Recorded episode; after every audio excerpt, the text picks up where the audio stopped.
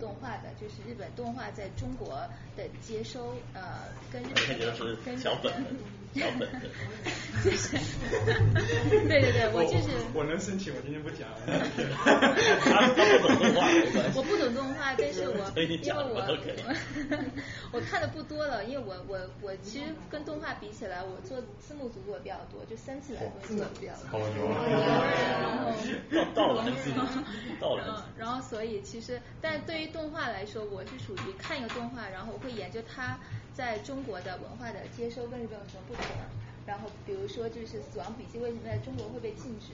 然后它呃为什么会被禁止？但是日但但是在就由这个方面引起来的一些文化的冲突，这个是我今天来看。嗯，那个我是他女朋友，所以他带我过来。烧烧，两个跟 自己退出。我这个退出完了完了，要被一端审判，一端审判。啊，嗨我叫胡雪莹，古月胡下雪的雪，胡锦涛的胡，对，也是胡锦涛的胡。对对对。然后我是在密西根念的数学博士，所以认识那个志成，然后也在安娜堡那边的文学沙龙也都会经常去参加。文化上，其实文学上非常少。哎，我我现在在纽约工作，嗯，我也很喜欢日本动画。特别喜欢宫崎骏的动画，然后所以今天觉得这个话题特别特别特别感兴趣。来对地方了。我叫后面还有椅子，文刀流，亦是神印相信那个意。啊，我是 U 盘毕业过来，在这边工作现在已经，然后念的是 Computer Science，做的是金融。啊，我看动画也有十十多年了吧，然后 就反正，但是一直都觉得，其实看的层面没有说做太深入的了解。然后的话就是想看看，就是这个沙龙有没有什么新的那个 idea 能 provide 一种 insight。今天压力，今天压力很大。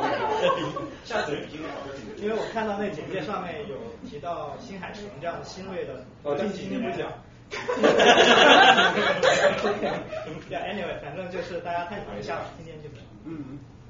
OK，我叫那个陈俊清，嗯，尔东城，然后是那个俊泰俊，国务卿的卿。我本科是上海师大心理系的，然后现在在 CUNY 念那个 psychology，方向是认知神经科学。然后的话，嗯，反正我们也是从小看动画，但是没有进行任何系统性的、专业性的研究。好。啊，我叫邢鑫，呃，北大零五经济，密歇根的 MIT，然后呃，家徒双修，住宅十余年。就到岁数了。啊，我叫李欣，啊，我是那个底是管理的李，新新闻的新，然后我以前也学心理学，然后现在在那个新的系统中，呃，就是工作做研究。啊，然后我没有看过动画，所以说，好好好好好，年轻了一点呀。演讲过程中一起看着我。啊，我叫杨旭，我是清华生物文期的，现在在哥大读生物的学习，然后以辅为主吧。我是跟崔晨带来的路人甲，您 这个。啊，我叫陈柔楠，耳东陈柔，树柔楠木的楠，是跟崔晨是哥大同学，然后被。其实我也宅了宅火了十几年了。呃，大家好，我叫郑宏达，然后高忍正，我从高大来，我在哥大读大会议，然后现在在练。然后我看动画看的比较小众，一般都看 Z 甲 A P V 高达。啊啊啊！好，魔神 Z。啊。你们说的是什么？线下聚会是不是？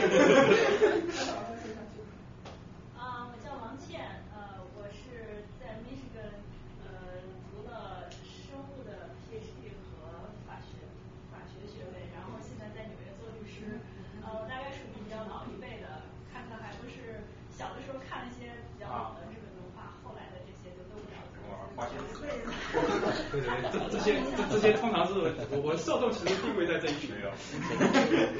呃，我觉得那个特别喜欢那个尼莫，然后尼莫，啊尼莫，非常早的那个。尼莫那不海底总动员吗？对啊，海底总动员，那个不是我们今天讲的这个范畴，他是哪一个？太老了，不是不是。不是，他不是。尼莫是个日本动画片，我以为是是什么还是？是讲那个就是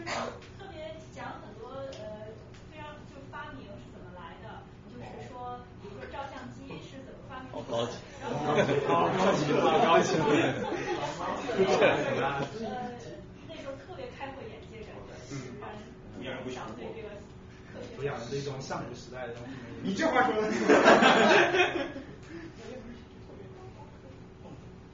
哦，各位啊，大家好，我叫姚文静，我是王倩的室友，我第一次过来啊，感谢大家组织这个节目，非常有意义啊。我我零七年来美国，然后介绍出来，我在 Binghamton University of Binghamton，然后上研究生学 accounting，然后然后毕业以后到纽约工作，在三项，嗯，工作了一段时间了已经，嗯，关于动画呢，我比较感兴趣，但我总感觉我没有时间看。但是吧，觉得献丑动画对吧很有意思，所以想学习学。那那为我介绍，那位是王新明，原来机械系清华机械系的，然后然后我们都称他日哥，大家就叫他日哥吧。然后现在来哥大读统计。日哥，来来，日哥日哥坐这坐这，趴着都可以的，给您天朝上位的。那你这个是给我拉好，这个那我们就开始讲吧。好的，也拖了半个小时了。我还没介绍。好的，大家好，我叫赵志成，我是主人，组织者和主人，们要是没有在我们那个邮件列表里的话，欢迎大家把名字和你邮箱留下，如果你感兴趣，以后的话？对我们每周每周六下午这个课都会有，然后题目都不一样了，那个多样性跨度还挺大的。万门大学，以后我们别换个名字，以后每周都会长门大学。啊，呃，开始吧，开始吧，各位前辈们，大家下午好。呃，这些这因为本来这个是面向以前看过动画，但是现在已经完全不看动画的三次元的同学们，然后但是这边现在完全演变成了很多很多很老的前辈就过来，所以说我可能会改变一下我讲的一些方式。好，那可以吧？可以。那我们就开始吧。呃，这期主要是讲的是日本动画的艺术产业以及文化。本来我是这样讲这个标题的，然后我也列了一个提纲在邮件上面。但是呢，后来我做着做着 PPT，发现我的内容还没做到一半，PPT 就已经上百张了。所以，所以因为这个产，所以这个东西特别多，于是我就可耻的把它腰斩了，然后后面括号了加了一个上。然后，所以说我们今天主要讲的还是日本动画，动画作为动画自身的这个艺术在里头。啊然后我们先来厘清几个基本概念，就是我们所说的动画、卡通这类的东西。然后这边字比较多，我快速的念啊。首先，动画来讲，我们通常所指的动画就是指这个词 animation。animation 空来讲，应该就是说一种有许多帧静止的画面，然后不断的速度不断的更新、连续播放的时候，然后用肉眼视觉成像传接做结合一个画面活动的作品。也就等于说，它其实是一种动态的艺术，叫动态作画的艺术。然后动画的，而且呃，作为 animation 来讲，它它的画面可以不局不只局限于手绘，它可以是比如说它有一些粘土的模型啊，定格动画，对吧？它有时候可以画在纸上，也可以画在赛璐珞上，各种各样，反正它就是一种动态的艺术，由画动态的画面组成的艺术。好，接下来是我们看一下我们小时候经常看到的什么卡通，比如像动画城啊什么东西。事实上，他们很多都是播放卡通，但是卡通事实上它是一个非常狭义的概念。卡通广义是指二维形式呈现的插画视觉艺术，就比如说像以前八几年我们看《纽约时报》什么那些画的插画，其实那些东西就是卡通。然后包括以前我们一些父与子啊，还有最那个的最那个的最有名的就是猫和老鼠，猫和老鼠就是很很明显的这么带一种卡通的性质。现在呢，主要就是指带有一些讽刺或者幽默现实或者半现实的动画。现在尤其是方形齿形态的美国动画，大家想想，以后想到卡通，大家只要浮现出来就是猫和老鼠就可以了。卡通跟猫和老鼠基本上就是那种类型的东西。然后最后面有个叫 anime 的东西，anime 是日本人造的词，它是把日本语发音的 animation 前面的三个词三个三个片假名给它拿出来，就叫做 anime。而这个词就是特指日本动画，然后一般我们都翻译成阿里妹。好，接下来我们看一下动画的分类。动画的分类其实分传统和定格动画。那传统动画大家就很熟悉啊，就是我们小时候从小看到大的那种动画，是由我们手绘制在纸上或者赛璐珞上，然后一定的速率与帧数弄出来的这么一种动画。然后动画当中有这么几种东西，第一种叫全动作动画、有线动画和转描机技术。哎，这三个概念是很好玩的。首先是全动作动画，全动作动画是最早动画的艺术形式，就是说最早动画的话，它是绘制在纸上的，以每秒二十四帧或者每秒十几帧，一个动作一个动作的画出来的。所以说其实工作量是非常大的，但是它整个的播放来讲，它的速度会非常流畅，速度的非常流畅。然后呃有线动画，有线动画是现在制作最多的动画，有线动画其实就是偷工减料。比如说把背景和人物分离开来，对吧？现在通常就是比如说人物我在这边说话，事实上我在画的时候，前面这几个其他脸的部分都没有动，就我嘴巴在张开张开张开。对对，没错，这种就是有限动画，其实它就是说全动作动画一种偷工减料的一种形式。转描机技术是其实很早就有了，但是一直没有人敢用，因为以前的转描机技术特别糟糕。现在有一个，现在有有一些动画也会用转描机技术，意思就是说。它其实就其实就是我用摄像机拍下一个人的动作，最后经过各种各样的处理，然后把它变成动画，然后二次花，对，没错，等下我会讲这个二次花，这就是这个样子。然后我会讲，这这就是一种转描机技术。以前的转描机技术可以说是特别落后，就基本上就是大家拍完之后描胶片，描胶片用。然后但是现在的转描机技术很可以批量处理，拍完之后设定画风什么东西，什么样的色块，马上渲染就可以成了。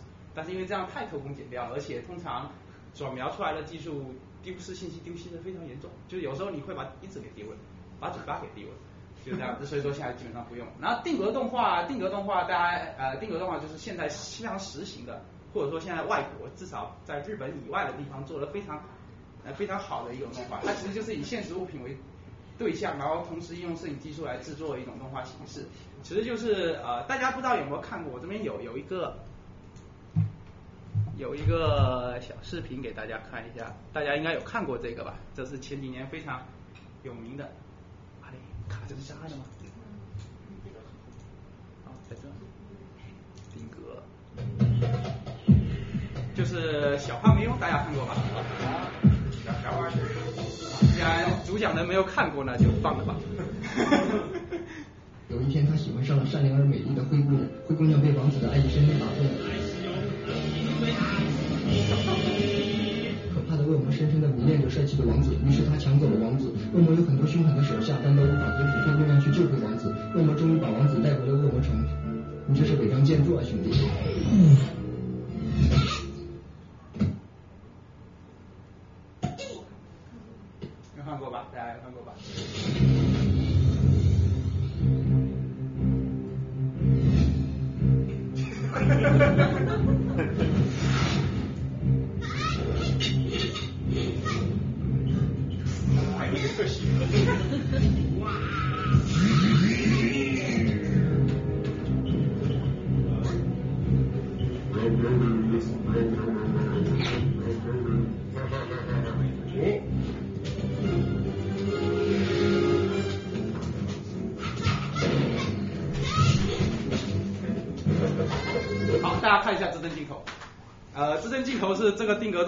最最好，就是说最出彩的这一根镜头。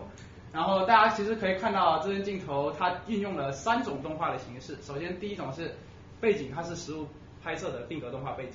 然后这边是和后期合成的二维图像。然后这两个钥匙，其实大家仔细看，它其实是三维建模建出来的。哦。但是事实上，我们不细看的话，大家会觉得这只是一个，这很像一个真实的一个钥匙。而且最好的是，它这边作画挺细腻的。这个是一个二维的小人物，对吧？但是钥匙，钥匙在人物的身上投下影子。哦。对，所以说这个做法，这这一帧来讲，就体现出了这个制作者极其高超的摄影技巧。就是说，他对这种画面的感觉是非常有有 sense 的。好，我们继续看。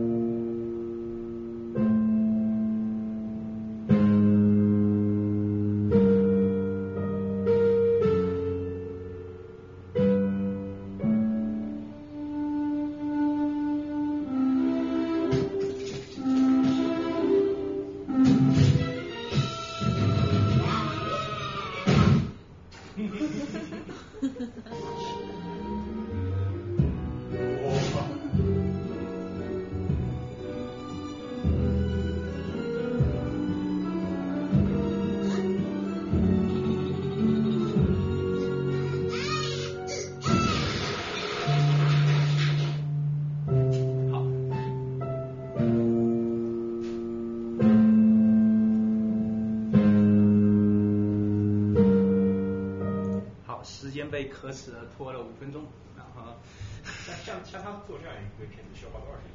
啊、像他做这啊、刚才我还忘了说对，像这样子，刚才那种定格动画呢，作为这种片子，大概他那个团队大概是有十几个人左右，其实做这片子也要需要一个月，也需要一个月，对，十几个人也需要一个月，因为这个片子有很多有很多需要做，其实最主要的工作并不是在拍摄上面，因为拍摄我各种各样连拍都就包括采用什么连拍的技术啊，什么东西，实际上一天来讲，场景的拍摄就可以做完了，但是后期把那些模型合成到那个动画里面，这可以说是非常费功夫的，所以说嗯。所以说，这算是国产定格动画的良心作吧。这个作品其实非常有名，它也它好像获得获得过了一个什么业余的什么奖，还真真忘了。嗯，然后 对然后总之，大家现在对动画有一种概念，就是说它其实并不单单局限于线条绘画上面让它动起来而已，它往往是一种将各种各样的元素，一种有机结合的一种，呃，怎么说呢？将各种各样元各种各样的元素与技术有机结合在一起所形成的一种动态的视觉艺术。好，啊，我们来看一下，接着我们就要进入我们正题了，就是有关于日本动画的一些历史。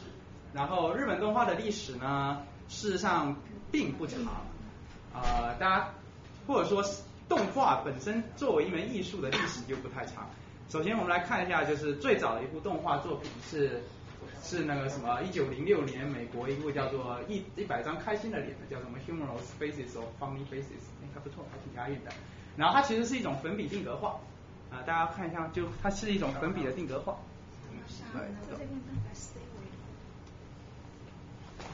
是默片，当时因为一九零六年也还没有声音技术，有录音的技术，对对，它这是最早的动画，它事实上是由一种粉笔构成的。然后大家可以看到 A V 画质，然后，然后然后画面时不时的在进行着笔触的动作。哪一年？一九零六年，一九零六年发生了什么事情来着？那时候清朝还没倒，正好是清朝慈禧太后下令立宪的那一年。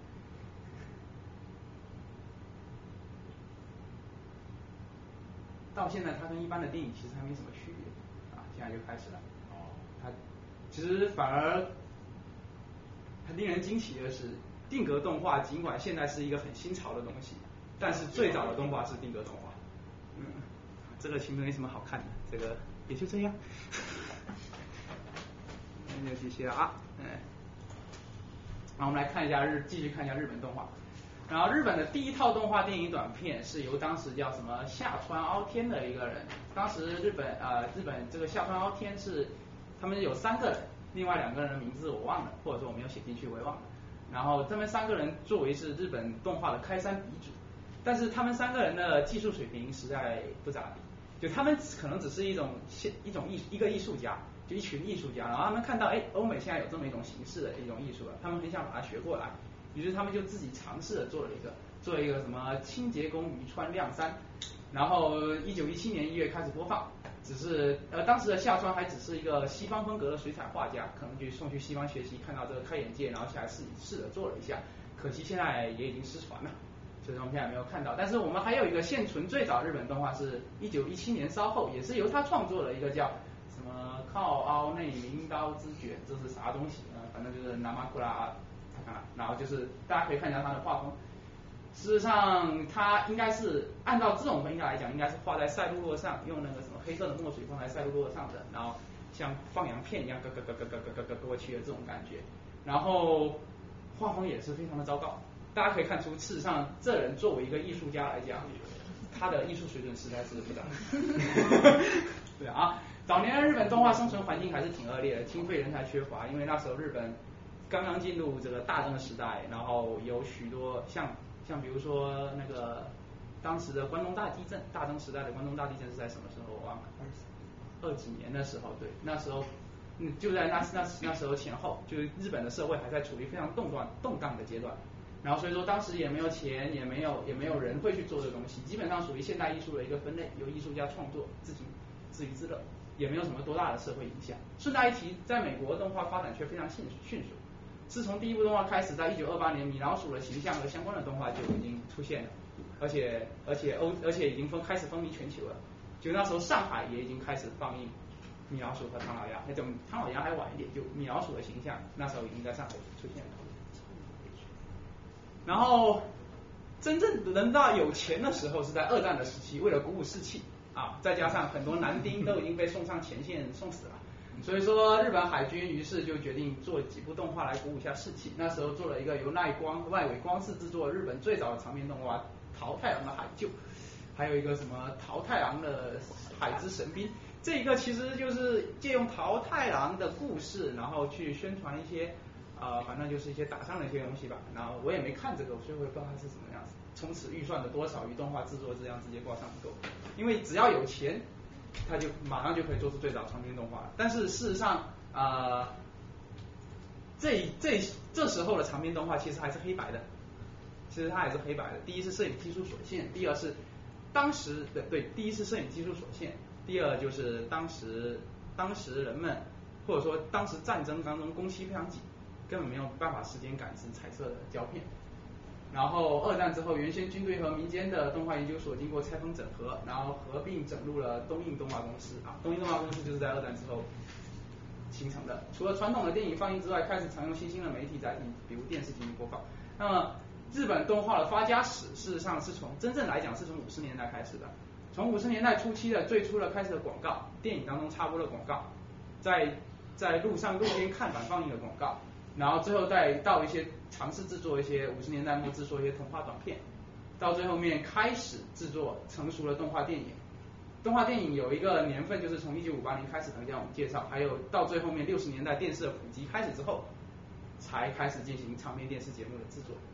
好，那我问一下，那他那个时候他那些动画作品的受众对象是？啊，事实上那时候是没有任何的受众对象的。那时候因为那时候市场营销本身这门学科就没发展起来，那时候他们只是觉得这个东西是新奇的好玩的，而且省钱，他们就做了。他们不会考虑说他们看的具体是谁。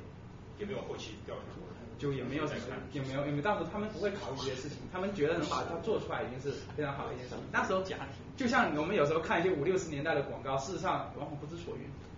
你往你往你根本不知道这些广告为什么能吸引这么多人。但是当时人当时的人们，他们看电视所关注的并不是电视的内容，他们广告到底吸不吸引人，而是我看是电视哎，对吧？看那个画面会动哎。大概就是这么一种感觉，所以当时电视的内容事实上并对于人们并不是太重要的一个东西。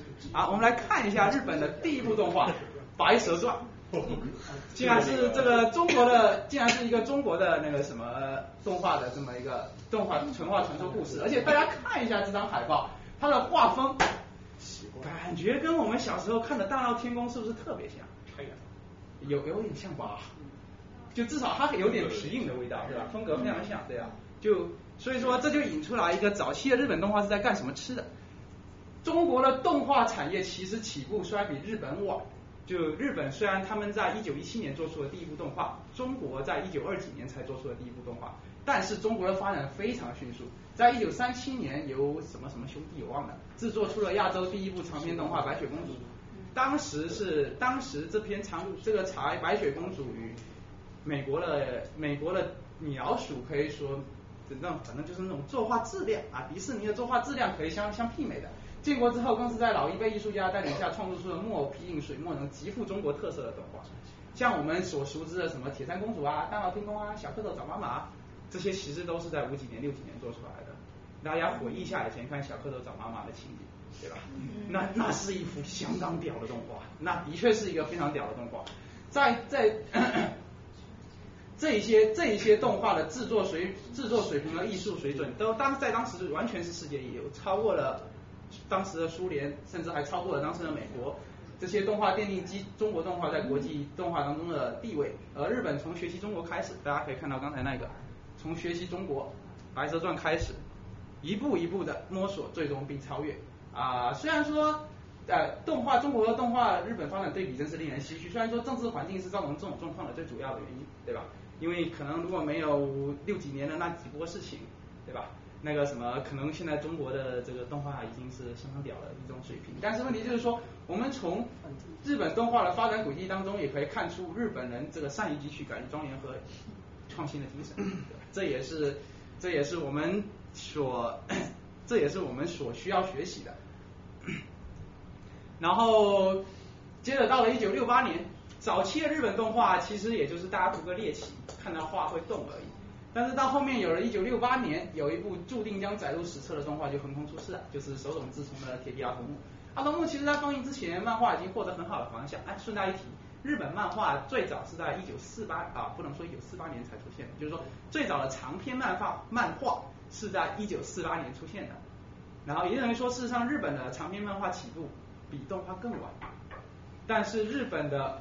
长篇漫画的发展却比动画更为迅速，造成这种原因的呃，造成这种原因现象的原因可能有很多，我不太清楚，因为我听说有一个说是战后日本的文盲率特别高，所以说当就是当时为了提升大家的识字率，然后也为了传播各种各样文化，当时很多艺术家就投身于漫画的创作当中，就用漫画然后让大家哎能够读懂各种各样的故事，然后我们来看一下阿童木他的辉煌战绩。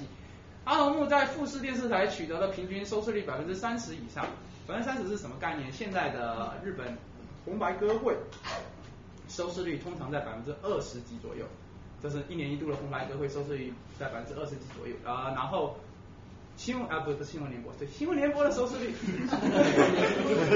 新闻联播的收视率还不上百分之十。然后那个那个很火的春节联欢晚会的收视率，早年可以达百分之九十六，现在估计百分之四十都不到。然后，但是当时创下的是百分之四十二的收视记录，日本资金入了会。也等于说你在日本，你随便抓一个老的、老的、少的、男的、女的，问你说你看过阿童木没？百分之四十二的人会说我看过。然后这也开创日本动画就是小说呃漫画小说，然后改编成动画，然后再卖周边的这种一种成功的产业化的模式。而阿童木开始，日本漫动动漫也就进入了高速产业化的时期。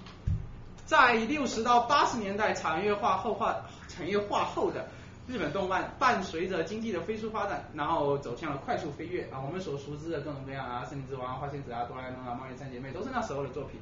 那时候的日本文化界一派欣欣向荣，那时候各种各样，因为日本那时候还算是非常开放的，左翼右翼各种各样的文化都在此交融。然后像比如说哆啦 A 梦的作者，跟大家说下哆啦 A 梦作者藤子 F 不二雄，他一生信仰毛主义。他曾经他曾经画过一幅画叫一幅漫画叫《开国大典》，就或者说叫《中华人民共和国死亡》了，反正就他其中有有一段就是画毛泽东在开国大典上面的这么一种感觉。也等于说当时很多做这些艺术都是非常前卫的一些艺术家，一线的艺术家在做动画这一种感觉，做动画漫画。因此，啊，但是哆啦 A 梦也看不出他的这个毛主义。是是是是，但后面好像后面苏联解体之后就安静多了。那然后彼时的日本动画就像今天的动画一样，基本上就是粗放型增长，低龄向，题材健康向上，然后没有什么太多的那个深受，没有什么太多的细化。题材因为题材有很多可以挖掘的，他们就不断的做，深受同学和家长的，说白就是为了赚小孩子的钱嘛，这么简单。我有个问题，那个特摄片属不属于动画？不属于，特摄片不属于，特摄片应该是另一个门类的吧？什么叫？就是特色片，就是我做一个模，就像奥特曼一样，就是我做一个模型，然后一个人戴上一个，好，真的开始这样，一种特色。它这个日本动画的低龄化，它是有什么什么原因，还是因为这个动画的？啊，因为因为是这样子的，最开始漫画发迹的时候，日本的模率是特别高的，那时候漫画很多受众都是成年人，但是后面随着教育的普及，你显然的，当你年龄达到一定程度的时候，你会转而投向。看书看文字，因为当时漫发展的不仅有漫画，当时日本的文学发展应该是更快的吧，对吧，黄磊？对吧？当时日本文文文学发展应该是非常快的，对吧？研究这个嘛，对吧？然后然后当时日本文学发展非常快，有很大的一部分同学啊一部分不是同学，受众就被分散到了文学书籍这一边，这样子市场就出现了最初级的分层，对吧？所以说为了投其所好，所以说很多动画制作人员就往低龄的方向做。因为这是最最好的、最容易接受的一种方式，对吧？然后同时也有一批人试图寻找艺术与商业的平衡点，比如说富野光头、富野悠悠记，然后他的高达系列啊，像激战之类的东西，宫崎骏领导的吉卜力工作室啊，不过这个还分，因为吉卜力工作室是在八八年才成立的，所以说应该是在这之前，他其实也在做，包括他的老师高电勋、高田勋这这些这些人。还有《银河英雄传》啊，大家知道这个这部这部可非常有意义的，这部我小时候看过，特别都在这时候做的。这些作品的出现意义非常重大，它让动画滑向商业化的同时，不断的将动画置回艺术的范畴。这个可我们来对比一下中国的中国现在的情况，就是说，中国现在的动画，我们一直在说要商业化，商业化。早期的像小蝌蚪找妈妈是相当艺术化的，什么中国电影美术电影制片厂放出来，的大家一起观看。就完全没有任何商业成分在里头，但是现在喜羊羊灰太狼，一点艺术的范畴都没有，对吧？对不对？所以说现在，所以说，所以说中国现在在走两个极端，一个是商业化，还有一个艺术化的极端。也等于说，现在中国的商业化浓厚的动画片根本没有办法拉回整个公众的视野，它没有办法，就是你没有办法让学者正眼看待动画这种东西。但是这里我要打断一点，就是喜羊羊和灰太狼，我觉得在纽约这边小孩子受众还蛮好。我这个暑假就在教那个学龄前儿童，然后跟他们放喜羊羊灰太狼他们说啊我看过，我觉得特别好看。对，就是那种。世界的未来看你我，走吧，大家到火星去吧。对，意思就是说呃，或者说或者说我们改变一种说法嘛，既然这样的话，他就是说这种东西他们不断的向成人的世界里面带，反正往成人的世界里面带，他们既希望他们希望。成年人能够重新拾回这个这个动当时看动画这么一种感觉，然后这是当时的一个东西。然后接下来我们来到了九十年代，九十年代是乌西瓦里塔那九年，就是说就是说失落了十年，我不能不能说日语。就说失去了十年，然后这这里的话，九十年代初日本的泡沫经济破灭，对吧？然后当时日本上下一片哀鸿遍野，经济停经济停滞，通货紧缩，甚至还有时候还会出现滞胀。同时，日本的少子化，少子化意思就是说出生人口变少，新生人口变少，然后也使得原先动画受众人数，然后动画产产业超受了打击。而当时我们来想，八几年代做动画都是些什么人？先进的艺术家，对吧？苏联解体之后，左翼运动随着苏联解体销声匿迹了，然后巨大的竞工作压力，然后这群艺术家失业了，他们做不了动画，巨大的竞争工作压力，大量失业人口，年轻人又看不到希望，这些都原因都促使日本动画在题材和受众上做出改变，因为行业它开始艰难了，它便要开始往深处挖掘，于是彼时的日本动画也不再延续着原先单纯的这种粗放式的增长了，他们开始对。是，虽然说儿童的动画能占据市场大多数，其实现在也是这样。现在在黄金时段放映的柯南、什么光之美少女，这些事实上都是低龄向的。但是问题是，现在动画业者开始了对题材和主题的多样性的开拓，然后同时也将受众从小孩子转向了更高、具有更有消费能力的年轻人。虽然他小众，但他更有消费能力。好，我们来看一下啊，这时候一九九零年又一部里程碑。这一部的话极其神棍，哎，这边有看过这部动画的举下手。哪一部？没有看过是鼓鼓掌那部。没有看过的举手。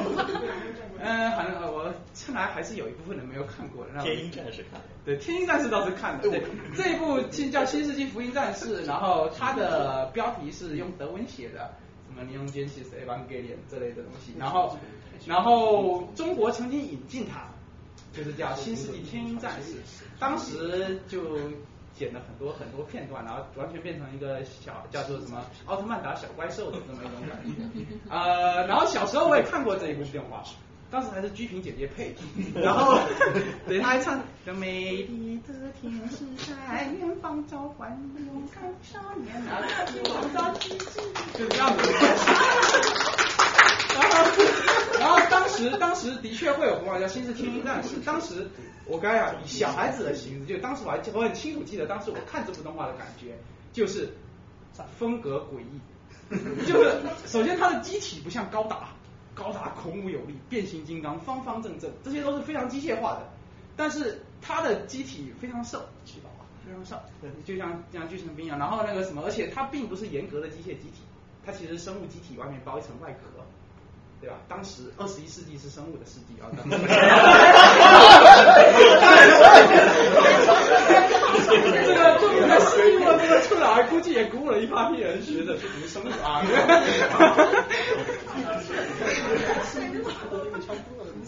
然后，然后这一部的话，大家看从各种方面上看都完全不同以往的作品，比比起以彩以往的机械感、工业感强烈的设定完全不同。怪异的，就怪物的设定和题材也更加黑暗，剧情压抑，甚至不知所云。到现在一个不知所云。对心理活动的描写刻画大大增强，世界观比以往的动画更加丰富。光 Eva 的那个世界观就有一个专门的 Eva 百科，然后我现在我那边有一本电子书，反正应该是上千页的 Ava 设定集，就上面有各种各样写说这个。然后最关键的是，这里面引用了大量基督教，还有什么犹太教啊、圣经的刺经啊、一些符号的隐喻啊，什么撒旦教啊、拜恶魔教啊这些东西的这些东西的隐喻，让非常充满了神秘学的味道。然后这个充满神秘学的地方，其实就是神棍装逼啊。这个是有原因的，因为当时作为他的呃他的监督就是他的导演安野秀明，他原来曾经是奥姆真理教的教徒。奥姆真理教大家是什么？是以基督教为蓝本，或者犹太教，或者说也得创创建的一个邪教。对，它里面的有很多就是有很多洗脑的各种各样的一种特征在里头。同样的。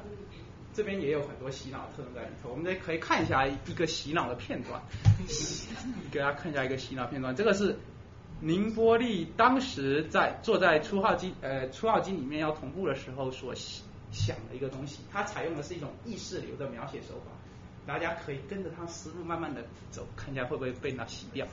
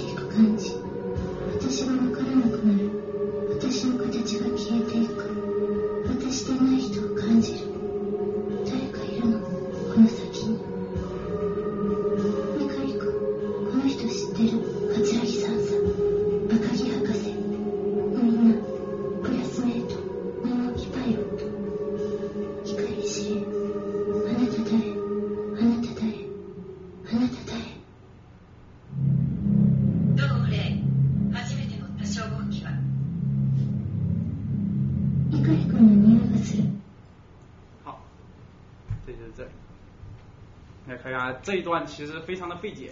你要说这段它有什么啊？好像错了。你有什么意义的话，你也不知道，你也不知道它的意义在哪里，对吧？但是问题是，如果当时你处于一种极其不稳定的精神状态，当时你可能有抑郁症，有什么东西，你看到这这段话的时候，你很有可能会产生一些幻觉，真的，你很有可能会产生一些幻觉，而或者说你看久了，哎呀，真的有可能会产生幻觉。所以说当时就是这种创新性的、构建性的镜头、镜头切换、大长镜头、意识流动、前卫的电影表现手法、洗脑式的视频呈现，电影导演让我们教人家背景，包括最后两集因为预算不足采取了各种偷工减料，但是充满艺术性的处理。这个等一下我会说，这我会说啊。这部作品在当时的日日本社会中引起了极大的兴趣，也不能说争议，就大家觉得很好玩。为什么会有这种东西存在？所以说，于是动画又一次被再次被人们带入了公众的视野。就是这样，但是反观我们国内，事实上有很少有这样的动画能够带来这样的兴趣，包括很火的那个什么十万个冷笑话这类的东西。但是事实上，事实上到现在十万个冷笑话，虽然它一直在更新，大家好像也都忘了去看它的这个样子，就是说它的热度也是随着时间指数衰减的。对，然后但是但是《新世纪福音战士》直到现在还是有很多人为之热衷，包括现在他还炒冷饭，就是他现在。零七年、零九年和一二年各做了一次，就重新制作了一个，重重新制作了一部《新世纪福音战士》，剧情是有所关联又完全不一样，说明说它的热度在日本社会完全不减，完全不减。好，我们要不要再看一个吧？就是里面很有名的一个长镜头，就是当初号机捏死主勋的时候的这个这个，哎，这个大家回忆一下啊。最装逼的是它的背景是欢乐颂。状況は AT フィーズです。ターミナルドグマの結界周辺に、ちょっと同等の AT フィールドが発生。結界の中へ侵入していきます。まさか、新たな使徒ダメです。確認できません。あ、いえ、消失しました。消えた。使徒は我ら母たち先生、アダムに生まれし者アダムに帰らねばならないのか人を滅ぼしては違うこれはリリスそうかそういうことかリリ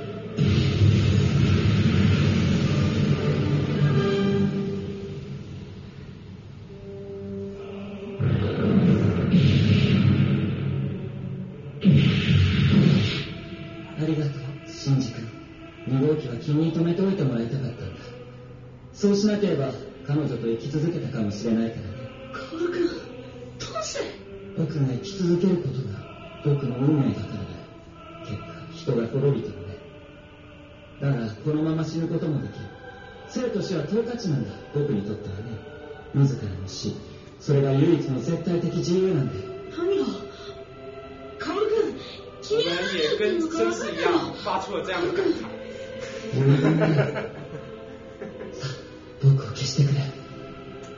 そうしなければ君らが消えることになる。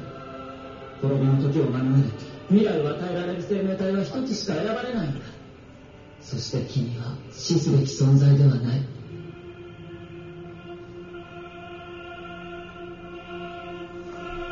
君たちには未来が必要だ。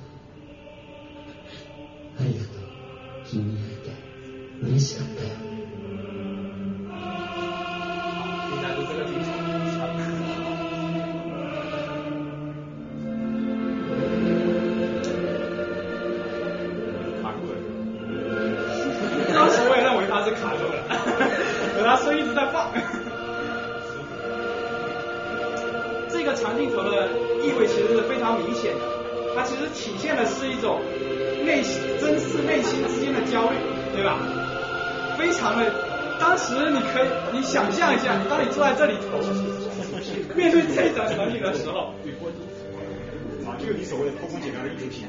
对，偷工减料的艺术。这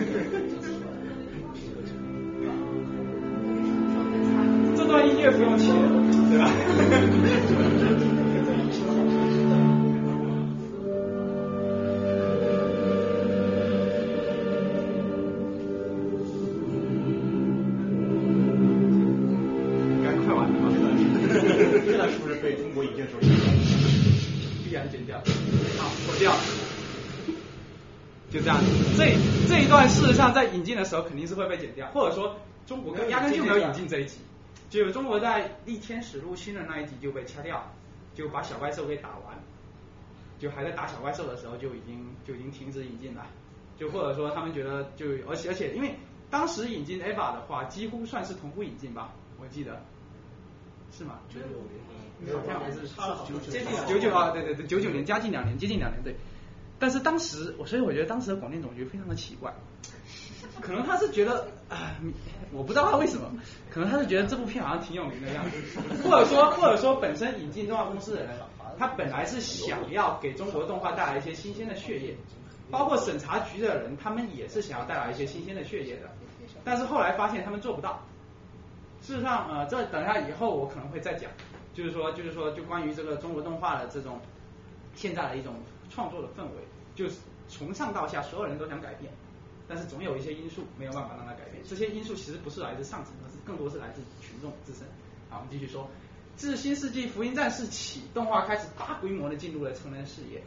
就是说，从那时候开始，因为大家开始有对这个技术形式开始有兴趣了，在成年人强大的消费能力，日本动画面前，然后那个什么日本动画、漫画、游戏合成 A C G 这个词大家要记得，因为很多以后我们基本上都用 A C G 来指代这类的文化。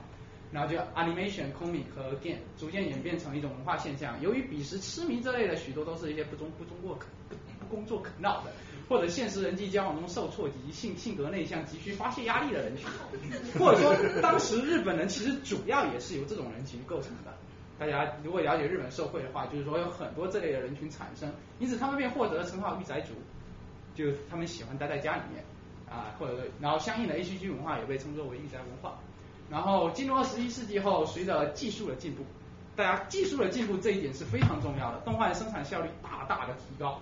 然后，然后那个什么，针对不同的人群题材出现的细分，对吧？像当时的彼时的新世纪福音战士，事实上播放的时候，谁都不知道它是给，对，给给给成年人看的。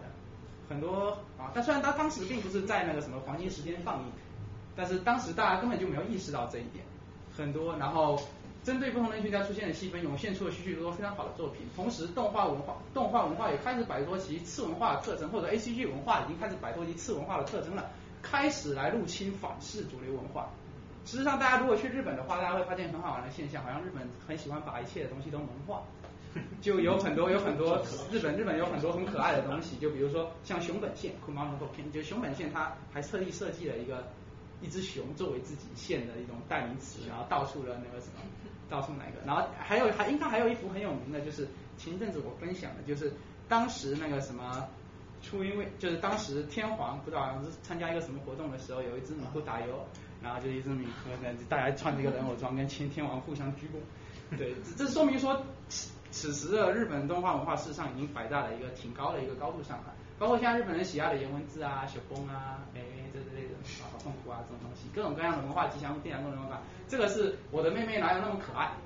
这是一部叫《我的妹妹哪有那么可爱》的动画。韩妹对，没错，它它的地背景是在千叶县，然后然后那个什么，然后它然后它那个什么有个千叶单轨铁路，千叶叫七八摩洛类，然后她就碰了一个这么一样好几辆这种车，就专门的为为这部动画打广告。或者说为千叶旅游打广告，就这种感觉。这这颜文字最后你能给我解释一下，他想表达？啊，这个这个这这个英文字就是一个躺在地上的人，就是一个躺在地上的人。那个最最最左边那个是手。啊，侧卧的一个。侧卧的一个人，对。啊，明白。想表达什么呢？当然，你表达就是有时候你没有钱，觉得非常的痛苦。就 比如说比如说啊，我好像没有啊没有钱，然后后面就夹着每个表情，表示你现在处于非常一种无奈的一种状态当中。对，像这种原这种这种颜文字到现在日本越越用越多，越用越多，很多手机公司专门就推出什么颜文字包，说你买我这手机，你可以获得这种颜文字包，订我这个东西就颜文字包之类的东西。还有第，然后还有这种，比如说欧姆社学习漫画，我应该带了一本过来，大家可以互相传阅一下。这在 MIT 买，在后头。嗯，对，欧姆社学习动画，然后这个是它的中国引进的，这很欣慰的是中国引进的，但实际上就是一种萌化的一种知识点的一种讲解。我在想，如果有早早几年有这种教材，那就真的很好了。好，我们来总结一下日本动画的发展，成熟而又连续的商业化运营功不可没。同时，一代又一代日本动画制作人的创新，更是为日本动画走出走走，哎，等一下，哦，错了，走出了拥有自己特色的道路。这是草草草促成，所以说有些语句不通顺哦。动画电影其实和发展和电影也是一样的，它跟社会的大环境和科学技术的发展息息相关。我们可以想象一下，以前的电影都是长什么样的？地道战，对吧？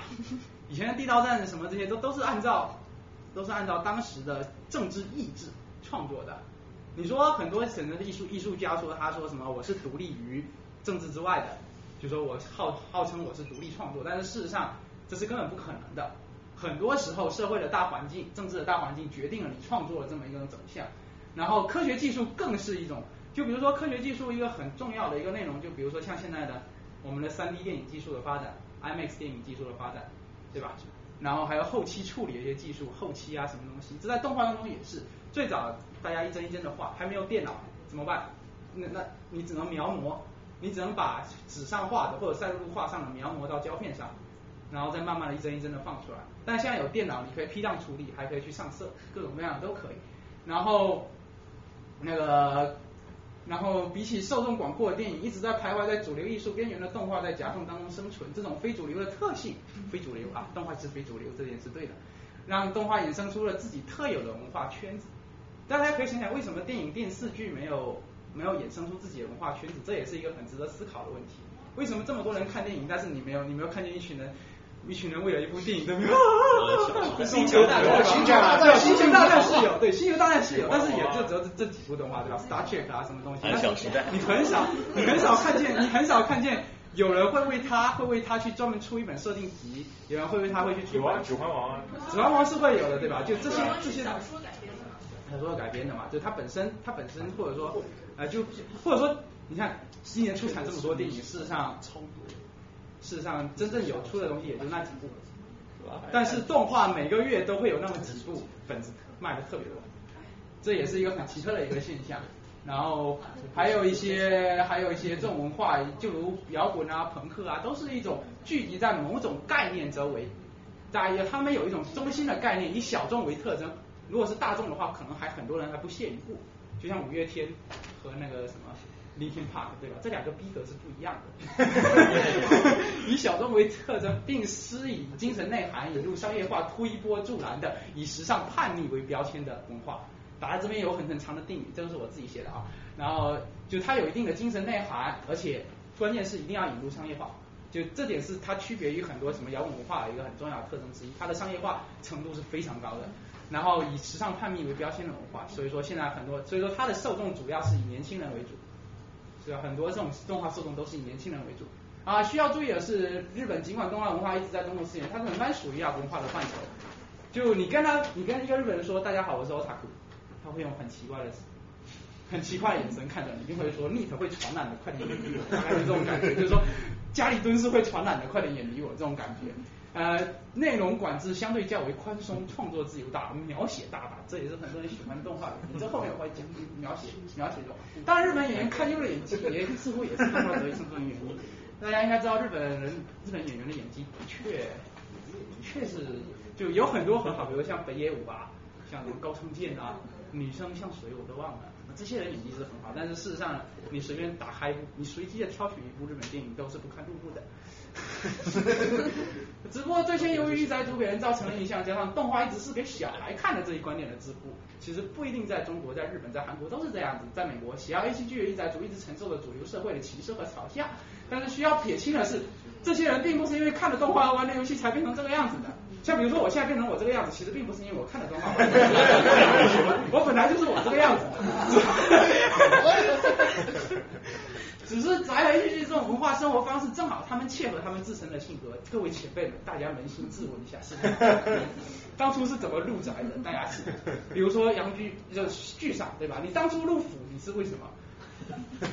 你是看了动画之后才变成腐的吗？是吗？我我觉得不对，我觉得不对。互为正反馈。对对对。根本就是腐的呀，让我怎么办？是啊，说明说他对这种东西，就是说我们人他会有偏好。就比如我看的第一部动画是左眼的夏娜，它是一部萌系的动画，那时候我正好处于感情的创伤期。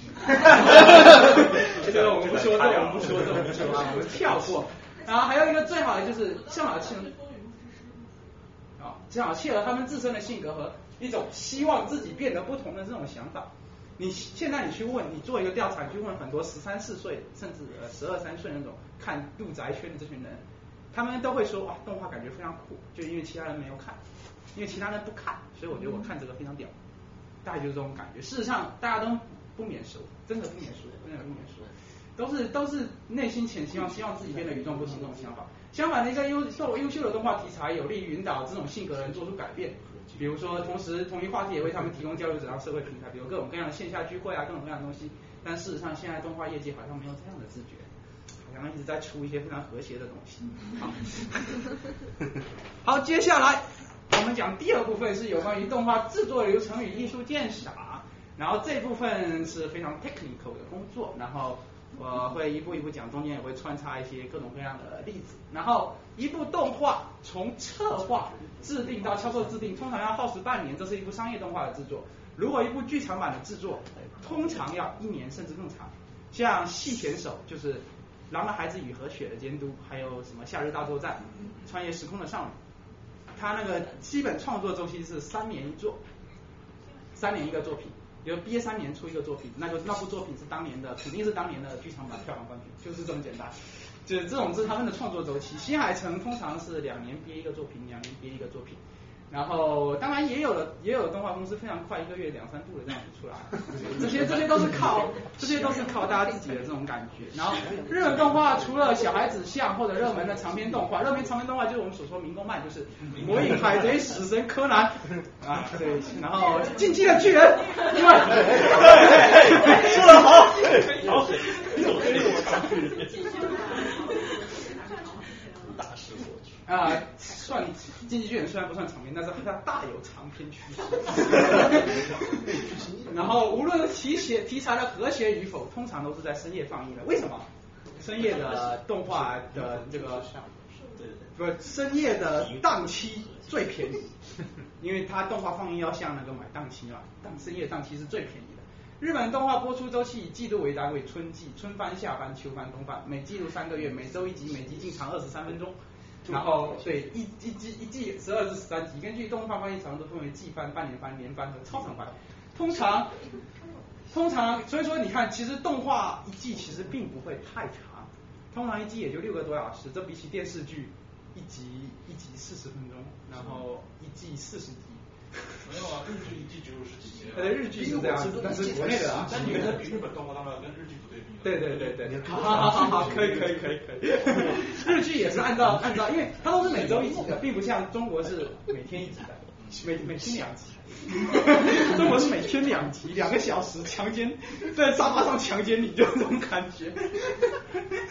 同时还有一些单独上映的剧场版，就是动画电影啊。然后单独发售的 AVA、OVA、OVA 就是 Original Video 什么东西我忘了，然后就类似于，其实就是类似于不在它上面放映的这么一种动画，通常也是十二到十三，还有网络放送的十五到十分钟的短片，有时候也是电视放送的。然后这类动画被形象称为泡面番，泡面番是什么意思？就是说我泡一个泡面，一碗正好一碗泡面熟正好，或者说我吃碗泡面正好，哇，泡面番，哎，别人说一炷香的功夫，对，一炷香泡面的功夫，一炷香的功夫。然后来看一下动画制作流程。这幅画是取自于那个有一部动画卡农的这个，好像 PPT 页面不刷新的。刷新了，只是中央讲比较慢而已。啊，好好好好。然后接下来我们看一下这个动画制作的全部过程。大家可以看，大家分成好几十部。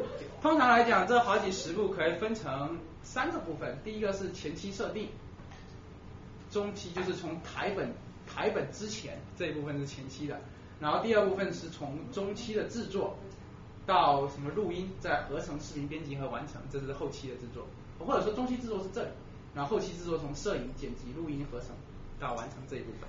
这三个地方每一个环节都是非常有技术含量的。我们再来从另一个角度看动画的这么一个东西，就是它的人人员关系的问题。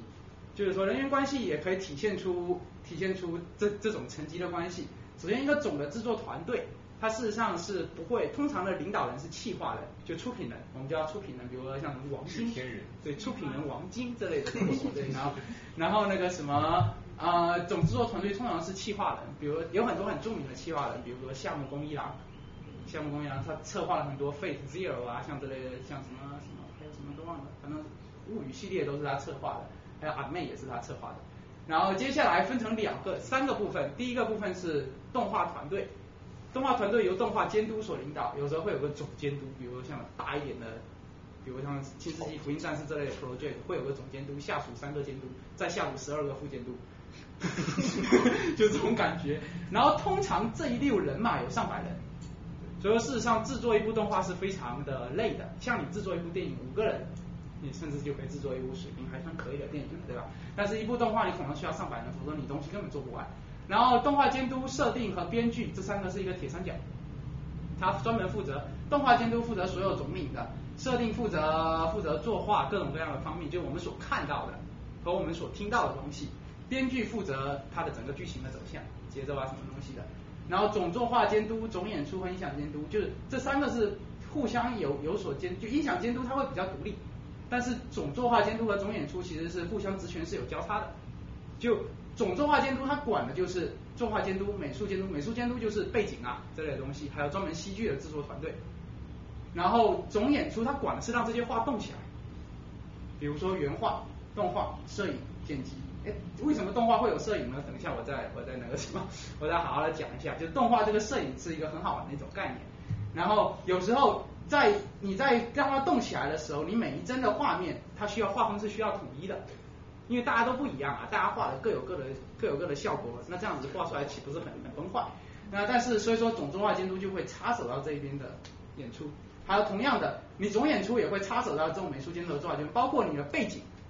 画的是不是符合我的要求？因为有了背景，背景它是其实是有空间层次感的，它需要把人物放在特定的空间层次的地方，你才能体现出一种纵深感、一种立体感的感觉。有时候你这个背景画的乱七八糟的，那总演出不爽。就我要从这里走到这里，为什么你这个背景只画到了这里？我要从这个房子走到这里，我要从这个房子走到那个房子，但是你到一半却给我画没了。所以有时候这这这两个是需要互相协作的。音响监督就没什么了，就是音乐、音响、录音，巴拉巴拉巴拉，这些都有东西。然后还有个营销团队，企划、赞助、宣传、放送、销售，巴拉巴拉，这些东西其实跟电影是很像的，对吧？电影电视剧我总要有一个经纪人去协调声优的关系，我要一个经纪人去协调跟那个什么赞助商的关系，去跟协调跟电视台的关系。然后还有一个就是其他的团队，因为因为日本动画作画其实风险还是挺大的，因为有时候你做了一个和谐的东西，你会收到各种各样的抗议的信。包括政府部门的和谐，各种各样的东西。这时候你需要有个强大的公关和法律顾问，一个公关和法律就公关法律顾问。到后面这些法律问题呢，我会讲啊。然后我们来看一下企划。首先，企划就是出品的意思。出品的意思，出品人通常是由动画，有时候是由动画的导演担任。就这导演如果够牛的话，比如像宫崎骏，他自己会出出品这件东西，他自己去物色自己这些东西。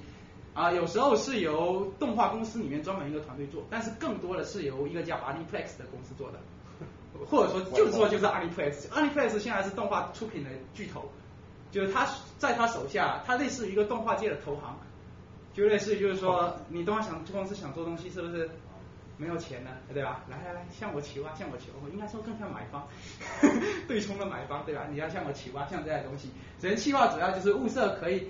动画化的作品、漫画、轻小说、游戏，或者说找一个人他进行原创，就比如像虚渊玄啊这类的东西，与原作者、发行公司讨论版权问题和利益分配，谈钱的事情嘛，对吧？与播放销售渠道商讨论宣传放映与销售，这两步都是谈钱的，谈钱就非常伤感情，一般都是不让动画制作团队插手的。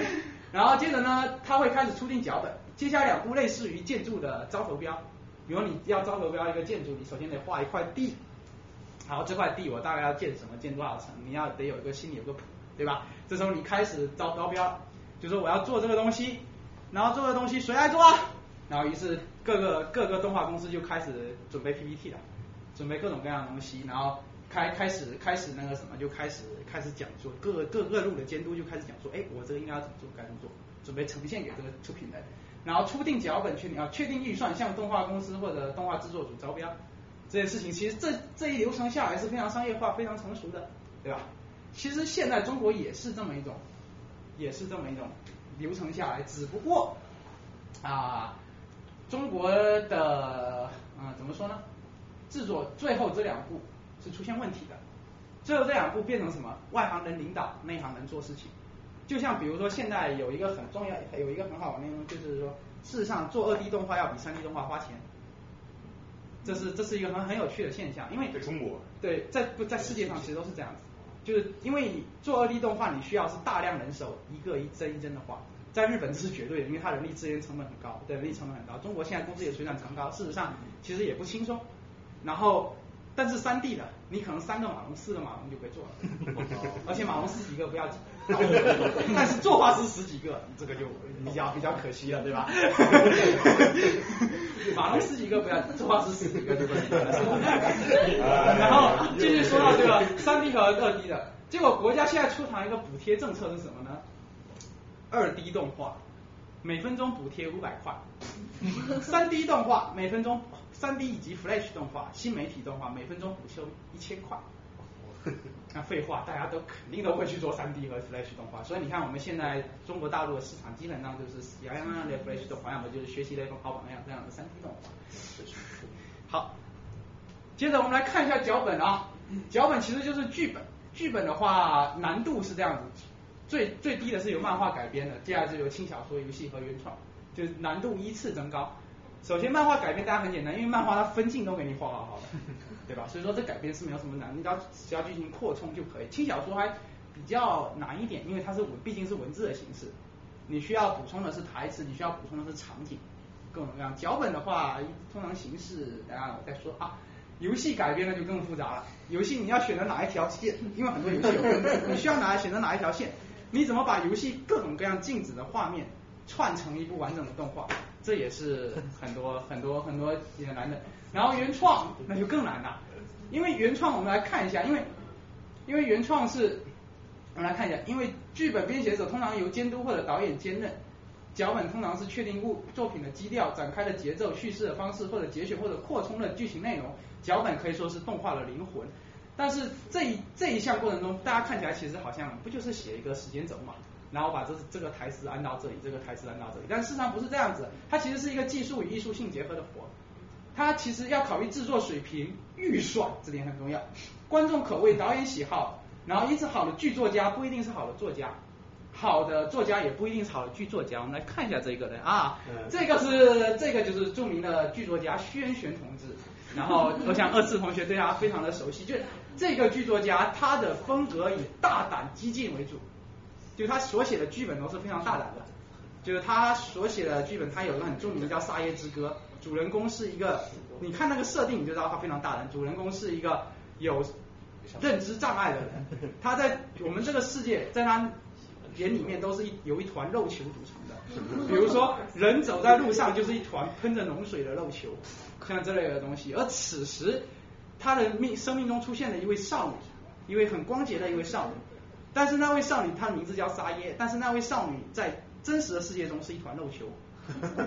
对，然后在这个游戏里头，他讲的就是这种人与怪物之间的近端的爱恋，然后就是这种近端的爱恋，然后到后面有很多虐场虐杀各种各样的场景在里头，就比如说有一次什么吃人肉的事件啊，就比如说他。他的沙耶经常会把邻居家给杀了，然后过来这边煮人肉给他吃，这样之类的东西。像这种就，然后这是这是他的，但是问题是，这位轩轩同志他还写过很多很好的剧本，动画剧本，比如说《魔法少女小圆》，这个我就不说了。然后什么《翠仙的加尔冈比亚》《费德兹尔》都是他写的，但是这位轩轩同志他写的小说烂得一逼。他写过什么《钢语》什么东西，我都忘了，那个啥，忘了，反正他写过。他写过若干部小说，销量都是不太好，除了《费的 Zero》之外，他写过若干部小说。所以说一个，但是他非常他非常清楚一部动画他所需要的一些要素，他知道哪些东西能够抓住观众的眼球，哪些东西视觉化之后能够关注观众眼球。所以说这是一个好的剧作家所应该具备的条件。呃，新海诚就不说了啊，继续。然后我们这时候就引出了动画鉴赏的第一要素，就是说很多人说，哎呀，我看动画我不知道怎么看，我看电影一样看动画，我觉得动画都是屎，因为都都不它都不真实。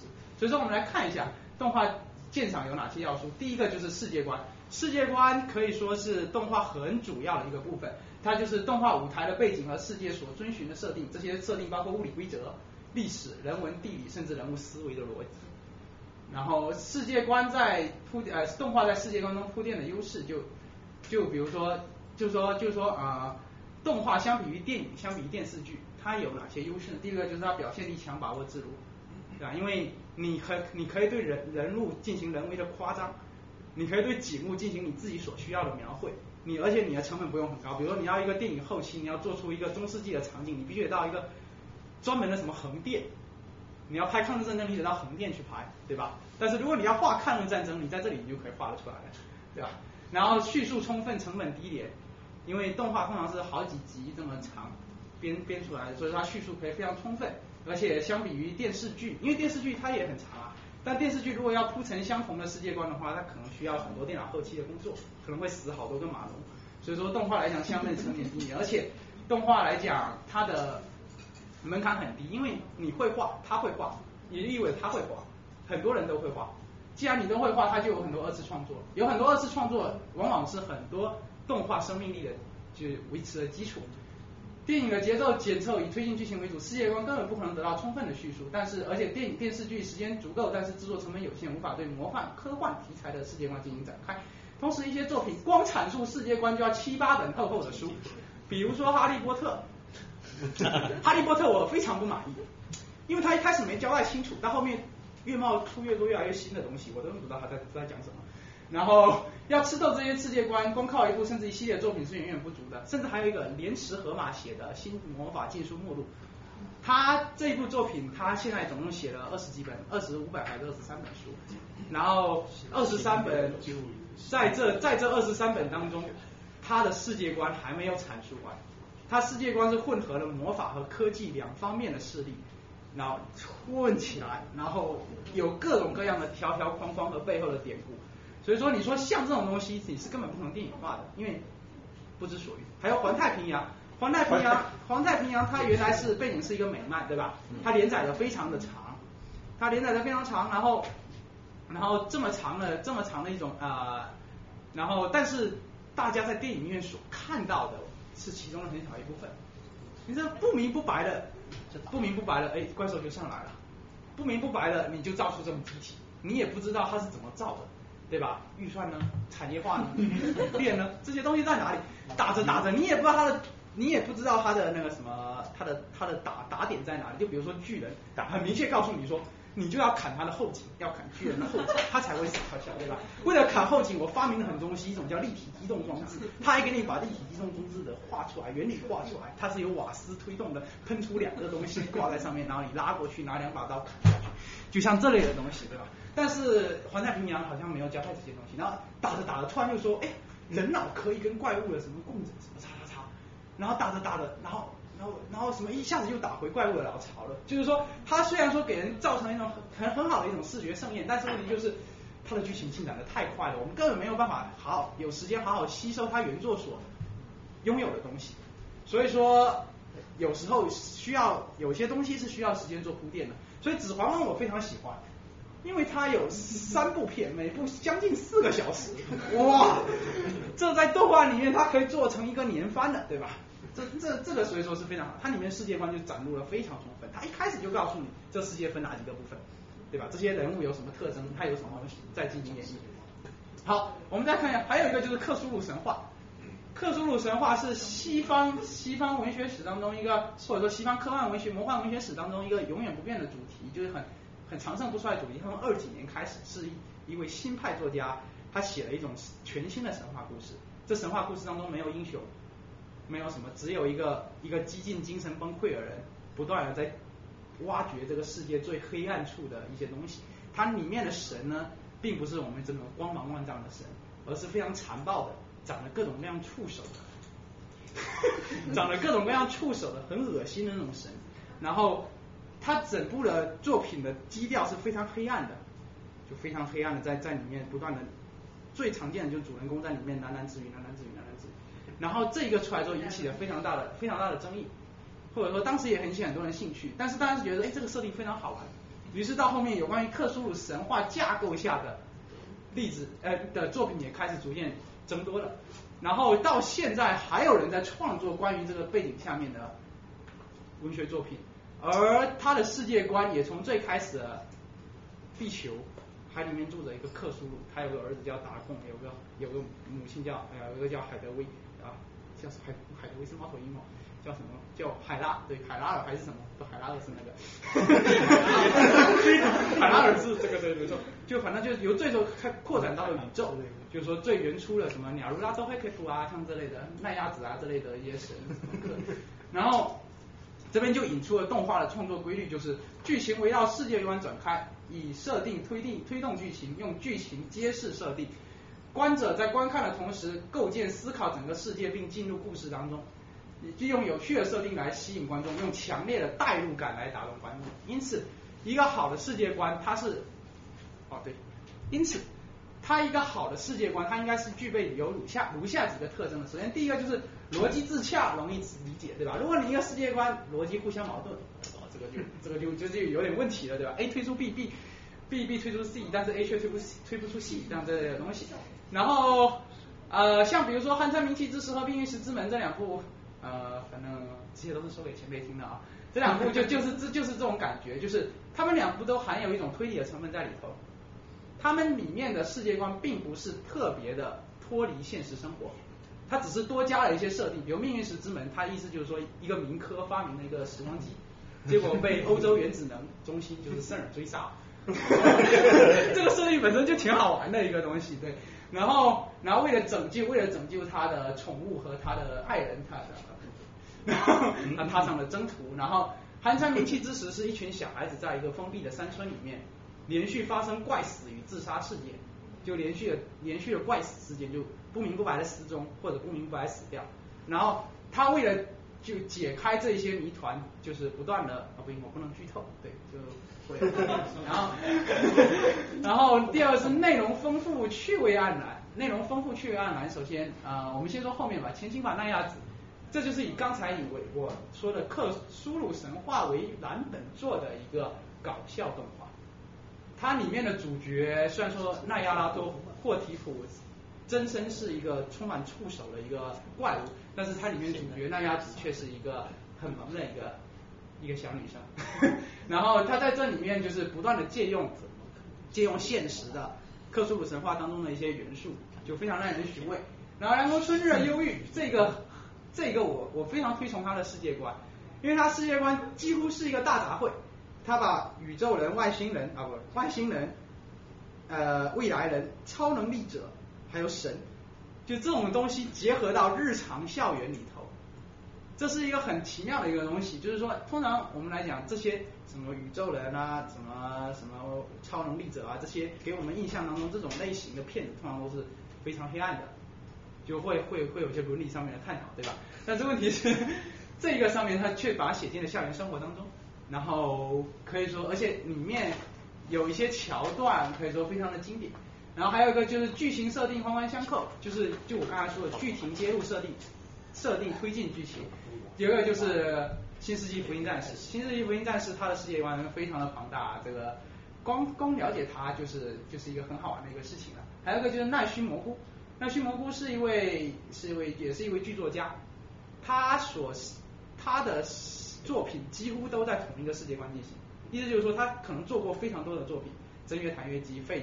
还有空之境界，但是这几部作品所有的世界观都是统一的，都是发生在一个世界里面的。而这个世界观它是一个有关于魔术师之间的争斗，而且这些魔术师并不像我们哈利波特里面的什么什么夺你武器之类的东西的。对，它里面这种古典魔法，它那种是可以算是一种非常新奇的一种魔法在里头，就是它里面的魔法并不是戳火球这么简单的故事，它往往有很多很很 bug 的设定，比如说像伪神之书，就是说我通过言语所定义的事情一定会实现，像这个因果律武器啊这类东西，还有设定自然代入感强，我就说一个黑胶，黑胶是零六年出了一个非常漂亮的一部一部作品，这部作品它是以企业雇佣兵为主体。它其实描述的就是一群黑帮械斗的故事。就这部这部作品，其实它主要是向导演吴宇森这类黑帮作品致敬。然后，所以它的它的设定是非常自然的。我们这个现实世界是可以发生的，而且代入感非常强。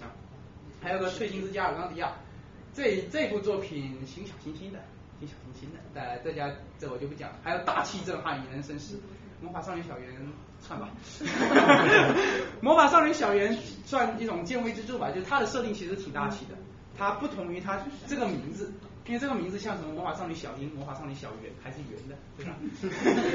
风之谷是宫崎骏的算成名作吧，这一部作品它的是从宫崎骏从八二年一直画到九四年的一部漫画，这里面这里面的设定集合了宫崎骏他个人之大成。就他认为他理想的世界，或者说他认为他应该要他应该要表达的东西都写在那里，就写在这里，所以说这还是非常值得那个。世界观设定，然后看是看起来真是满满的中二病。中二病，大家呃，我给大家解释一下中二病，就是说就是说，通常大家回想一下，大家在十三十四岁将要上初二的时候，是不是陷入了一种人生宇宙这种思考？就比如说我在十三岁的时候，有时候入睡前我只是想说，哎，我死后的世界到底是怎么样的？想了半天想不出来，然后虚构出了一些非常牛逼的东西，然后就会那时候以自我为中心，意识自我意识过剩，以自我为中心，那时候就会觉得自己真厉害，这个大人都是傻瓜，大概就这种感觉，就我没有非常叛逆，我没有必要为这个世界服务的，不是有一句话说的非常对，就是非常的很好的诠释这句话，就是不是我的错，都是世界的错。当然这句话还有另一个意思啊，不是我的错。各位朋友就不说啊，但是人不中二枉少年啊，人不中二枉少年这句话大家要记得啊，人不中二枉少年，谁没有幻想过将有自己的一片世界？现代艺术鼓励人们进行想象，对吧？抽象和大胆表达，大家去现代艺术博物馆都是这种东西，对吧？事实上，动画创作方式也是响应现代艺术的潮流，同时日本近现代部分文学创作有极端化的倾向，就你可以看到，比如说什么三岛由纪夫。哇，最后那个自杀真是令人震撼，对吧？他写他是一个日本的极右翼的那么一个作作作家，然后他最后面用一个最后面用一个非常怎么说呢？非常神风敢死队式的这么一种方式结束了自己的生命。这部分极端的作品在管制宽松的动画当中也找到自己归宿，为动画创作者中震撼的动画提供了土壤。好，说了这么多文字啊，还有文字对，这些是动画动动画的题材划分。啊，这是我自己做的，然后它也是分为日常和中二两个部分。然后现在通常有很多日常的话，有很多搞笑的日常番啊、卖萌啊、卖腐啊，就像福瑞啊这种东西的。然后一般主题就我们以前小时候经常，比如说网球王子啊、杀人网球啊，对吧？然后灌篮高手啊，对吧？音乐啊，哎，就还有比如 K O 轻音少女啊、塔里塔里啊，还有很多很多这些说。情感主要也是亲情、爱情、友情和禁断之情。通常这段情就 是师生、兄妹、母子，对，像这样的东西啊。而且而且，其他题材电影有，但是这个东西电影不常有，大家可以看一下。然后还有教育类的、长知识的这些东西。然后本格推理，本格推理算在日常里头。然后本格就是正宗的推理，正宗推理就比如像福尔摩斯这类的东西。然后历史演绎。然后战争、军事，还有李帆，李帆就是专门的，类似于动画界的 A V。啊，李帆算日常番吧？好，对吧？算中二。李帆还是长番吗？日常那我操，这设定是日常，中二题材就是无外乎几种魔幻、科幻，但是有现实的中二，还有一种，还有一种叫变革鬼畜，就是另外一种其实应该叫其他也更也更好。就魔幻来讲，有古典魔法，哈利波特你来呀，就像这样的。还有异世界的演绎，打工把魔王大人就是在一个另外一个世界当中演绎灵之使魔，还有穿越啊，已经完蛋掉这个东西。然后这个还有神话传说，比如说像以前有出过一个什么一些神话传说，这里头都有。科幻也分硬科幻、软科幻和装逼科幻。装逼。什么叫硬科幻？大家知道，硬科幻就是它主要描写的是科技，还有一些设定，就它主要卖点是它的设定，就它这些设定非常硬，像高达，就我这些设定就是非常硬的，我我就就 我即使剧情烂成一逼，虽然高达剧情也不烂，即使我剧情烂成一逼，但是它也非常好看，就这种感觉。然后软科幻其实就是它更多是偏重于社会学、伦理学和哲学上面的探讨。像有一有一部叫做《夏娃的时间》，大家有没有看过？啊，对，《夏娃的时间》它就是一部，它讲述的是一个机器人与人之间的互动。它讲述的是就是一个一一种叫安安卓的机器人，Android 就是安卓的机器人。然后 然后这种机器人有完全有人人的外形，几乎跟人的材质一样。那么它跟人到底有什么样的区别？人和机器人之间的有哪样的界限是不可能逾越的？这做出了一些科幻。装逼科幻就是像什么 Evangelion 这类的东西，我跟你说。那就像《新世纪福音战士》之类的，现实当中也有，比如说架空历史，就比如我架空一个历史的一个舞台，就比如说像《刀物语》，它里面有个尾张幕府，其实尾张幕府我估计它设定就是当时如果织田信长取得天下，估计就会在违章设一个幕府，大概就是这种感觉。但是可惜后来织田信长死于本能寺之变，对吧？啊，就类似于架空历史这种感觉。还有一种都市传说，杜拉拉拉就是那个无头骑士异闻录，它是讲时代地区的一个都市传说。有很多很各种各样的人，有各种各样奇特的能力，他们在一起。然后变革轨迹就像变革推理，变革推理就是它并不是正宗的推理，像像那个 Another，我不知道 Another Another 有人把它归为本格，有人把它归为变革，对，然后它其实意思就是说，它的推理并不是像我们这个完全没有自然非自然因素的干扰。一般来讲，真正的推理像佛罗那是没有非自然因素，即使它叙述的再如何诡异，它都是按照这个世界的。这个这个规则进行运行的，但是变革推理它不一样。首先它有可能是，比方说它它的是有可能是它的叙述手法有问题，也有可能是第一个它本身就存在一些超自然东西，比如像 Another，Another 里头它有一个一个叫不存在之人的设定，这个设定没有任何自然科学道理，但是它就是在那边，而整部作品就是要找出不存在之人是谁。用推理。死亡笔记也属于这种。哎，对，死亡笔记也非常像，但是死亡笔记不能算变革，因为死亡笔记。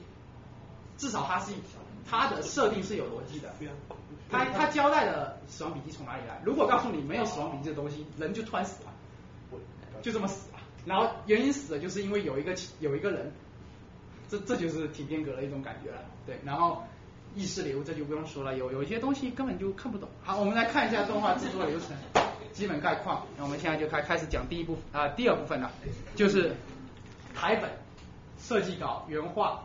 就设定台本、设计稿、原画、动画、色彩、指令、上色和背景这一部分啊。下一步，首先先讲一下人设，就人物设定。这是乌贼你啊，这是一个很可爱的一个动画人设。乌贼娘，就乌贼，就是他他的这些设定对。然后他他就是设定通常就包含各种各样的表情、各种各样的角度，然后然后各种各样的侧身啊，包括他的身高一些信息。这些信息其实啊，其实可以从这些表情看出这个人的性格，应该是一个活泼开朗的、天真无邪的小妹妹，对吧？然后这个是也有一些很细的设定，这是小圆设定，这是我买的啊，我还特地拍呢。这边上面就写满了设定刚设定人当中各种各样的字，比如说小圆长这个样，他的眼睛不能画成这个样，必须得画成这个样，我就不知道为什么呢？我不知道他他的嘴巴。下来的时候不能露出牙齿，啊，像这些非常细的，他往上弄的时候也不能露出牙齿。至于他为什么这么考虑，我还真不知道，可能是对。然后像这类的这类设定就非常设，这些就是给谁看的？给原画看的。他们作画的时候悠着脸啊，这就非常细的了。然后人设往往伴随着强烈的个人风格，许多有特点人物设定在观看动画时第一时间就能强烈感受并且分辨出来了。所以我们来看一下这个，这两个人其实是同一个人设。上面是绝望先生，下面是最近的有顶天家族，然后然后这两个都是九米田康之，大家能看出有什么相同之处吗？首先他们都有手法，对，然后头发通常是比较比较简单，就锁骨也是一个，像有的人设像最新之亚刚讲，他设定就是肉肉的，就整个人肉肉的，对。然后人物设定是一项专门的活，对专门的活，他通常是专门做人物设定，对他通常个职业生涯里。啊，也不一定。通常他比如说像我写轻小说，我有画插图，啊，对吧？他由插图的作者来做设定，这是很合理的，对吧？然后还有一个就是，比如我画漫画，由漫画家来做设定，这也是很合理的事情。如果没有这类的人的话，那就专门有一个人来做设定。职业职业人物设定人。对，也不一定是职业人物设定人，他有可能是画师，有可能是原画，但是也有好像的确也有职业的设定人。对。然后这边是五内虫，就是我们说奈须模糊世界的设定，对吧？然后大家看一下，其实这几个人长得也都差不多，尽管他是来自不同的作品，这一部叫《迦南》，这一部叫《Fate》。这部叫《空之境界》，这部可装逼了，大家可以去看一下。就是就是天空的空，然后天空的境界就这样，但是它不是那个空不是天空的意思，空之境界。然后然后这然后眼睛是心灵的窗口，也是人设的标志。通常我们看这个人人设是谁，就是看眼睛。一看这眼睛啊，肯定是无内存的人设，就这样。当然有很多很偷工减啊，还有比如说同一部作品里面人设也通常是统一的，统一的，大家看一下。比如说这是魔法少女小圆的人设，小圆我们通常叫魔法少女小圆脸，因为她的脸非常的圆。于是乎所有人都脸都非常很圆，他们区别的只是头发的颜色，还有性格。我们通常叫什么？粉毛、蓝毛、红毛、学姐。他们都是都是主角还是就小圆？对他们，他们都算是主角，就他们这这五个人，就主角，但是主角其实是这个。所有主角画一样都没关系。嗯，对，大家等一下，等一下，接下来我就看一个什么叫 这个这个就是极其省钱的轻音部的做法，这叫轻音部。那这是一部轻音部的话，里面一共有这么多人啊，这么多人，大家看，实际上他们每个人性格特点其实好像都一样的，呃，都不太一样，对吧？对不对？不太一样，对吧？但是事实上，把头发去掉之后，基本都一样了。大家就很明显感受，把头发去掉之后，大家都是一个样子，对吧？所以这就是一种省钱法，更一样。对，把衣服换成一样颜色。对啊，那就更是一样的，除了就是身高之间的区别。但是大家如果如果好的话，大家可以看出来，事实上他们的眉毛眉毛是不太一样的，眼睛的眼睛的形状也是有所不同的。对吧？对，都是微调，但是这对于 作画当中事实上并没有太多的讲究。其实最主要的还是为什么动画当中的毛有那么多颜色，就是因为有了区别的人物。好，接下来我们看一下美术设定。谁给我一杯水？美术设定就是指人设以外的设定，更准确的来讲，是对啊可乐吧，谢谢啊，是对静态物品的设定。其实我们美日本当中的美术，日文当中的美术跟我们这边的美术其实是不太一样的。然后他们好像就特专门特指这种东西。然后比如这是小圆设定集里面的房屋的设定，我觉得这群人都回去当建筑师了。然后还有非常之房间的设定，这是一个房间，后面挂满各种各样。然后这个就是卡农的美术设定，这个就是比较后期的设定了。你看他在设定的时候，他把整个立体感给画出来了，就像真的像一个家居设计一样。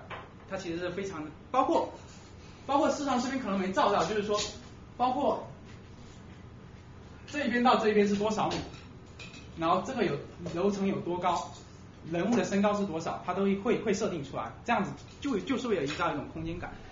然后我们再看一下这些设定来讲，决定的就是一个画风，画风就是指指那个什么。作画的风格，通常人物的作画风格可以与背景的作画风格相独立。大家看一下新海诚早年的黑历史。新海诚大家知道吧？新海诚就是著名的那个什么啊，秒速五厘米的导演。秒速五厘米的导演，大家知道这个，他的风格以唯美为主。唯美为主。是是是。来，这个。他的他的他的那个什么以唯美为主，他的背景非常的唯美。但是他的人设不敢公布。大家看一下啊，这是在零二年的时候，在零二年的时候，动画的背景已经达到了这种水平啊。但是大家可以看一下他的人设，现在还是处于模糊的阶段。养虾。这边已经。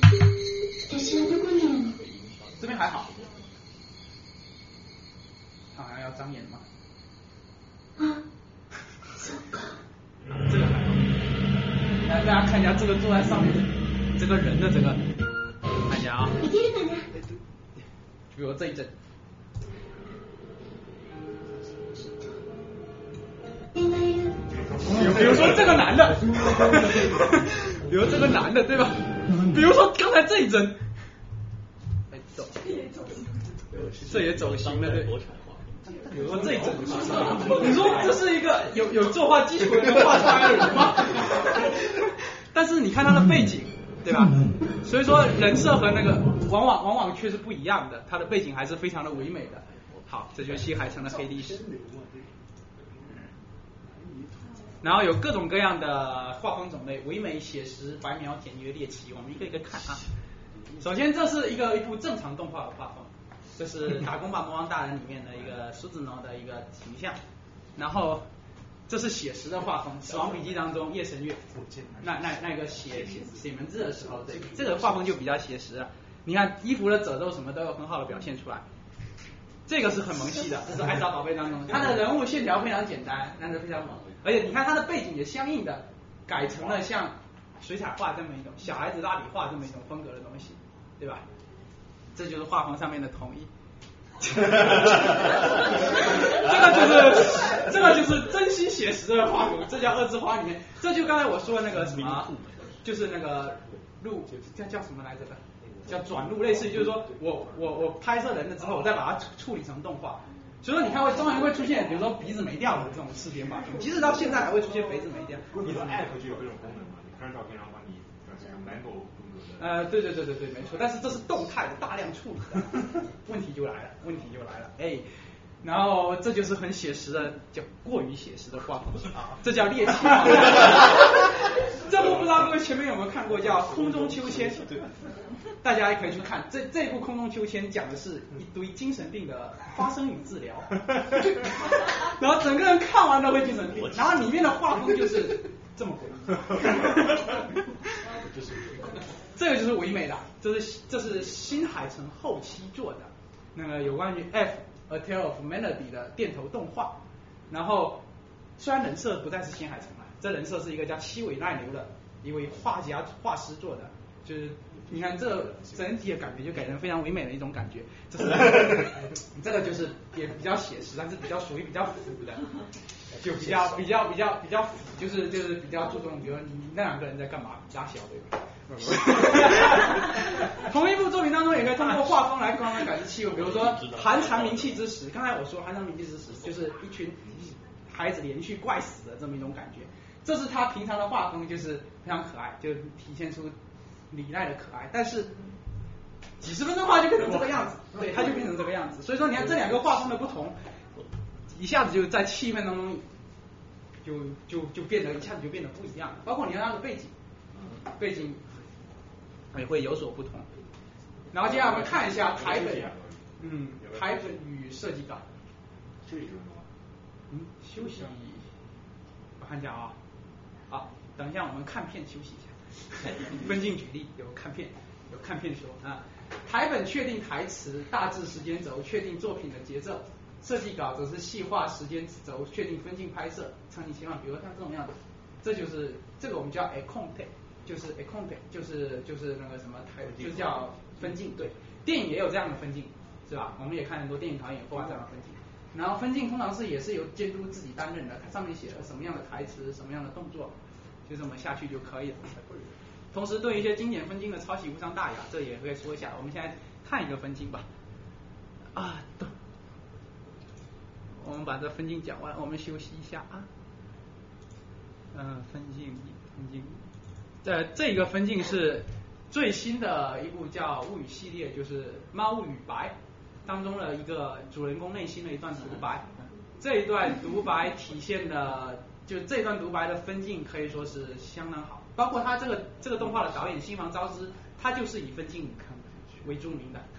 嗯，然后我们来看一下这个。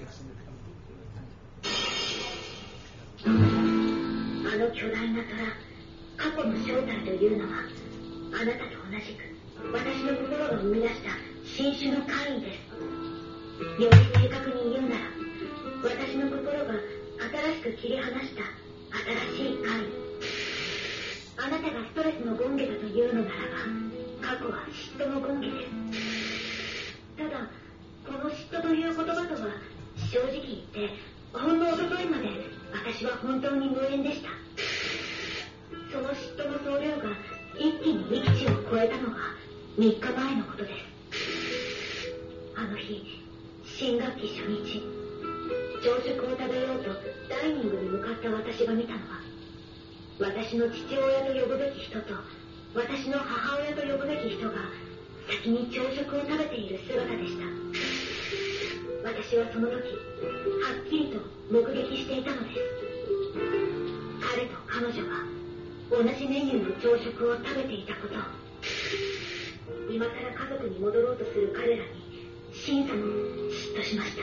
燃えるように嫉妬しました。それだけで私の嫉妬は域地を超えそして過去を生み出したのです。ただ私はこんなことはもう終わりにしようと思っています。你看这就要镜头的转移。あなたのこと他是把自己拍成了片子？正面に向けます也不一定。だからお願いしますブラック羽川さん私の中私の心に戻ってきてください過去と一緒に帰ってきてくださいどうかどうかお願いしますストレスも嫉妬も不安も苦痛も悪い可能性も深い闇も全てを愛するとここに誓います。跟他分镜配合的ず台词在うずうしいお願いですがずうずうしくなろうと決めました。多分荒木君はがっかりするでしょうね。彼が私に見出している価値といえば戦場ヶ原さんの言うところの私の白むくさ欠けている野生だけなのですから。荒木君を落胆させたくはない。私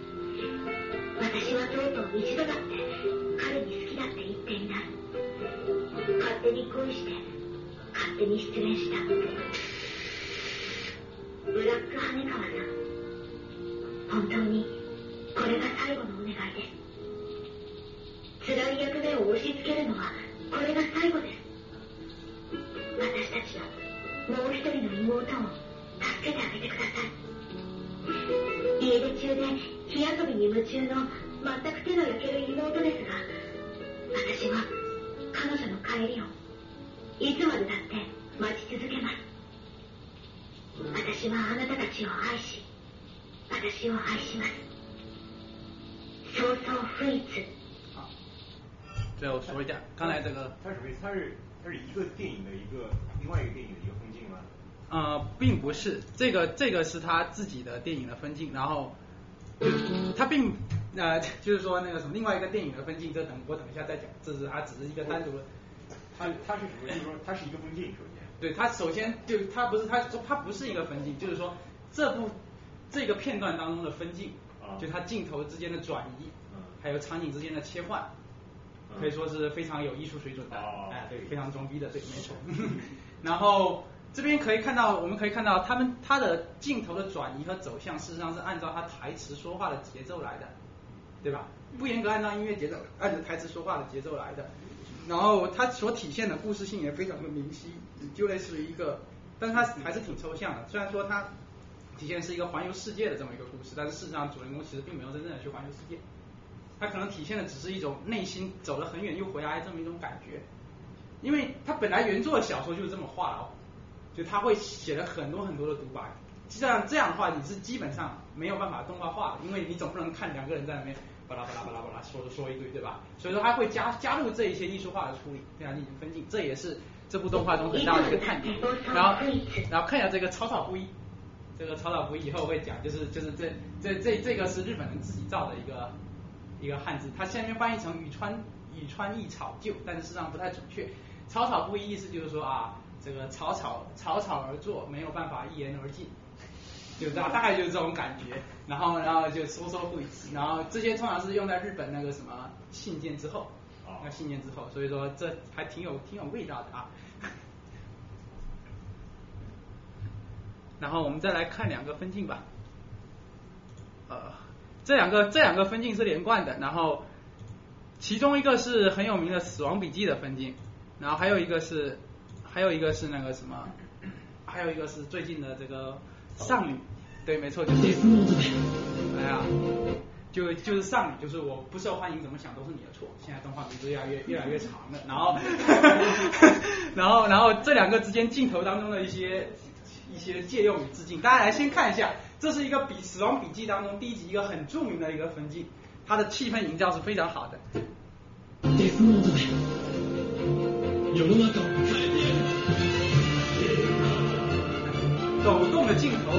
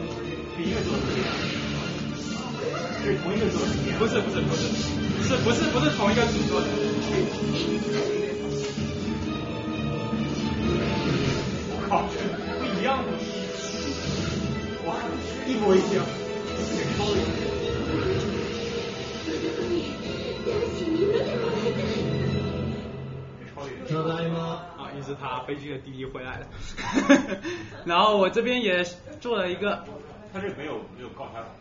没有，因为因为其实分镜是没有版权的，哎，分镜其实是没有版权的，对，你看这个这个就是几几个分镜之间的对比，你 其实就是一模一样的，对，太赤裸裸。对，这就是赤裸裸。你说这个叫抄袭吧，也不算，它只其实只能说像一个致敬，对吧？然后来看一下，就是抄袭的好听。然后来看一下，哎，哦，这个忘了设动画是吗？看一下啊，出现。那我们来看一下这些这些不同的导演有不同的分镜风格，比如这是新海诚的分镜，画的非常细，人的眼睛基本上可以做原画来了。怎么样？然后写非常工工整整，什么阿这就是拿出来了。这个第二个、第三个，然后这个是台词，台词和，然后这个这个是动作的一些描写，就比如说权力的什么我也忘了，什么权力的往往前 follow，当然他不写追击就写 follow，估计是嫌麻烦，然后就这么这么写这么写，就比如说啊这要跳下来是要这么跳的，然后这样这写的非常细。同时我们再看一下长颈龙学的，某科学的超电磁炮。他的这个，他的这个，这个这个就非常非常乱的这种表情，然后嘚嘚嘚嘚嘚嘚嘚嘚，什么伊塔达基玛啥，妈这这这类的东西，然后什么各种各样的，然后比如包括场景这些，这些就很乱了，还有一些，所以不同的监督的风格，它的分镜风格是不一样的。一个好的监督，比如宫崎骏的监督、新海诚的监督，大家很喜欢会跟他共事，为什么？就是因为画的分镜画对，分镜换法。像这种监督，哎我操！然后我们休息一下吧，休息一下，嗯，还可以喝点水。我这边比较喜欢，你也是哥大？对，呃，毕业，毕业，我是今年才才入学，啊，后到我一一年，你是学学还有啊什么？这个。配生物配的太好，配一日哦，这个都都忘了拿出来。给讲座都要放的看我不了一下我你今天穿的那么正经我在过去看我去回家以后我发现我来来然后家要和谐的样子然后然后我们我住在大附近啊先住一百三十八家算了那我不去打。看到没有说看不到呗还好还好还好见过是不不，我其实有一个，其实同事还好吧。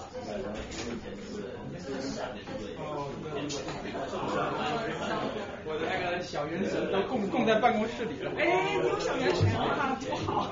这个是小圆是吧？不不不，这个这个是初音未来。小圆我我我供在我办公室里，等下给你看一下。哎，是小元神的那是那一款那个，这你自己做的吗？对，最大的那一款，那一款那一款。这你自己做的吗？没有，这不是，这个是买的。就现成的，不对，用自己拼现成的，是吧对，？没错。然后它这边会有一些小部件可以拼起来不同的表情、不同的动作。哦，这个动的是吧？比如说，它可以动，可以动。哦。这就叫手腕。我叫丽参与。是是是。对，这是冲。它的设定就是它它。对，也不一定，就是他唱过一首叫《水冲歌》，知道吧？水冲歌，哎对，然后之后这个葱就伴随他的设定一起。嗯，然后这这个也能动啊？这也能动，对对。头发也能。头发也能拔下来，能拔下来，然后能那个。我不了，我不了。能把能把刘海拔掉是吧？你，能把刘海拔掉，能把我靠，能把能把头摘下来，能把头摘下来。很有名的一个。我靠，能把头摘下来。就这种就是日本买的。嗯，对，有中国也有，国内有，对，中国有进来的，也有国产的。然后这个这应该是正版，这个大概一个一一百多两百多的样子。日元、美元。呃，那个。魔王是很好的，魔王魔王已经是服了。因为我有天天给你发短信，就很痛苦的状况。没有啊，没有意识的。虽然您的您的这个你说晚点就来，这个害得我以为对你在十五分钟内到还有期待。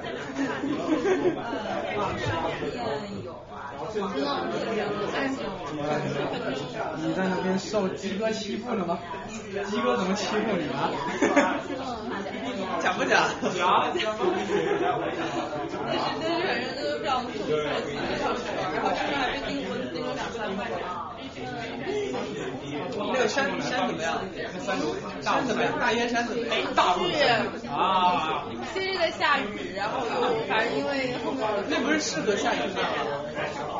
没有人带我去，哎，反正好可怜哦，我觉得真的好可怜，好可怜，好可怜，完全都不知道发生了什么。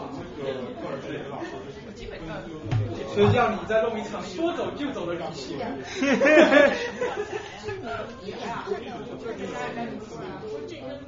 戏。不要不要。是说这是一类题材吗？没有，在在在家里待着，一般对我这个三类事可能这个关是吧？这些人牛日吗？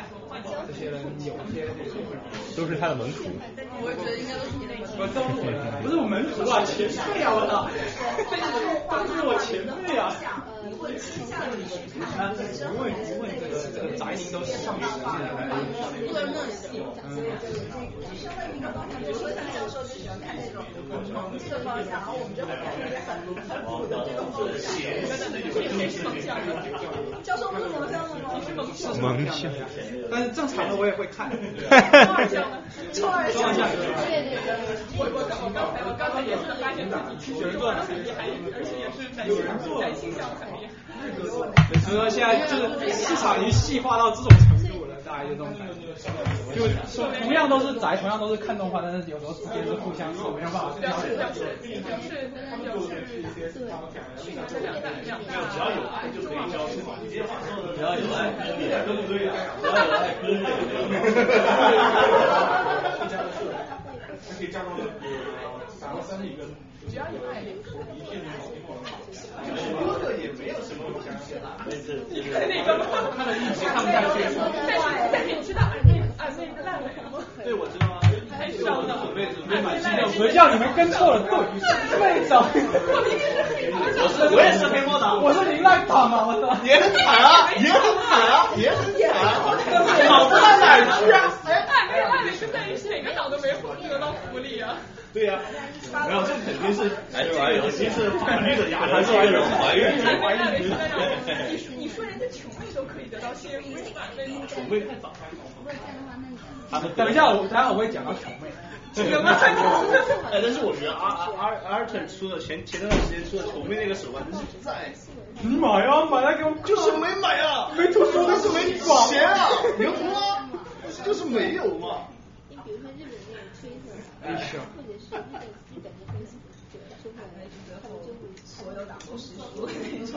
哎我觉得阿妹如果再找五零的话，她应该就是全部推，就是全部推到结局。啊，是不用了。我觉得如果全推倒，就会变成渣，就会变成 School Days 啊。对啊。没有 School Days，本来在 School Days 之前也都是全推的节奏。对啊。可是 School Days 出现，不对，你想，其实 School Days 其实你那个 balance 其实 nice ball 也就这么一条嘛，对吧？嗯。哎，我觉得没有 School Days 都是都是水降结局吧？如果有原游戏的。没有没有有有后有好的结局有有有问题啊。我以为那个 School Days 原游戏都是雪的水，不是他那个 nice ball 就是一条。我觉得我觉得我们现在讲话，控制一下我们讲话的那个只是用腰腹，还有用锯子拉来，对，推下铁道来，对对啊，这个就是其他的，也算好，算至少都有个全尸。推到铁路上面还有吗？讲重师，我没看。重师。不太好找啊。这现在很很大的讲攻壳机动队了，教授。我教授不看这个项目。这个也没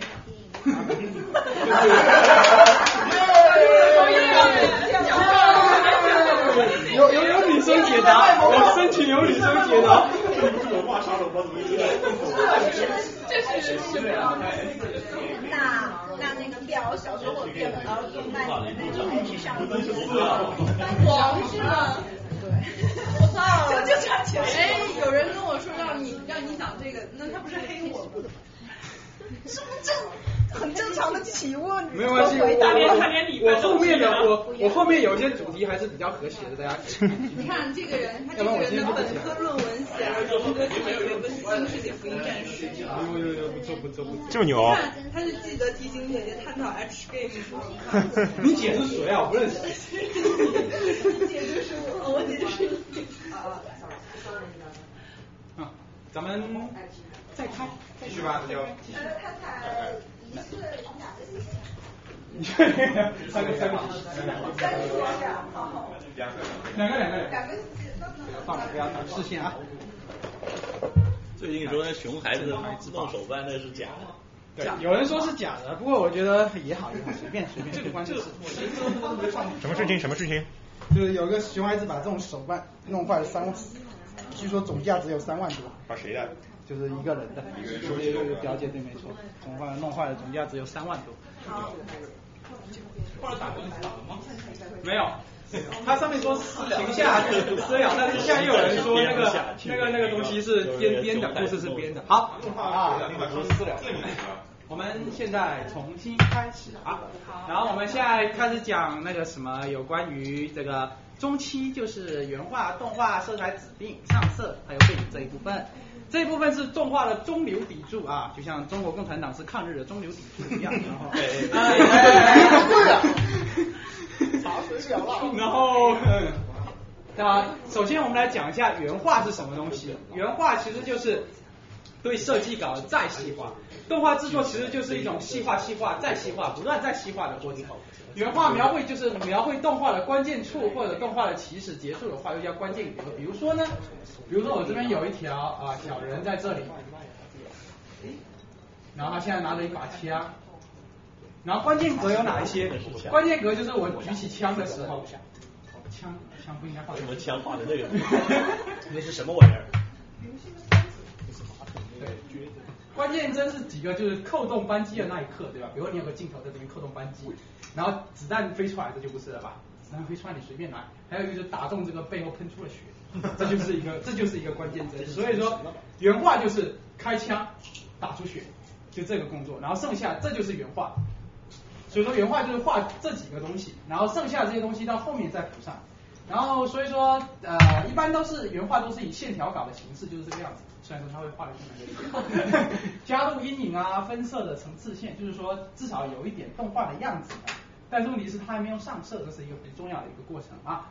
通常原画只会涉及到动态物品，就比如说我现在正在讲课，有一天有一个人要画我，伟大的骆教授正在讲课的一个 然后我正在这边讲课，他显然不会傻傻的把背景全部一帧一帧的画下去，对吧？他肯定会画一个我然后这样，再这样子，然后然后然后这时候这他只会画这两个东西，背景的话到后面再合成。以前的动画最早的动画是没有合成这一说的，就都是一个个画下来，但是现在就有了。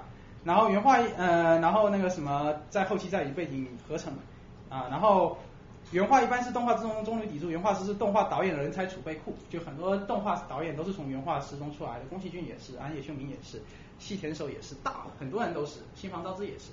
然后关键真的确定由总演出担当，每个由各个原画师画风的统一由作画监督管辖，而作画监督每集的作画监督可能是不一样的。大家记得，所以说有时候你在看一部动画的时候，每集的画风可能是不一样的，这也很好玩哦。然后这个就是几个，这是啥？为什么会有这东西？哎，右边是啥？哎哎哎，哦，我想起来了，对对对对对对对，哦，我想起来，对对对对，不错了，就是啊，等一下啊，我真是忘了保存了，我没有保存动画，对。加尿是啥？淡出。操！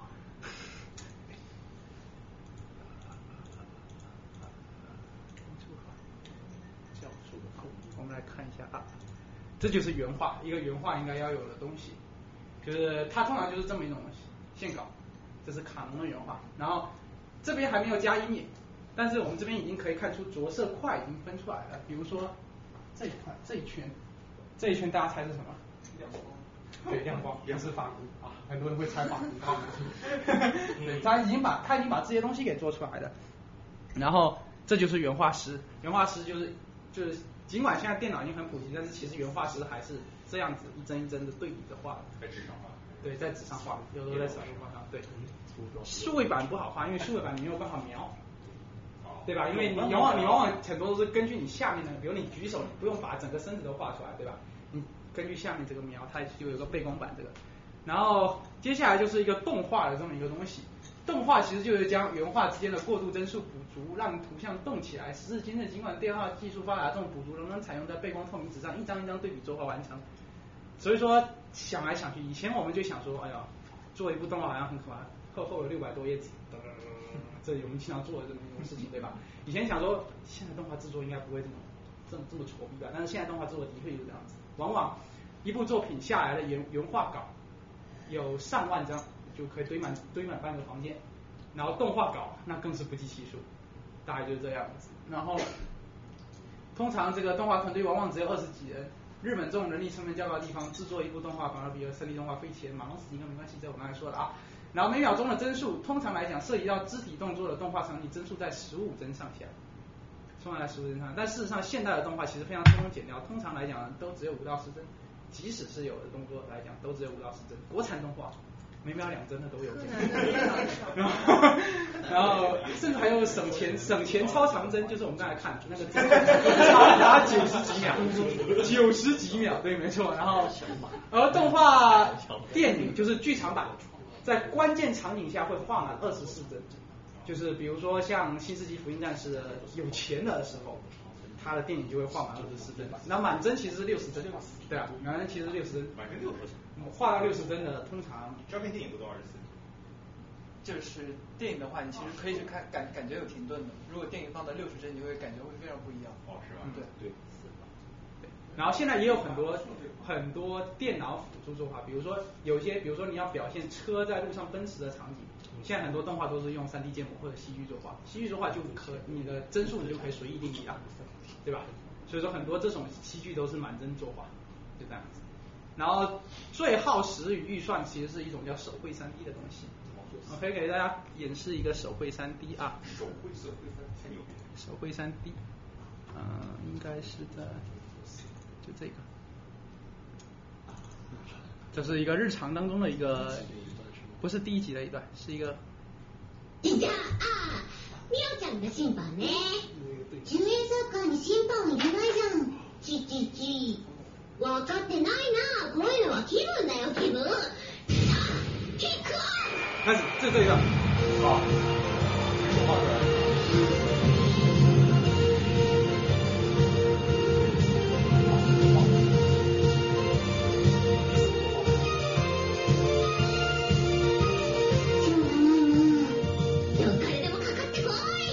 一个镜头就这么一个旋转，大家看起来如果在电脑当中建一个模式非常好做到的一件事情，但是事实上如果，但是这个很明显是用手画的，而且看来那个那一段帧数其实非常高，至少有十五帧，然后所以说所以所以说这个，为什么不用电脑建？嗯，不知道，可能预算花在了奇怪的地方。就有很多动画导演他你搞不清楚他他为什么会这么做，这个其实不对啊。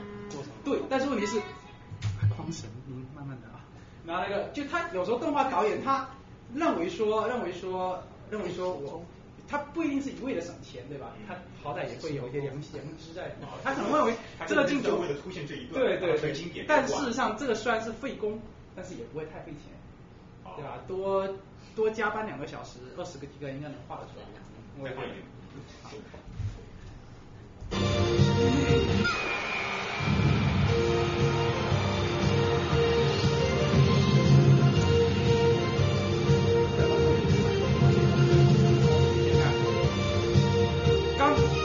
讲，二 D 和三 D 之间切换是会有一个很明显的衔衔接在里头的，但是大家这边看不到这个衔接的痕迹。对，它是它是多少帧？大概十五帧左右。嗯，而且具体需要明显的。然后这截的会掉帧，这个也很好。这也是一个比较经典的分析。没了。这这部较日常的动画，事实上就是一部很无厘头的搞笑动画，它没有什么任何的营养，请大家不要那个，对，请大家不要随意模仿啊。然后现在很多日本动画团队就将动画这个业务，因为这动画完全就是体力活，你原画已经确定了，接下来就是模仿描，一个一个确定了，这外包给中国、韩国公司，在节约的成本同时，也促进了中韩两国动画产业的发展。你去杭州动漫园区去问一下，几乎所有公司都都都都在做这种外包，几乎所有公司都会在做这种外包，就是嗯，杭州或者北京也有一些，比如说像《魔法少女小圆》。最后动画这个部分，你看中国人其实占了很大部分。王晶王晶晶，对王晶晶，赵军辉啊，什么东西，王佳琪啊这些，这些这些就是叫做国际化、全球化生产。然后动画检查，你看就就是一页页这样刷刷刷刷刷，非常的原始，但是也非常的良心。然后还有一个色彩指令及修饰，我们来看一下，就是说现在我们原画有了，动画有了，一帧一帧都有了。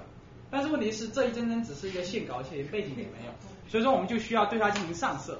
上色的话，除了吉卜力工作室就宫崎骏所在的工作室以外，它上色基本上采用电脑上色模式是固定而且高效的。其实它现在也采用也采用电脑上色，不堪其扰的。然后上色现在电脑上色，我不知道现在软件到底到达一种什么样的程度，因为我们看刚刚很多效果，什么油画效果、水彩效果，实际上其实都是用电脑上色上出来的。那事实上，这个这个就让我非常好奇，就是说现在好像 PS 技术好像非常强大的样子。其实这个事情也都是在做 PS 的过程，这我就不太了解了。在上色过程当中，最难做到就是光影效果的绘制了，对吧？因为你一件东西它只有一种色泽，这非常好理解。但是，一旦涉及到了光，它就有很多种变化了。它有可能有墙面上其他东西的反光啊，什么东西的这些东西。那么，在这色彩情绪当中，明快、黑暗、温暖、冰冷。色彩风格，油画、水彩、现实、印象派、纯色块、高反光，还有一个就纹理质感。你画了一个东西，你不能就像一个水泥石蜡一样，你有可能它有木头的质感、金属的质感。金属是怎么样质感？它反的光会是怎么样的？粘土的质感又是怎么样的？毛茸茸的小猫的质感又是怎么样的？对吧？像这类的东西，事实上都非常考验上色师的这么上色师的这么一种工作。然后，上色师通常是由作画监督直接担当，就或统领。统领担当，然后很多原画也会参与到这个上色的这个过程来。但是上色有点好，就是一旦你确定了这个人物的稿之后，那么接下来上色就会非常简单，因为你可以模式化的处理。现在很多应该也可以识别，比如说，比如说这个动作，你要确定几个点，到下一帧它就很容易识别这几个点分别去往哪里，对吧？嗯，可以吧？这这些是可以实现。就是现在在动画过程中，其实用到了很多这些技术，其实大大促进了动画的生产。而且技术在至少在十几年前都是没有办法想象的，所以说动画这这技术的发展的确也给动画带来很多。比如说像这个描述五厘米的这这个戏剧，这这这一帧是非常漂亮的一帧，因为它的光影效果做得非常好。它的它的整体来讲，我们可以看到很明显的光的走向，从右上到左下这样子投射下来。然后包括包括它这边边缘做了一些虚化的这种泛光的这种处理，让它变得如梦如幻。玻璃上的反光，还有那个什么樱花的倒影，这些东西都是色彩新海诚在色彩上面一些非常非常很好的一种效果。就但是呃，哦对没错，新海诚算是一个比较，就他的作画呢算是比较中规中矩，因为他他只是对现实当中的一种修饰。就我很喜欢这种作画作画，但是我不会鼓励他去做这种作画，因为我觉得动画毕竟还是一种比较中二的，靠自己想象的这种东西，对。然后这边也有几个画风之间的区别，比如说这是今年有有顶天家族，这个是大家应该看出来这是京都的鸭川，对啊，京都的卡莫卡瓦。然后这个所采用的所采用的这个应该是比较普通的上色，就它的上色层次感、色块感很强，但是层次感不足。就它它的光影相对单一，你看每一面墙事实上它的颜色是一样的，像这面墙它只有两种颜色，这个很明显的可以看出分解。但是这样的画风也可以。只要它能，因为它人设本身，看我们看它人设是很简单的，两种简单相加在一起，画面就会变得特别干净，对吧？这个更简单，这个是人类衰退之后的，对，人类衰退之后，它是明块、明亮的大色块这么组成的，然后感觉就像一个现代艺术一样，对吧？这部动画我很推崇，这部动画是一部荒诞剧，荒诞剧，然后这部动画，这部动画里面它的声优的表现力非常强，我可以给大家看一个片段啊。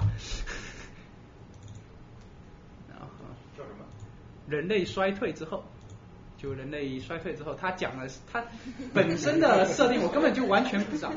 不要吐槽普通话。嗯。ここがパン工場です。今から専門のガイドロボットがパンについて説明してくれるはずです。はず？何分工場に入るのは私も初めてですので。应该是用金先生，不是一条。これはロボット。僕はパンのこと何でも知ってますよ。あ、えっと、何からできてるんです？とってもいい質問ですよ。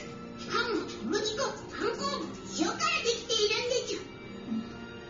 ところが今時のパンの材料は別に何でもいいんですよ。え？要はパンの味がすればいいわけですよ。合成パンはローコストで栄養バランスもいい。材料がないものは農業による合成食品。这个其实在吐槽这个现代社会当中工业化的这么一种说法。なるだな、ここ。ま、ぶっちゃけると本物のパンに比べると味はだいぶ落ちるんですよ。短パンなんかからも合成できるので、いろいろ問題もあったみたいですありえないコメントが絶賛炸裂中。それでは最後にパンを試食してもらいます。然后突然画风开始转，突然开始转で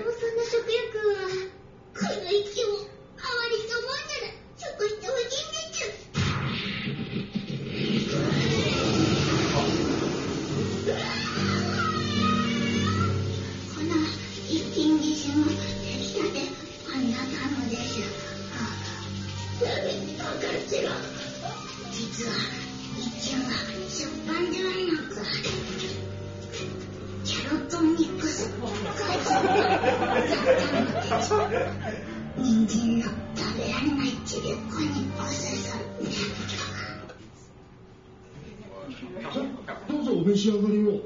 いらない。この、誰が運営しているのかわからない工場の先に、一体何が隠されているのでしょうか。できれば知らずに退散したいところですが、これも、超定款の仕事とのことなのでしょうか。哎，这个他就是这个样子。他的剧情就是各种各样切换，非常的荒诞，然后往往你根本没法没法预测它的走向是啥。好，我们看接下来 这个就是一个唯美画派另一个对吧？就是 P A Works 当中的那个那叫啥哦？花开一缕波，Hanasaku Iroha。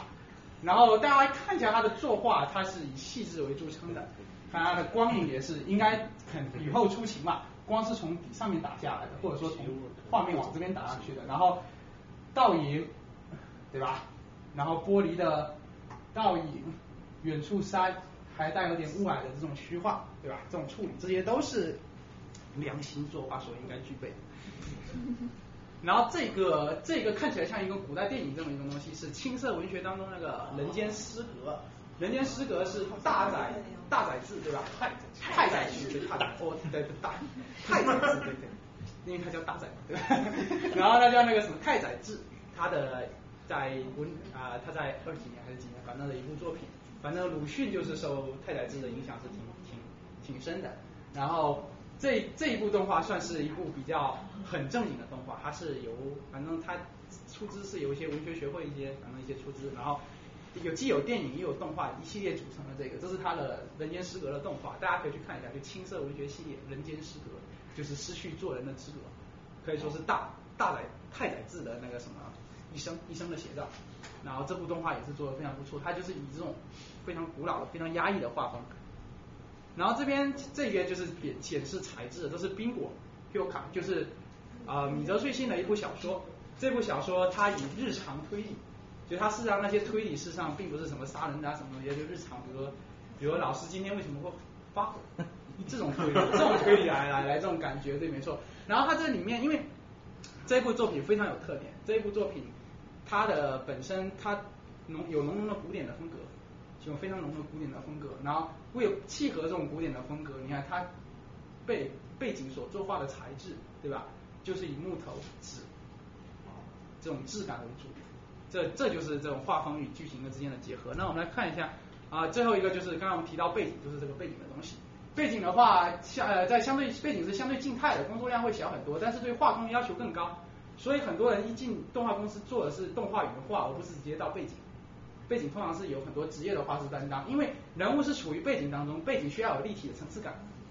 因为你人物画的二 D 很简单，但是你的背景是三 D 的，二 D 和三 D 之间你要有个衔接，要么根据你人物之间的位置。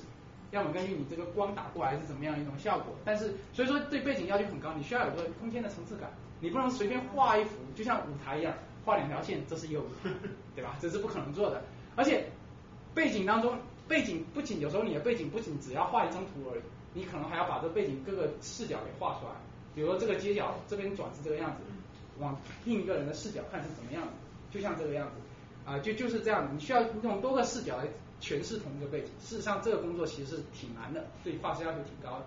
然后背景的话，通常就是严格的尺子作画，然后有有用水彩，也有用电脑渲染。比如新海诚的这个，这是新宿御苑，然后这这幅背景相当漂亮。我们来欣赏几个背景吧。首先是《狼的孩子与和雪》，《狼的孩子与和雪》是去年一部很著名的动画电影，细田守监监督是一部非常感人的，讲一个母亲和两个狼小孩的故事，或者说就是狼人小孩的故事。然后今年这个这部在美国也非常有名，就美国人也非常喜欢。然后这是去年动画票房冠军，而且远超，还超了《Evangelion Q》。然后这个是魔法少女小圆的背景，这是当学姐头被咬掉的前一刻的背景。大家缅怀一下学姐，三秒钟，一二三，好。然后这一个背景，它采用的是一种非常魔幻的这么一种感觉，它给人的质感是一种蛋糕、糖、砂糖做的这么一种质感，然后加上。它这个背景并不是采用了像刚才我们这种平铺开来的这种方法，它是采用有一定广角变形的这么一种感觉，对吧？这也是一种这种作画上面的一种常见的处理手法，这种给人一种高远的感觉。这就是《A 把破》里面的背景啊，这个背景主要就是以他细致描写著称，就是这个背景大家就是这个样子，大家知道，就是它都是二维画出来，但是它给人的纵深感是非常强烈的，纵深感是非常强烈的。这之间呢，就包括这个它的立体感是非常强烈的。然后背景很多背景事实上就是就就就就就是很多就是实地动的，因为实地是最简单的，你拍不同的照，按着那个照临摹就可以了，对吧？所以说也催生了一种叫圣地巡礼的东西，就比如说像柯南 东京影视厅，啊，它实际上这样，非常错，非常，对。嗯，东京的都话，没有，它是东京都厅，东京都厅，东京都厅，对。虽然他住的地方叫米花，然后然后这个然后这这就是这两个之间的对比。你看动画当中把这个拔高了，而且而且出现本来这边是一大堆乱七八糟的建筑，但这边他把日本国会大厦画进去了，好像是体好像是体现一种权力机关，对，也是东京对。然后这个是在西宫北高，就兵库县兵库在兵库北高。然后这这幅图这两幅图都是我拍的，就是我上这这次去日本然后时候就拍的，然后这这幅拍不好，就因为找不到这个角度，因为因为因为当时大家都在上学，大家都在上学，然后趴在这个上面，就自己有问题。两个女生的角度等半天是吗？没有，那那时候时间挺紧的，就是这块坡道，然后然后然后就是当时有有这出来之后，大家就去考据这到底是哪个地方，结果找到这个地方了，然后大家就蜂拥而至到这个学校，然后搞得学校都不得不那个，就是正是因为这个样子，正是这样一个样子，所以很多。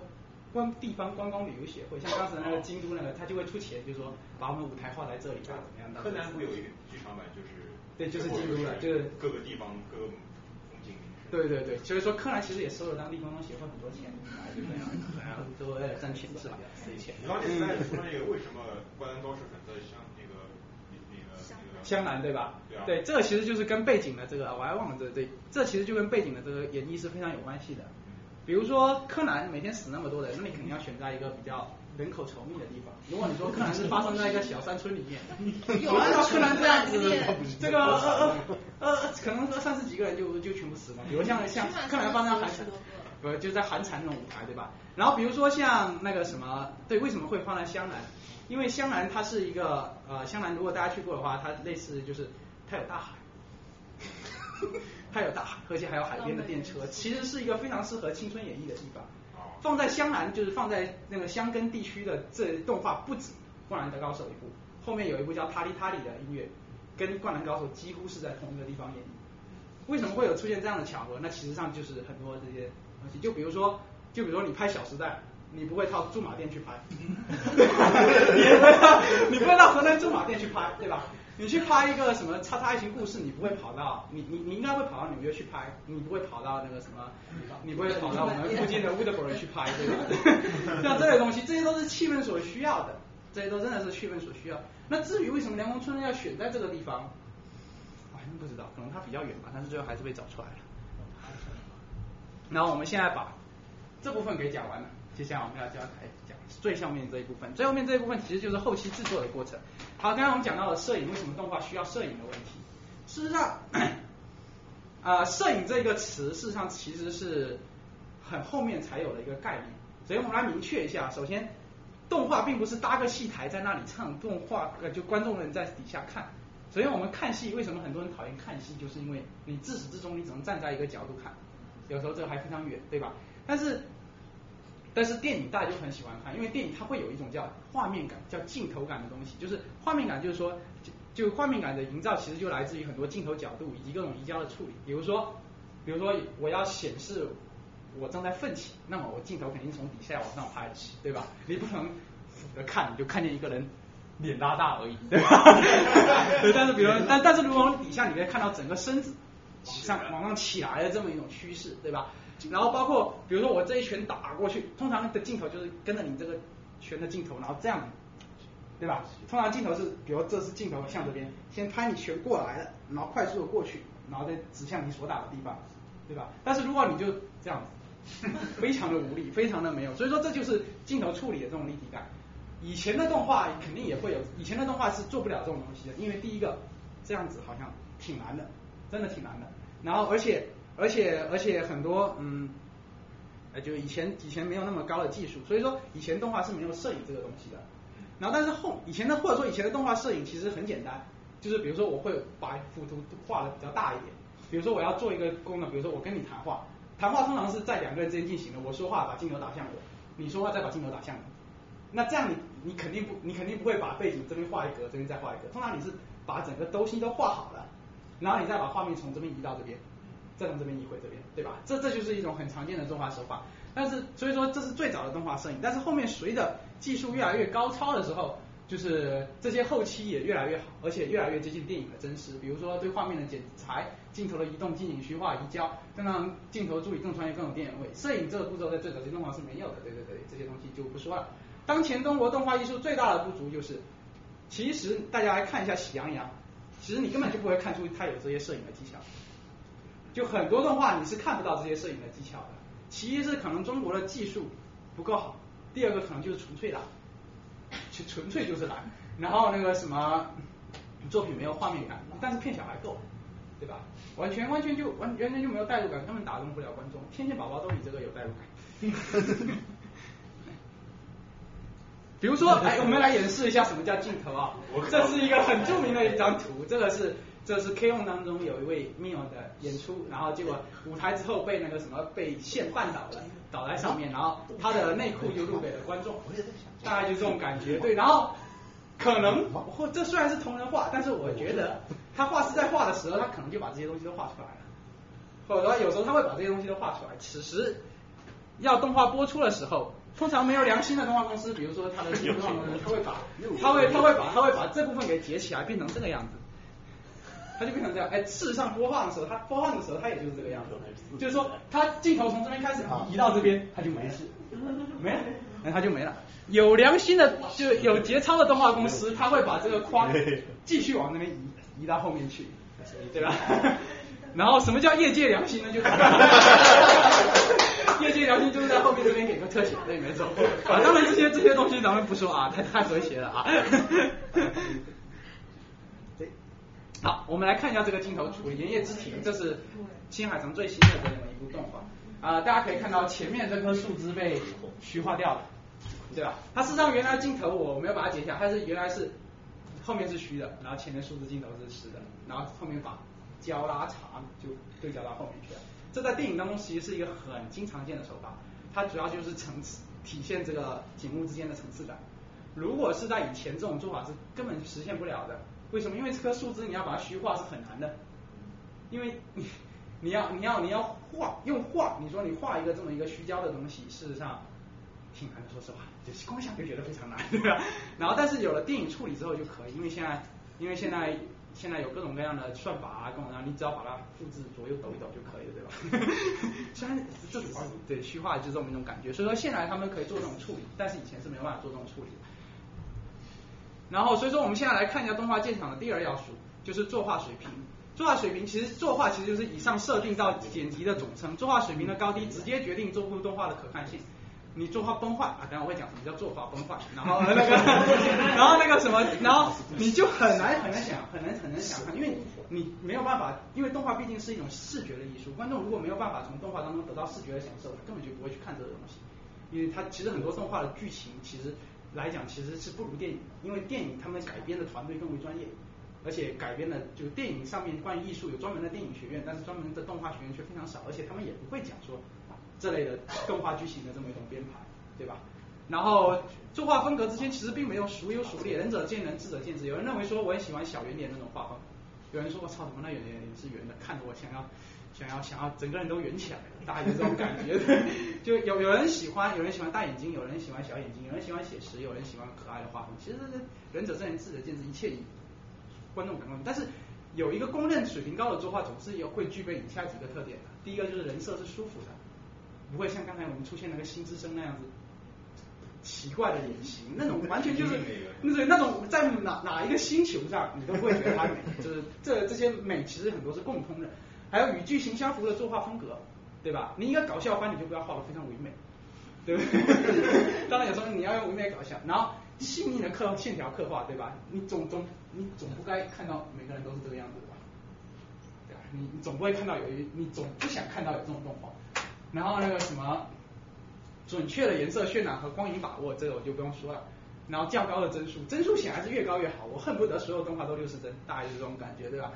镜头游走要风骚，就是我刚才说的，摄影技术一定要好，对吧？就这其实这就是导演他自身的修养的问题啊。他在写分镜的时候他修养问题，但是意味着就是说多的分镜会增加很多的工作量，所以很多导演在工作量和他个人之间的风格取得这么一个平衡。有呢，当然像安野秀明这种纯粹为了省钱而采用长镜头的，另当别论啊。然后画面感是非常强烈的，这个也是跟这个跟这个跟镜头游走风骚有点像，只不过这会更为准确一点。还有作画创新，就比如说有些东西我是别别人没有做过，我却做过，比如说像二之花那个，就刚才那个那个直直接直接把那个直接把演员变成就那种很猎奇的画风。就把直接把演员然后拍下来的电影直接变成动画，那一部动画对，没错，那一部动画，这就是一种作画上的创新。虽然说它算失败了吧，因为它最后面卖的 DVD 卖的不是非常好，但是事实上它至少给出了这么一种东西。但一味的做出重要上的新奇，会出现很多意想不到的问题。大家有没有听过三 D 龙事件？三 D 龙事件是这样子的，就当时神奇宝贝在播放的时候，有一集是三三 D，就是他讲的就是三 D 龙这件事情啊。然后这三 D 龙事情，因为是在一个虚虚幻的电子世界当中打斗，然后这个打斗当中涉及到很多，就是有很多很很科幻的因素，于是动画导演为了增强视觉效果，就让画面在蓝、黄、红，而且是很鲜艳蓝、黄、红之间不断的切换。呃，我这边已经没有那个视觉，大家可以去什么时候抖胆去尝试一下，然后就那一个，就特别是给小孩子，就那那那一集看起来整个人的眼睛是非常难受的，不断的闪烁，不断的闪烁，不断的闪烁。然后特别是那时候，就是当这个播出之后，就收到起好多小孩子晕厥的事情。对，就小孩子看着看着就晕了，然后遭遭各种各样的家长投诉，最后这集就撤掉了。这集就是这个作画太那个太那，还有一个。还有一个比较经典的作画事件，就是中二病也要谈恋爱的作画事件，就他的第一部的，对，没错，他的他的那个什么，他的 OP 就是他的那个 OP，最开始他的风格是这样子，就他的作画是这样子，也算是一种创新。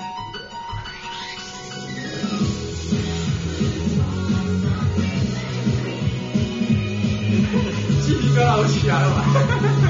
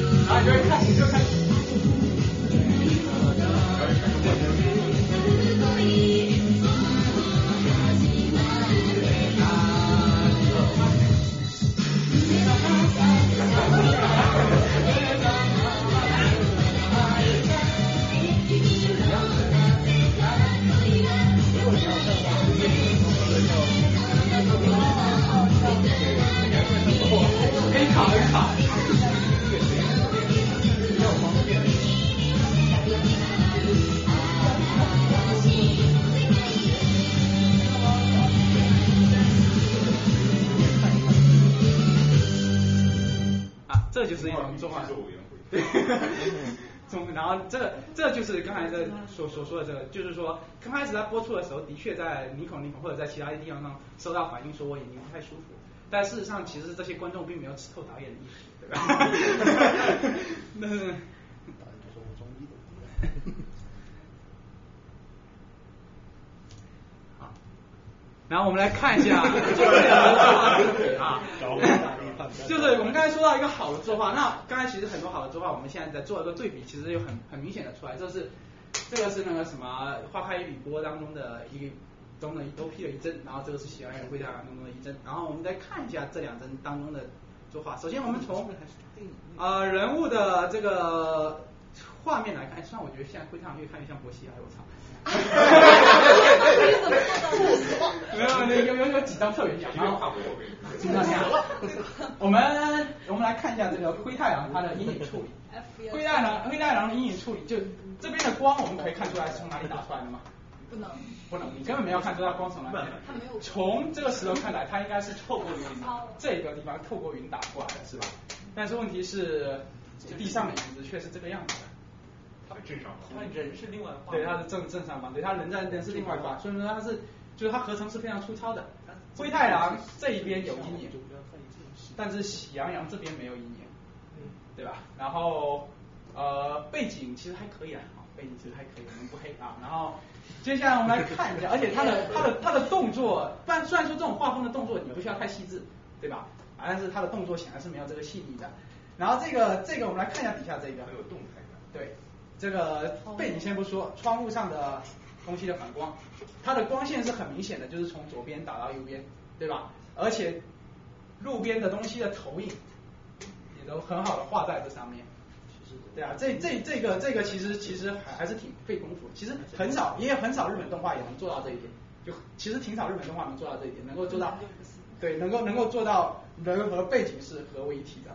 然后包括他们跑动起来的时候，头发还有这个，它都会头发都会进行抖动，然后各种各样的东西。在喜羊羊跑起来，它好像毛基本都是变形的，直接花开一缕。开一缕不哈，等下我会把这些动画给提供出来。然后还有一个就是《费德基尔》当中的作画细节，这是武王在高举誓约胜利之剑，就是 Excalibur，就是 Excalibur 这些东西的时候，然后这时候激起的水滴当中，每一个水滴啊，不能说每一个，就这些水滴当中印出了他们的脸，这也是一个很作画细节高度体现。虽然说这个是错的，因为。在水滴看这个人脸的时候，他应该是大脸。这个就是监督的物理水平不行啊。嗯。还有这一帧，凉宫春日消失，这一帧长门有希露出锁骨的表情，拍出了三十六万日元的价格。这这这，所以说阿宅的消费能力是非常可怕。就是这帧为什么好呢？首先光也很很明确，从这到这的，对吧？然后锁骨。这个锁骨的层次非常有，还有自己的汗，啊，就还有这个胶囊，这这这这些这些都是让人非常激动人心的这么一种元素，嗯，是的吗？是。然后我们来看一下什么叫作画风狂。啊，上面那个忘了是什么作品了？然后总之就是画成这个样子。通常这种东西，通常这种东西不会出现在原画环节，而是出现在动画环节。早期中文承接的就很多出现这种东西，但现在不会。韩国韩国人特别韩国人会出现这种东西的，然后这个是 Psycho Pass 也是韩国人承制的，然后就会出现这种东西，就是它它会出现就就很很奇怪的这种感觉，然后这个作画崩坏比较难以，这还是这是魔女魔法少女小圆，魔法少女小圆以作画精细为特征，但是它还是出现一定的崩坏性质，比如说大家注意看他的手，有六根手指头，这可能是原画师。在本身作画的时候忘了他自己曾经画过几根手指头，好在的是在后来 DVD 的时候修正了。我们再来看一下这一张，这张作画崩坏在哪里？大家看一下。脚。哎呀，日哥您这个，哎，作画崩坏在哪？这动画分化其实是在脚，大家把这脚折起来看一下，它左右脚其实是反的。哦。对，所以说事实上动画其实是，哎，动画的观众其实是非常挑的，他会。他会不断的去诘问这个画师，虽然有时候画师他往往往往并不意并没有意识到这个自己那个，啊，当然这也是一种作画方法，这是黄绿只有知道的黑历史，这是我毕业的时候照的一张照片，你啊，对。陶然亭公园，陶然亭公园对，没错，这这个这个这个这个这个大家看一下啊，马上删掉。这动画在哪？呢？那个，只只只只是只是娱乐娱乐娱乐，是你崩坏的是吧？嗯，然后我们现在接着呢，我们把摄影讲完，剪辑我就不用说了吧？嗯。啊，剪辑这个完全就不用说了，然后我们把作画的作画的这一部分都讲完了，剩下我们就讲最后录音的这一部分。录音其实是声优，其实是动画欣赏的第三个要素，就是。刚才我说世界观、作画和声音表演，这是三个的作为东西。然后是其实声音录制其实包括三个部分：音乐、音效和声优的表演。那我们这三个都非常好理解。我们先来看一下音乐。音乐部分有几个名词，一个是 O P E D 插入歌 B G M，写的 Opening Song、Ending Song 插入歌 B G M Background Music。然后日本动画音乐阵容可能是豪华之极啊，这大家可以在里面可以看到很多非常好的。比如久石让、陆朝上，陆朝市啊，可能大家不知道，他是给 A 把配给 A 把配乐，但是他现在是旅居英国的一个音乐人，他给很多部电影配过配过音乐，我也忘了什么。菅野洋子就不用说，有了有很多歌都是他自己唱自己唱的，《维护游记》，这也是现在神仙小麻子准这两个这两个都是后辈，他在后面啊。然后许多日本人家喻户晓多几家都是为拥有配而发迹的，而且像宇多田光、大桥卓林、平井坚、仓木麻衣像这类的人。大时间大白兽也曾因为多部动画现身，可以说日本动画已经走上主流文化的范畴，对日本动画推广中的功不可没。就很多人就是因为一部就是音乐而认识动画的，可以说很多人就是因为音乐而认识动画。很多动画 O P E D 也超出次元的隔阂，成为日本国民级的歌曲。比如说日本卡拉 OK 不能叫 K T V，点唱曲目第一的残酷天使的铁则，就是 EVA 的 O P。残酷な天使の铁则，对啊，のように。少年啊，心哪里哪里？还有有什么？哒啦哩啦哩啦啦，哒啦哩啦哩啦，就是《天空之城》这一首，听没有？在这。还有 十八少可大赛，这首我最喜欢，真的是百听不厌。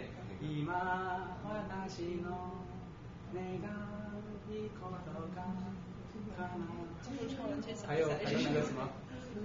哎，给给大家可以看一下。让大家听 Secret 等一下，等一下。上面有。啊，我这边也有，放心。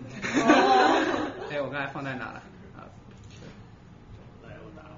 然后他应该哦，不是，应该在 video 这一边。我这边有有一个，刚才摄影当中漏了一个东西，就是这首也是，就是刚才就是给我一双翅膀，十八烧扩大赛。然后这个是日常的一个 ED，它采采用了一个很长很长的背景，我们叫日常上河图，大家看一下。Thank you.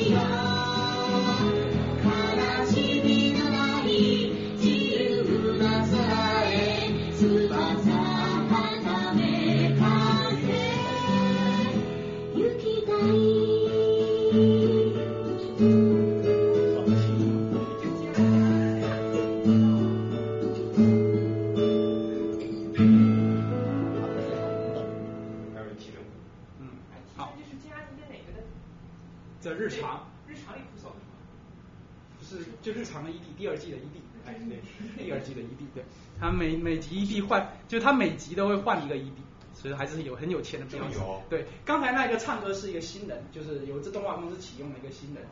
然后因为用新人省钱，这是一个很重很重要的一种方法，等下我会讲。还有什么国庆歌常用曲目《创世拉垮的钥匙》，就以前嘛，年到你生年迈开来，一起走路，就是那个阿阿姨洗铁路，我们通常叫阿姨洗铁路，就是还有 Butterfly，就是数码宝贝。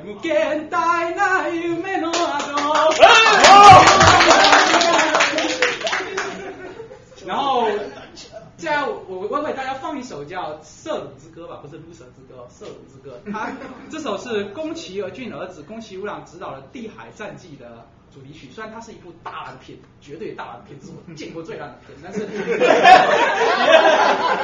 但是大家想要看烂片可以去看一下啊。霸占的二零零六年公信榜将近一个月，凸现这首歌的魅力啊。我们来听一下。地海战记，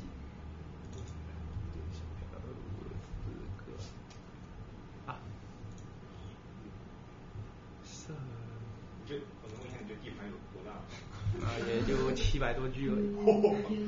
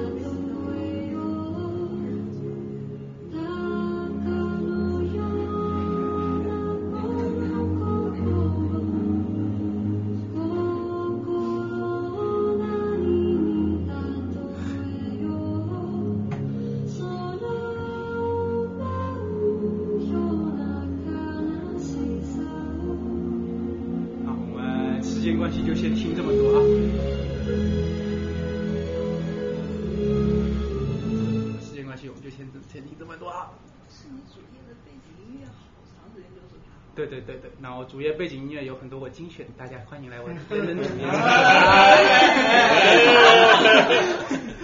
然后现代动画音乐配曲基本上就都采用电子合成，其实电影也是一样的。然后一来这种配乐软件效果几乎可以到以假乱真的程度，虽然虽然这种初音未来的歌姬还是没有办法以假乱真，但是 但是很多软件几乎都是以假乱真。我们现在听到了很多歌曲其实都是由这种电子合成音乐做出来的。大家用电子合成软件非常好对时间进行调节，比如我从哪里到哪里我就调节。最重要是利用电子合成软件可以省去请乐队过来演奏这部分的成本，对吧？还是省钱的事情。但是如果制作预算足够的时候，就是制作组还是很愿意来请那个什么乐队来演奏，因为这样来讲工作枯燥程度会大大减小。你比起再谱上一个音符一个音符的调，对吧？你倒不请一个有有音乐素养的人大手一挥，哇，这个东西就出来了，更有感情。然后那个什么音乐也是更富感情的表现力。大家也注意到了，就是这个演奏者其实在掐着秒表在演奏的，一秒钟就零点几秒误差都不允许。事实上也是一件苦差事，因为你毕竟你要先这样拉，而且你还要。还要那个什么拉出感情来，这可以说是对指挥、对演奏者都是一种挑战啊。但是我但是对于音乐专业的学生，事实上这样子是不难的。就指挥至少在数秒、数拍子的时候是非常准的。就你刚才告诉指挥你你什么那个什么，给我一个每分钟一百赫的四四拍，他马上就给你指出来。这样子，嗯。就指挥不需要介入任何的。对对。这么牛。熟能生巧吧。嗯，就像画师，你他闭着眼睛都能画出一个很好的东西来。嗯嗯。慢音乐也成了许多动画的营业形式，比如说 K-ON 里面轻音社团为主题，里面穿插了许多原创歌曲，声优天然的声线、极高的表现力，还有良好音乐素养，使得这些歌曲成功大卖，让许多周边产品，包括剧中出现了几十万元一把的吉他乐器，啊，那个什么土豪专用的 AKG 七零一耳机被抢购一空，唱片销量公司直接让动画公司回了两次本，所以说金阿尼靠着赚很多钱的。然后再通过紧缩万叶萧条放在日本，可以可可不是一个新港现象，不外乎国内外许多阿仔都吐槽说强国人权轻音部，精神支柱轻音部，经济车头轻音部。大家可以看一下它里面的一首歌，大家放松一遍，放松一下啊。啊省钱作画音乐在哪？哎，我没有录音乐吗？嗯？省钱。哪里哪里？不是声优，不是声优。Secret base，Secret base。嗯。BGM。哪里 BGM 在哪？哦，对对对，是在这，是在这，我错了。子棉花这是里面当中的卖出了很很好的一首曲。大家可以看它作画细腻，包括女生弹琴的时候，全身的动作。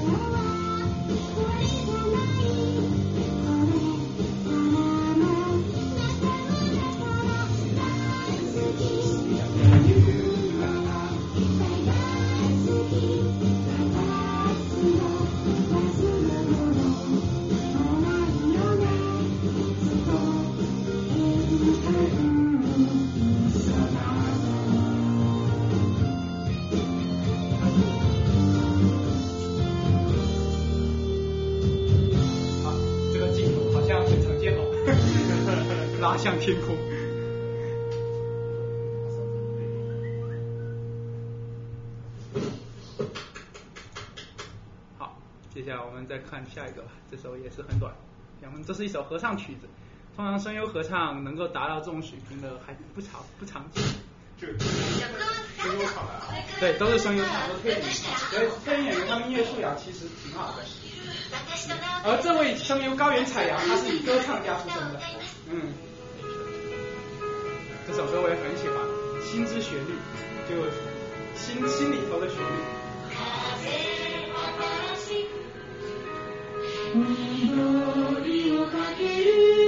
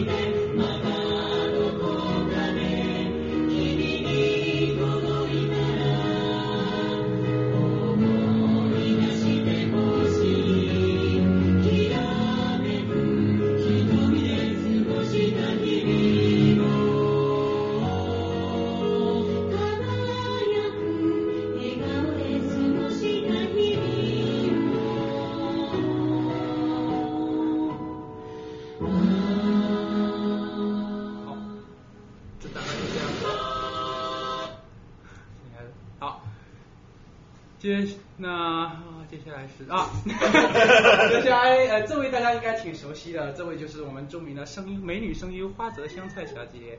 然后 这这幅表情名叫冰库北，我想大家可能在各种各样的，因为因为它正好，因为它正好切到解到是真的时候，它正好是有一个冰库北与啊，是是是是，然后这这个这个。这个这个跟姚明的那个脸，还有那个金团长那个脸，就被称亚洲版表情三巨头，是网络的范畴啊。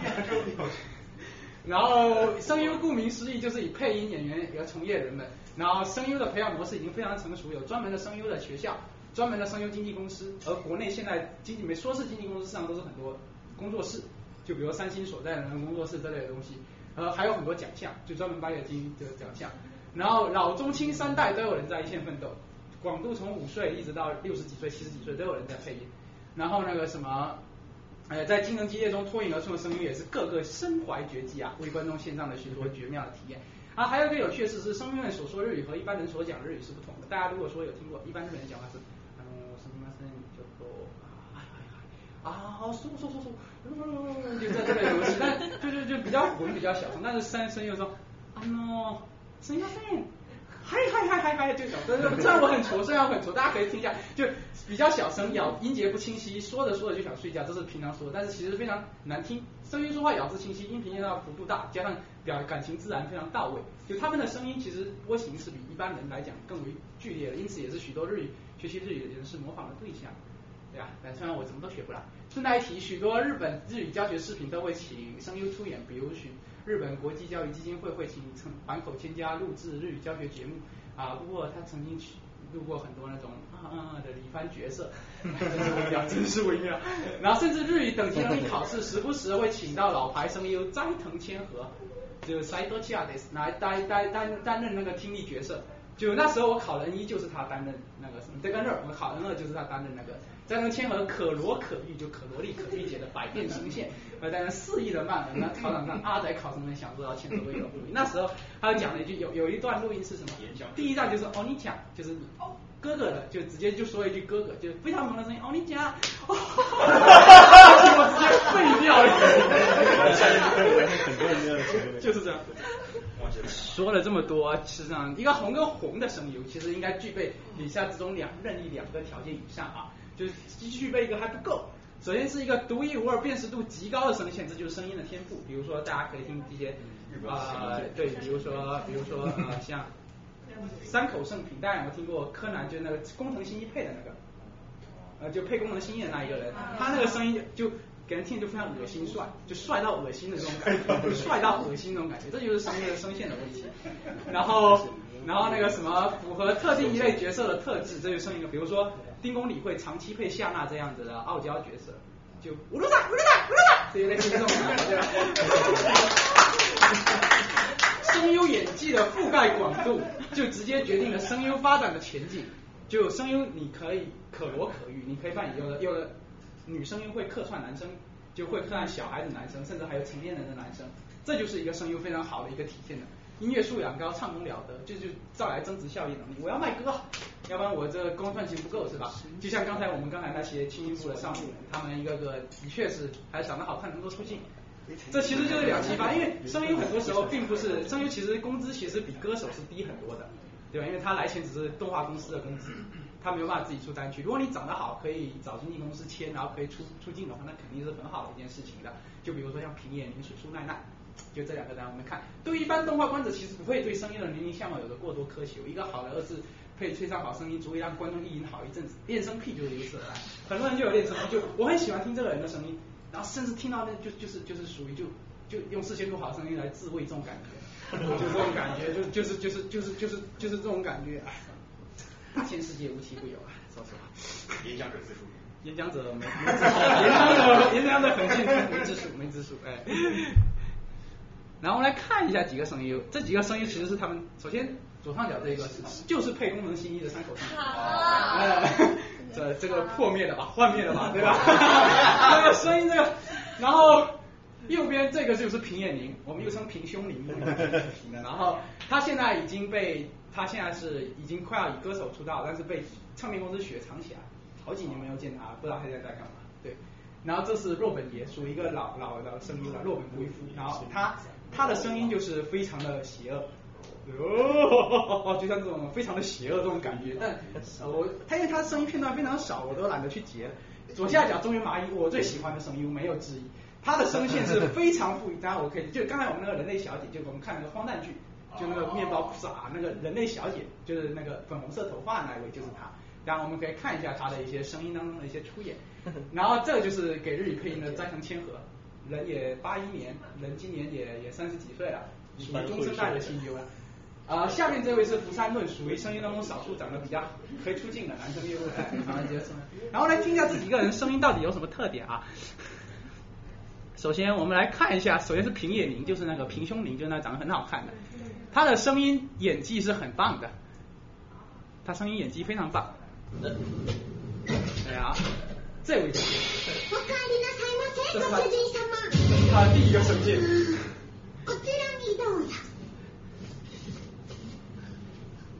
最初の1時間は800円でソフトドリンクは飲み放題。ゲームも無料で遊び放題。駄菓子も食べ放題だから。咬字非常清晰。このうな重じゃない？这在念，这在这在这在就另一个大面，对另一个大面的。時間15分。許可。よし、やっちまえ。あん。なので商売になるのかしら。あん。たたち飲み物何にするちょっと待って？よ。早くしなさいよ。遅いと罰金よ、罰金。それが客に対する態度か。ここではこれが仕様なの。もう決まったわよね。私メロンソーダ。ただのメニューには興味ありません。私はミルクティーをお願いします。あんたはどれがいいの？今選んでるじゃない。団員にあるまじき遅さね。いつから団員だ？そういう設定なの。団長に逆らうなんて100年早いわよ。ややこしいわね。じゃあアイスコーヒーでいいわ。団長命令よ。待ってなさい。やれやれ。久々に臭くってさ。今からステージやるんで見ててや。这就是一段很有名的宅舞，我也会哈哈，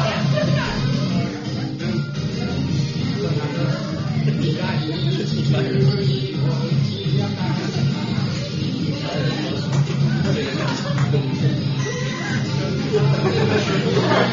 哈哈！哈哈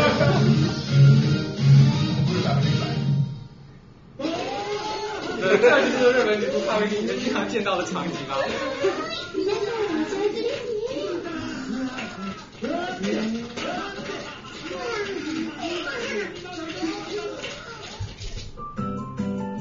好，这就是那个刚才我们说，还有第二个，我们来看一下啊。第二个是一个有关于，这是谁呢？啊，接下来第二个我要提到的是一个今年已经六十岁的人，但是他配这个五岁的小孩。他配着五岁小孩，大家听一下他声音。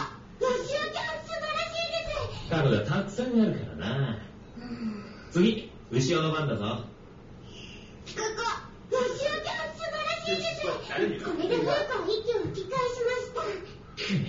せっかく追い詰めてたのに。このことだけとっても、牛尾ちゃんがあなたよりフーコを愛しているとわかりません。なわけあるか。ふふです。好，继继续说一下，那个这个女生就是这个灰头发这个疯子，她她的配音是野中兰，她的声音她其实并没有多少的变化，但是她就以这个声线为名，就她这个声线给人感觉一种非常奇妙的一种感觉。这个男的中村优一倒是挺厉害的。お前が生きていてくれたら。非常性感的声音。来回忆他啊，为什么要类似？这部这部片子其实挺感人的。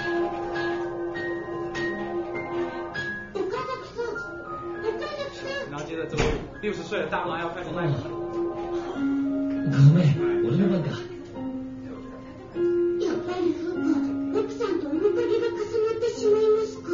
それはないって言ってるだろ。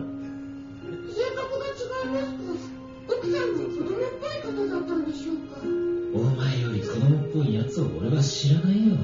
牛尾ちゃんはお母さんと会ったことがないんですよ、ね。他老妈来生他的时候死了。顔は写真で知ってるだけだ。でもパパからいろんなことたくさん聞いた。どんな人ですか？お母さんは。えっと、ととっても泣きます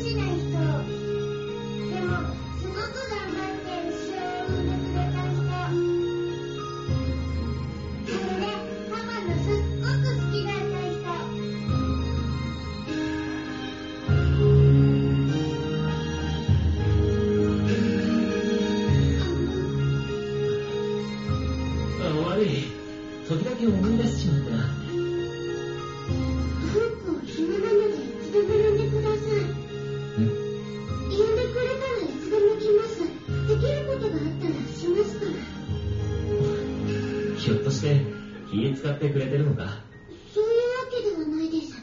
牛尾ちゃんと遊びたいだけです。あっそう。好，这个就是这个就是这个这一刚刚才那一位声优，他的特技就是在家装五岁的小孩，然后打电话拒绝推销的电话。 然后我们再来看最后一位是啊、是一位演技非常牛逼的声优，然后他叫福山润，然后他配过两个很多性格完全迥异的角色。我们先来看一下他声音中二的一面，这是在反叛鲁鲁修当中，就是这个啊。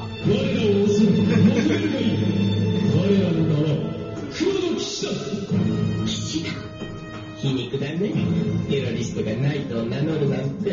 注意他的声音。黒の騎士団は武器を持たない全ての者の味方である。イレブンだろうと、ブリタニア人であろうと、日本海上戦争、卑劣にもブリタニアの民間人を人質に取り、無残に殺害した。無意味な攻撃だ。故に我々が制裁を下した。当然です。このまま流さないと。責任そんなものは私が取ります。クロビス前総督も同じだ武器を持たぬイレブンの虐殺を命じたこのような残虐行為を見過ごすわけにはいかない。故に制裁を加えたのだ。私は戦いを否定しないしかし強い。者が弱い者を一方的に殺すことは断じて許さない。撃っていい。のに撃たれる覚悟がある奴だけだ这句话非常有力ある者が力なき者を襲うとき、再び現れると、たとえその敵がどれだけ大きな力を持っているとしても、正義。力ある者が我を襲う。力なき者が我を求め。世界を我々黒の騎士団が裁き。大家记住这个这个非常中二的声音呢，就非常哦，然后再看一下这一位，这也是同一个，就这一位。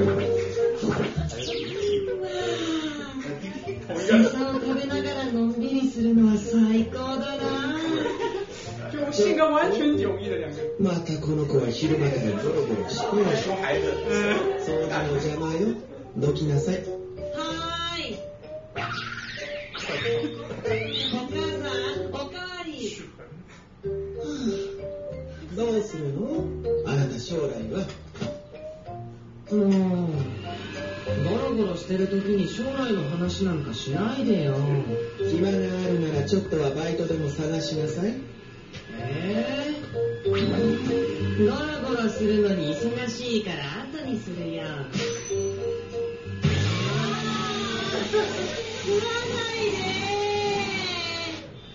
好，就是就是这个样子。大家可以看到，虽然是同一个人，但是他所表表演的东西是完全不一样的。就是右下角这个，啊，就是对，所以说声优这种怪物，对吧的确不是常人能所及的。好，我们也快要基本快要结束了啊，因为我现在本来还要讲宫崎骏的，但是估计没什么时间的，因为我们等一下要去那个岛内，所以我们先把动画整个讲完了再说啊。然后动画基本流程我们现在已经讲的基本差不多了，那我们就来讲一些其他的东西。就比如说影响一部动画评判的因素，对 啊，首先说一下我有这个手办，你看，现在供在我的办公室里面，就现在这放在我的办公室里面，这个差不多这么大，做工非常精细，一个人民币一千多大概。好，首先我们来看一下，首先首先就是导演、作者和哲哲学价值观，比如宫崎骏、安野秀明这两个人，他们所做作品为什么很多人会去看，就是因为他们人本身就是不太一样。宫崎骏这个人，他其实是比较非常小清新的一派。就他他所坚持的很多东西啊，等以后我细讲再说啊。安野秀明这一个人是一个说他参加过奥姆真理教，他的人生观和哲学观本身就带有一些非常奇特的原因素所在，所以他们做的东西大家都很乐意去挖掘。还有一些与原作当中的互动，就比如说原作卖得好，动画相应的也会卖得好。如果动画做得更好，那么原作也会相应做得好。还有比如有一个很好的例子，就是刚才那个人类衰退之后，实际上他的小说其实。受众其实不多，因为他写的比较话痨，但是事实上他是一部好作品，因为毕竟是荒诞剧出身的，可以说可以说写的还是很前卫的。但是动画把它做的非常好，动画把它非常好，所以说他的原作，他的原原作现在也现在也卖的挺不错的样子，对。然后还有一个作品的话题性，事实上这这这非常重要，一部作品的话题性，就其实它其实就是说动画背后说故事与商业炒作相结合，其实它其实更多的是一种商业炒作的结果。那我们来看一下有哪些商业角度，比如说。第一个是凉风春日的的漫无止境的八月事件，这个动画事件非常的非常的经典。就那时候动画公司，它事件的是这个动画原作情节是这样子的，就是因为某种特定的原因，然后主人公所在的八月份重复了一万多次，所在的八月份重复了一万多次，然后小说里面只是轻描淡写过去，但是做动画的时候，动画公司连做了八集一模一样情节的动画。也就等于说，这八集当中，将将近将近四个小时当中，情节都是一模一样的，但是画风有所不同，画风每次表达完，但是问题是，对，在台词什么几乎都一模一样，讲描述的东西都是一模一样的，也就等于说，八周哎八集是什么概念？就将近是两个多月，两个月，也就是说两个月，你每周兴奋的打开电脑，下一个，你看到是同一个东西。这对，然后然后对，然后这这让这让观众非常的愤怒，这样很多观众就在那边讨论，但是这样一讨论，就像《小时代》一吵，很多人就想去看，传说中的八集都不一样的画风是怎么做到的？然后像我就比如说就有人，比如像我一集集的看下来，顿时觉得哎这个是非常好的，对。然后还有一个就是《回转企鹅罐敏感事件擦边球》，《回转企鹅罐》是。一零年一一年的一部动画，它的导演是《美少女战士》的监督基原方彦，原来《美少女战士》他重新回来，然后重新回来了之后做了第一部作品，然后他这一部作品事实上它背后面有东京九五年沙林毒气事件的影子，就它上面的时间和什么都是很很重合的，而且里面它会有有一些有关于中文的梗。就会有一些有关于中文的些，我就不剧透了。反正就是他会跟一些敏感事件，就比如东京沙林毒，因为事实上大家看近几年的日本的文学作品，无论什么东西，几乎都没有描写那一场事件当中的事件事情。也等于说这是一种伤痕文学，是揭不开的一个疮疤。对吧？所以说，所以说，所以说，他们这种敏感球和擦边球事件也当时也引起了很多很多话题上面的讨论。他究竟讲的是不是这个东西？他为什么要讲这个东西？但我可以推荐大家看一下这一部《灰川企鹅怪》。然后接下来就是最最著名的魔法少女小圆放映的故事。这个故事我用打打打油诗这个这个弄起来的。然后那个什么，然后首先他来讲就是说，他最开始的设定。刚开始放出来就是一个非常阵容非常豪华的一部片子。他说，哎，导演是鬼才监督新房昭之，呃，剧本是著名的虐残剧本作家老虚虚渊玄同志，就是我刚才说的那个肉血肉球的那一个。然后那个人设是仓树梅，哎，大家觉得这非常阵容是虽然非常豪华，但是这几个在一起怪怪的。首先第一个 新房昭之，他以分镜为建长，他见长写的就是写的就是各种各样不可能动画化的东西，然后。老虚写的剧本呢可黑暗了，但是问题是仓树梅的人设就是这种小圆脸，非常的治愈。他们在一起会是到底是肯定要有一个人要从良，对吧？就一看两两两个人风画风非常治愈，情节也非常治愈。哎，是不是这个老徐这个从良的这个这我们要有老徐有个从良，就是他开始写一些治愈写新的动画。结果不对，到了第三话，里面一个重要的人头掉，就头被咬掉，剧情直转。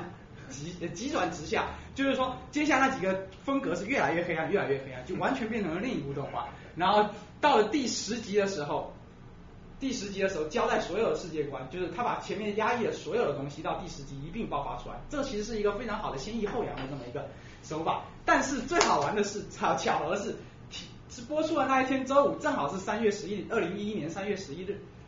啊，就是日本大震灾的时候那些，我们说叫人神共愤，我们在模拟说人神共愤，当然这不能在这里说啊。然后因为地震停播，最后最关键的两集停播了，苦等三个月。大那网络各种各样满篇的谣言，就比如最后两集会是怎么样的走向，包括他剧作家可能说啊，会给大家一个温暖人心的结局，然后网上一片骂声，胡说八道这类的东西，你把这些人虐得够惨了，还有什么温暖人心的结局？最后苦等苦等三个月之后。等到了这个这个结局，然后那个结局还算可以，还算可以啊。然后结局团圆，温暖人心，也就等于说，在这放映过程中，历经了很多可以炒作的东西，对吧？有各种各样的反差，各种各样事件进行炒作，甚至还利用天灾进行炒作，对吧？这个，所以说，呃，虽然说《魔法少女小圆》它也是一部良作，但是问题是它现在有很多原，就是很多人去推推崇它、吹捧它。就它知名度非常高，在美国这边知名度也非常高。其实很大原因程度就是因为这些东西炒作炒上来的，但是也还挺好的啊。然后现在所以说现在提到一个商业化与艺术的博弈，在动画业界除了名声在外、实力雄厚的吉卜力工作室以外，几乎所有的动画公司都免不了跟商业化沾边。就然后为了迎合大众口味，能给企划的一个交代，也为了满足监督自身对于作品艺术性的要求。因为很多监督其实并不是为专门为钱打工，需要在艺术和商业化之间做出一个平衡。啊，当时富野由悠季在北大的演讲的时候，对中国动画做出了一些评论。那时候我们就问富野由监督说，啊，富野监督啊，你看这个中国动画是怎么看的？啊，富野监督一摸光头，就，就，我就知道你们会问这个问题，所以我昨天在宾馆里面看了一些。他说我很理解他们，就我很理解动中国动画制作人只能制作这些东西的心情。他说，事实上，他说他相信中国动画人的实力，但是问题是，他们他们没有钱。他没有钱做这些事情，而且他们也没有环境去做这些事情。然后他说，就希望就是说，就是说，就是他说再再说，他说跟中国的观众其实本身也是会有一些问题的。但他说这这件事情也不好意思细说，他卖了一个关子，类似于这种东西的。反正就这这类的东西，他就是说意思就是说啊，很多时候商业化是必要的，商业化是绝对必要的。当然，但是艺术化，但是过多的商业化也是。就比如说像显然，就有的有有有不能说显然会上，就有一些做画面，它真的是预算。到没有的程度了，它就会有各种各样的很掉节操的一种方式来作画，可能会导致作画崩坏这些东西，这些我就不说了。然后所以说现在为了为了现在其实很难很很好讲，商业化艺术不会，其实最简单一个就是开源节流，对吧？用最少的钱做出最好的艺术效果。所以说现在就有很多一个，比如说比如说比较有良心的 PA Works 和京都动画，京都动画算有良心，因为它的创作周期是这样子，小众大众小众大众，就是说我今天创作一部 K 用轻音部的。就 K 用轻音部是一种非常大众的一种一种卖萌的番，然后我的唱片大卖，我赚够了钱之后，我紧接着下一步我出日常，日常是什么？日常事实上是一部，就虽然说日常它 DVD 其实卖的并不好，但是它可以算是一种尝试，因为它是它是叫做什么无厘头，就它启用新人，日常作画都是新人，就他利用新人就做出这么一种小众的动画，就他输也不会输很惨，但是但是也保证了他艺术性和一些培养新人的一些目的。然后 PA Works 也是，他会做一些迎合观众的，在下一步他就会做一些艺术性较强，就不断的在小众和大众、艺术性和商业化之间摇摆，这是一种作画周期。还有一种利用科技，对对对，利用科技制造一些噱头。呃，我为什么写这个？那呃，就比如说，就比如说有一些呃，这个我也忘了，就有些作画上的一些东西，这我忘了，好像是哦，对，没错，就比如说像那个，哦，也不能这么说，看这个先略过去。然后工作外包全球生产，这个我我也我也想想，刚才也讲，然后培养新人压低成本，就很多新人都是从京都动画出现的，像刚才日常里面的声优，就刚才我放的那个片段，还有包括唱片尾曲的，全部都是新人，都是第一次。然后还有一个叫艺术的省钱，这里面是这一门也是一门艺术，我们就来看一下什么叫艺术的省钱。它有四个，就主要什么？首先就是路人路人化，就比如这是回转企鹅罐的路人。本来按理说一部动画你路人至少有头有脸的在走路，对吧？为了省钱，他们直接用一些白色的纸片在漂浮，用来代替这些路人。但是这样也挺有艺术感，因为它能突出主体，对吧？还有一个叫神之座位，大家有没有注意到？也就是很多人都有注意到，对，没错，所有的动画主角都是坐在靠窗座位上的，靠窗倒数第二个座位，对。首先这这是有很多考虑在里头的。首先第一个，通常镜头都是往这边打过去的，然后背后面他不用花太多的人。如果你坐在教室的中间，你得画前面的人，还得画后面的人，对吧？这就非常的那啥。而且，但是为了你，如果你放在最后一排最后一个座位，那就太空了，你就觉得这个这个他并不是坐在一个班级，所以后面再画一个人，所以这就叫神之座位，所有人都是坐这个，所有主角都是坐这个位置。然后还有个植入广告，比如说这边这个是那个什么那个那个，这是打工吧魔王大人所在的，叫做 McDonald。对 McDonald，但是 McDonald，然后把 M 变成了 E 选，就这种这种感觉，然后也有也有是 What Donald，哇，就是把 M 变成 W，叫歪当劳，亚马阿玛总亚马总，然后索尼 Sony，然后耳机啊乐器这些东西，还有什么勾结地方政府观光协会拍软性的旅游宣传片，其实就是把这些舞台特进动画让大家上地巡礼。然后来看一下这些啊，有植入广告有的，首先是一个同，这个是。无头骑士异闻录，它的原作公司是什么？GA 文库，然后电击文库，然后它有另另一部作品叫呃那个什么《狼与香辛狼与香辛料》，于是里面出现的看板就出现了这么一种狼与香辛料的看板，其实就给自己公司其他东西做广告。然后还有一部叫我的，来给我个背，我背包在哪？啊，在那个门口。啊，门口。啊，这这个等一下要演示的啊。然后。然后第二个是赤裸裸的广告，就是《命运石之门》里面的 Doctor Pepper，是主角最喜欢喝的东西。然后因为这个东西大卖大卖，你看字幕组还特地描红了一些。然后还有一些山寨植入型，亚马逊亚马逊本来是笑的变成哭的。还有考据是植入，就是他不会明白的写出来，但是他会让那有人有人看着这个耳机，大家就会觉得，哎，这个耳机到底是什么？哎，我耳机在哪？我有带吗？就我就是因为看到这这这一部动画，所以我我买了这个耳机。这个耳机其实不贵，才三百多块钱而已，三百多人民币而已。就那时候有人考虑说这个耳机是一款入门的这个耳机，然后然后然后只要三百多块钱，我说好啊，可以啊，那就买吧，那就这个吧。就那时候想要更好换游戏，然后还有一个就是圣地巡礼嘛，刚才说的就是实景动画，你看这路人司马昭之心，路人皆知啊，对吧？他特地就在这个房子里面放了这个。意思就 就是让人过对，然后像冰果，他他作者的老家就是在富山县的高山市，作者是满怀着对家家乡的爱去写这这部小说的，然后做出来的动画也成功的带动了当地的旅游业，大概就是这个样子。好，我们现在来讲最后一个部分，就是动画行业的自律，动画制作的行业自律，就是说接下来讲一些有关比较和谐的东西啊。然后日本的作品审查与天朝政府宽松。哎宽松的强，就是前期应该是前期强制检查，就是说，就是说，首先啊，这为什么写这个？就是说，天朝我们审查是这样子，你在剧本的时候一定要给我审查，你在作画之前你要给我审查，我我对剧本对这个东西进行删改，最后我才允许你放出，这是一种前期的，而且是强制性的审查。所以虽然说现在放开，但是以前都是所有题材都是要审查，但是日本日本的视频审查是不太一样的。它的审查是什么？它最开始制作的时候没有审查，都是靠行业自律，都是播出了之后由民间团体看到这个不对，然后才开开开始进行审查，而且还要得到一致意见，并向行政机构报告或者法院提起申诉。有时候也有时候也会利用议员游说立法。由于民间审查团体权限有限，这种审查只能等到播出后进行，你不能看到前面的那个，你看后面那几集对吧？而且你要有证据，你还得先买 DVD。哎，这个这个就很那个对，而且本身对于作品表现的限度，委员会自身意见也不一，对吧？有人说这可以啊，这不行，然后加上垄传统文书储备申请真的处理下来，作往往作品已经放送完毕，不了了之，甚至 DVD 都卖光了，就这样。然后这样宽松的审查环境下，给许多作品发发挥的空间，只是出于行业自律、监督民生和最基本的法律法规进行创作。就因为毕竟拍情色内容在日本也并不是一件体面的事情，是吧？然后。日本动画无论题材一般都在深夜放送，即使是深夜，也由于电视放送的规则，许多内容仍然是禁止表现的。比如说直接和打上博马的性器官描写啊，然后那个什么露点，但是这个间接的性爱内容，性暗示不在放规制范围内，只是在贩售时应该打上十八禁的标签，类似于这种东西的。好吧，性暗示也不算十八禁，日本人挺开放的。贩售的 DVD 等则是几乎不受法律限制的，所以说还有很多日本 AV 要打码，但是里番动画就不。放就不用打码，咱就不放了啊！我也没有的，就实际上动画是不用打码，所以说几乎是成了一个灰色地带。为什么这么多性格阴暗的人会去看动画？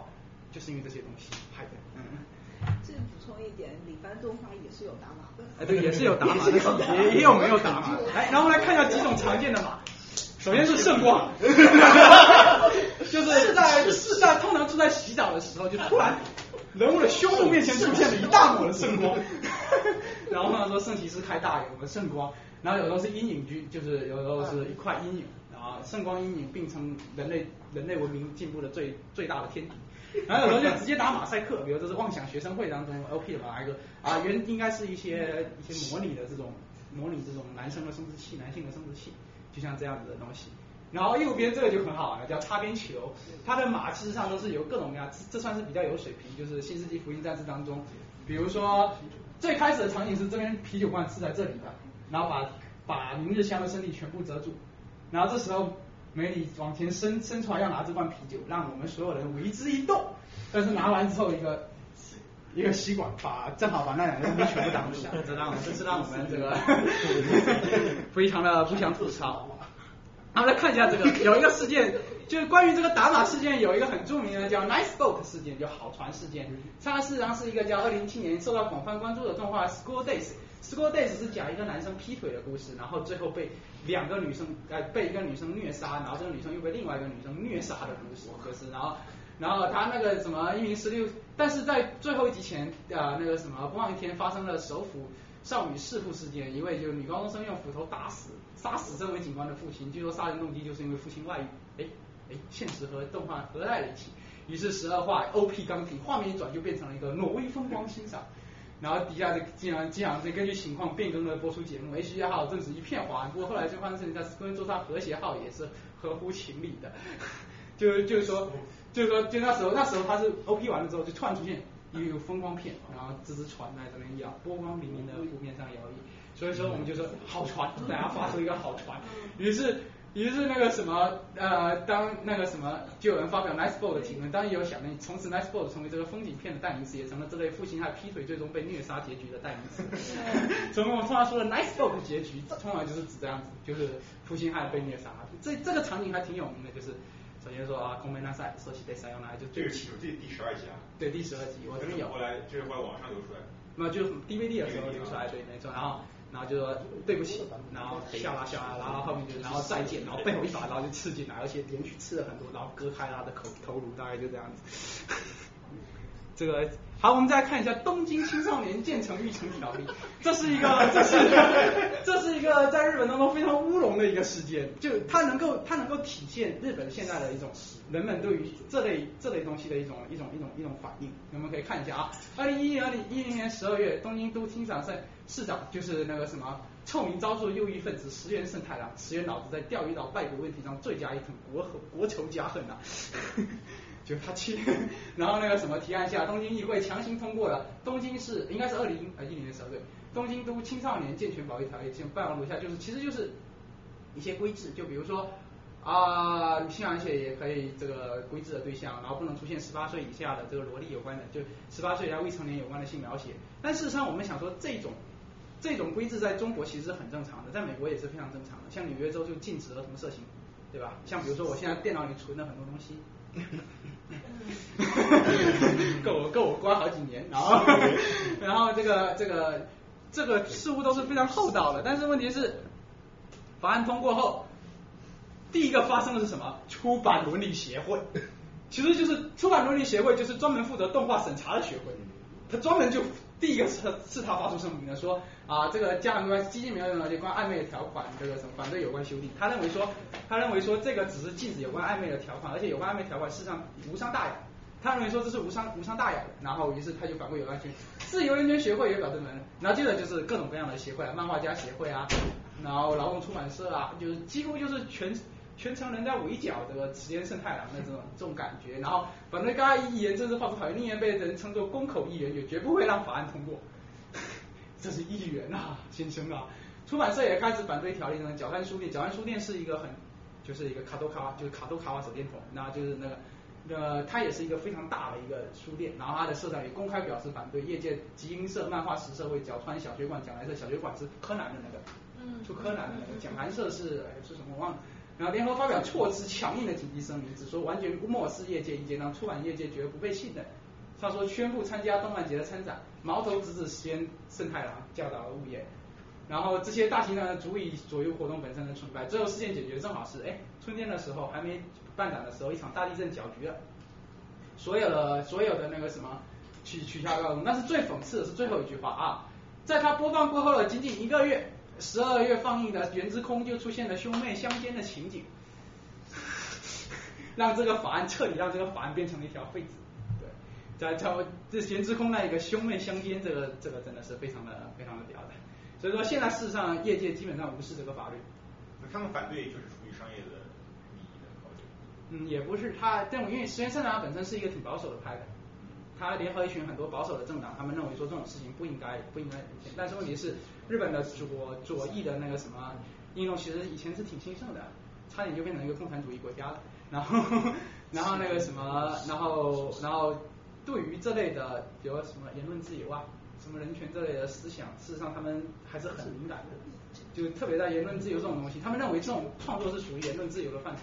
我创作什么给什么人看，这是我的自由，对吧？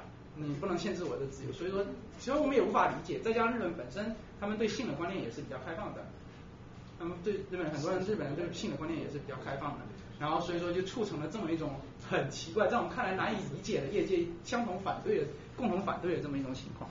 然后我们最后一个总结：日本动画以其性格化的剧情、强烈的视觉效果以及偶像性质的人设为特色，一部性味盎然的作品，背后是大量的枯燥无味的体力活构成。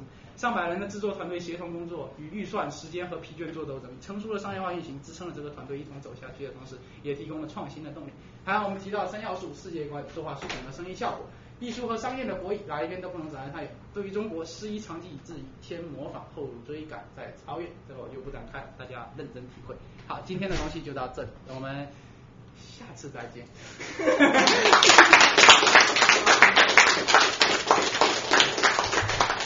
好，谢谢魏老师。大家还有个什么问题？我有个问题啊。嗯。你讲这么多东西，我就想说一下关于文化的东西，因为那个日本动画还是源自于西方嘛，啊，日本动画和美国动画最大的那种文化区别在里面。啊。然后我看过有一篇那个关于日本文化的那个动画的一个积淀，是一个叫阿基拉的动画，啊，一九八九年日本第一部获奖的国际获奖的系列，但那部片为什么在日本那么受欢嗯，好，哎，这个。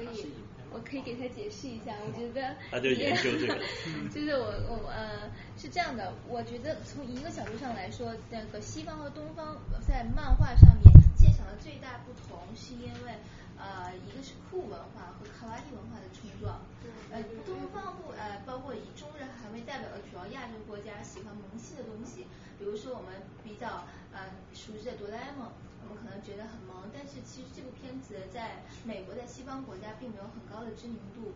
那么没有没有，哆啦 A 梦我告诉你，我可我可以告诉你知名知名度很高。我为什么这么说？因为我女儿班上所有小孩都知道哆啦 A 梦。呃，说这个这出口吧，就是说呃，我我，但是我当时我的意思就是说，呃，大部分来说，日本呃美国人喜欢是那种酷的东西，比如说那个皮卡丘那个就是呃 Pokemon 他们那个那个神奇宝贝系列的，嗯对对对。那在中国的国家，可能我们最喜欢的是那个可爱的东西对可爱的嗯东西，但是在西方国家，他们最有名的是那个像灰原一样的那个那个对，就像就像我可以举一个例子，就比如说我们我们不是有电话短信经常会打一些颜文字表示表情嘛，对吧？这个东西就是说，我这个道理。嗯你们说这些东西我不知道，就而美国比较喜欢酷文化。但在深层次上面，为什么会有这样现象？就跟那个 Marvel 这那个漫画公司，它都是以超级英雄这种更比较讲究这种个人英雄对，可能就是一个建国之本吧，日本的建国之本是吧？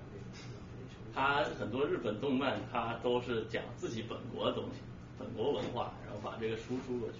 那美国也是这样，他他自己文化是什么？就是是开创这个战斗一种英雄我。很奇怪，就是为什么日本会出来这么一个很强的一个萌文化？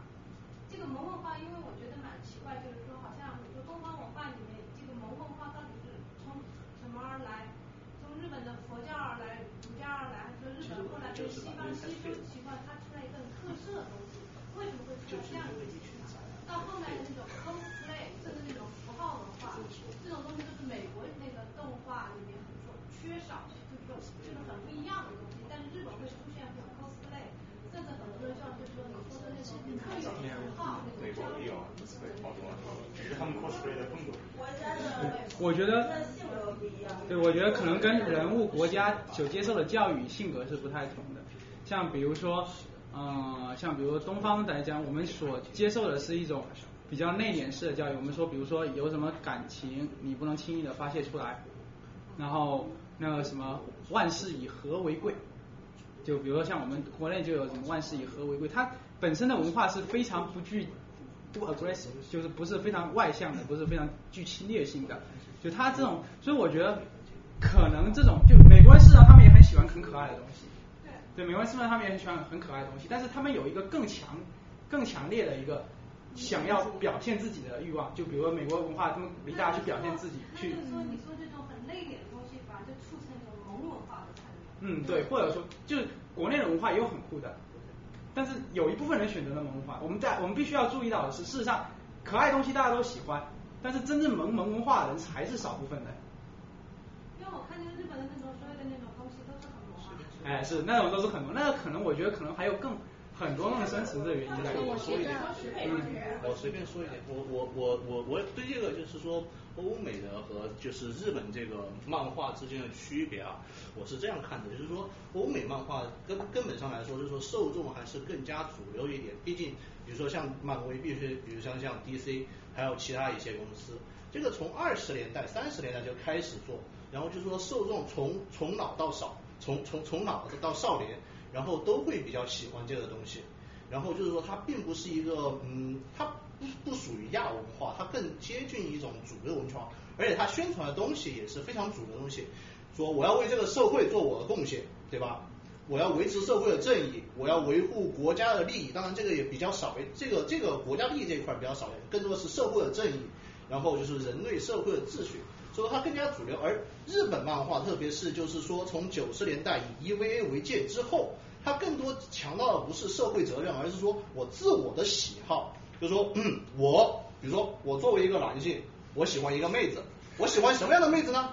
啊，我喜欢腿长的妹子，我喜欢啊胸大的妹子，我喜欢眼睛大的妹子。而萌，所谓萌文化就是集中的把这三个要素给强调出来，突出了。所以说现在日本漫画很多人的眼睛是越画越大，然后胸也是，呃，这个就是见仁见智，有的看不起偏龙啊，稀有价值。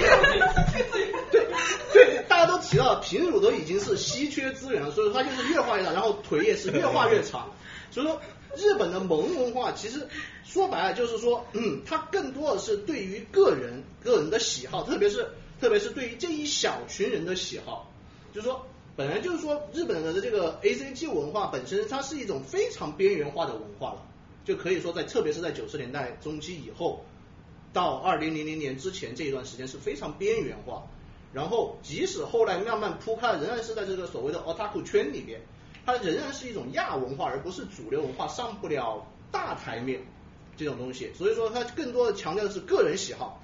就是说，然后，然后个人喜好什么？因为 otaku 里面，哎，大我们都喜欢这样，就是刚刚我说的那三点，所以说它越来越就就就它更更多的就越来越猛一点，就是，然后美国人就是美国这一块，欧美的就是更多强调就是说还是我先社会责任啊什么乱七八糟，所以他画出来就是就是说啊，我孔武有力，然后对这个社会能做出呃，我有力量改变控制这个社会，这样。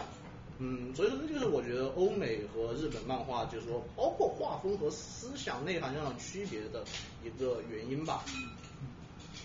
对，我承认你说的，我说的，我觉得你说的就是说挺对。其实从某种意义上来说，这这也是一个小众文化。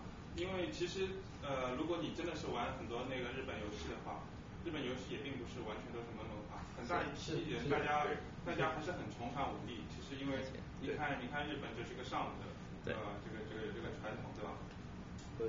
呃，但是呢，就是说我发现，就是说我也看过一些文章，嗯、他们毕竟就是说一个岛国嘛，很多岛国，呃，他们在他们的文化这个传承当中都会走那种呃极端，就是说，就发现日本要不就唯美到极端，要不就残暴到极端，就是说，要么恐怖片就恐怖到极端，这种样子。我觉得，我觉得这个会不会讲以后就是关于日本我也是以前在安拉社听沙龙的时候，他们跟我讲日本历史，就是因为日本历史当时这个一阶段就是说是一个有很长一段历史时期是强烈的，就是家族传承职业的时期，就是你爸爸做什么你就做什么，然后你儿子做什么，所以他们在这个里边你不可能去想，哎，我要做自己喜欢做的事情，你唯一能做的事情就是把已经有的手艺给精细化、极端化，所以导致他们现在有很多事情做事情都是基本这是他们一个某种程度上一个习惯。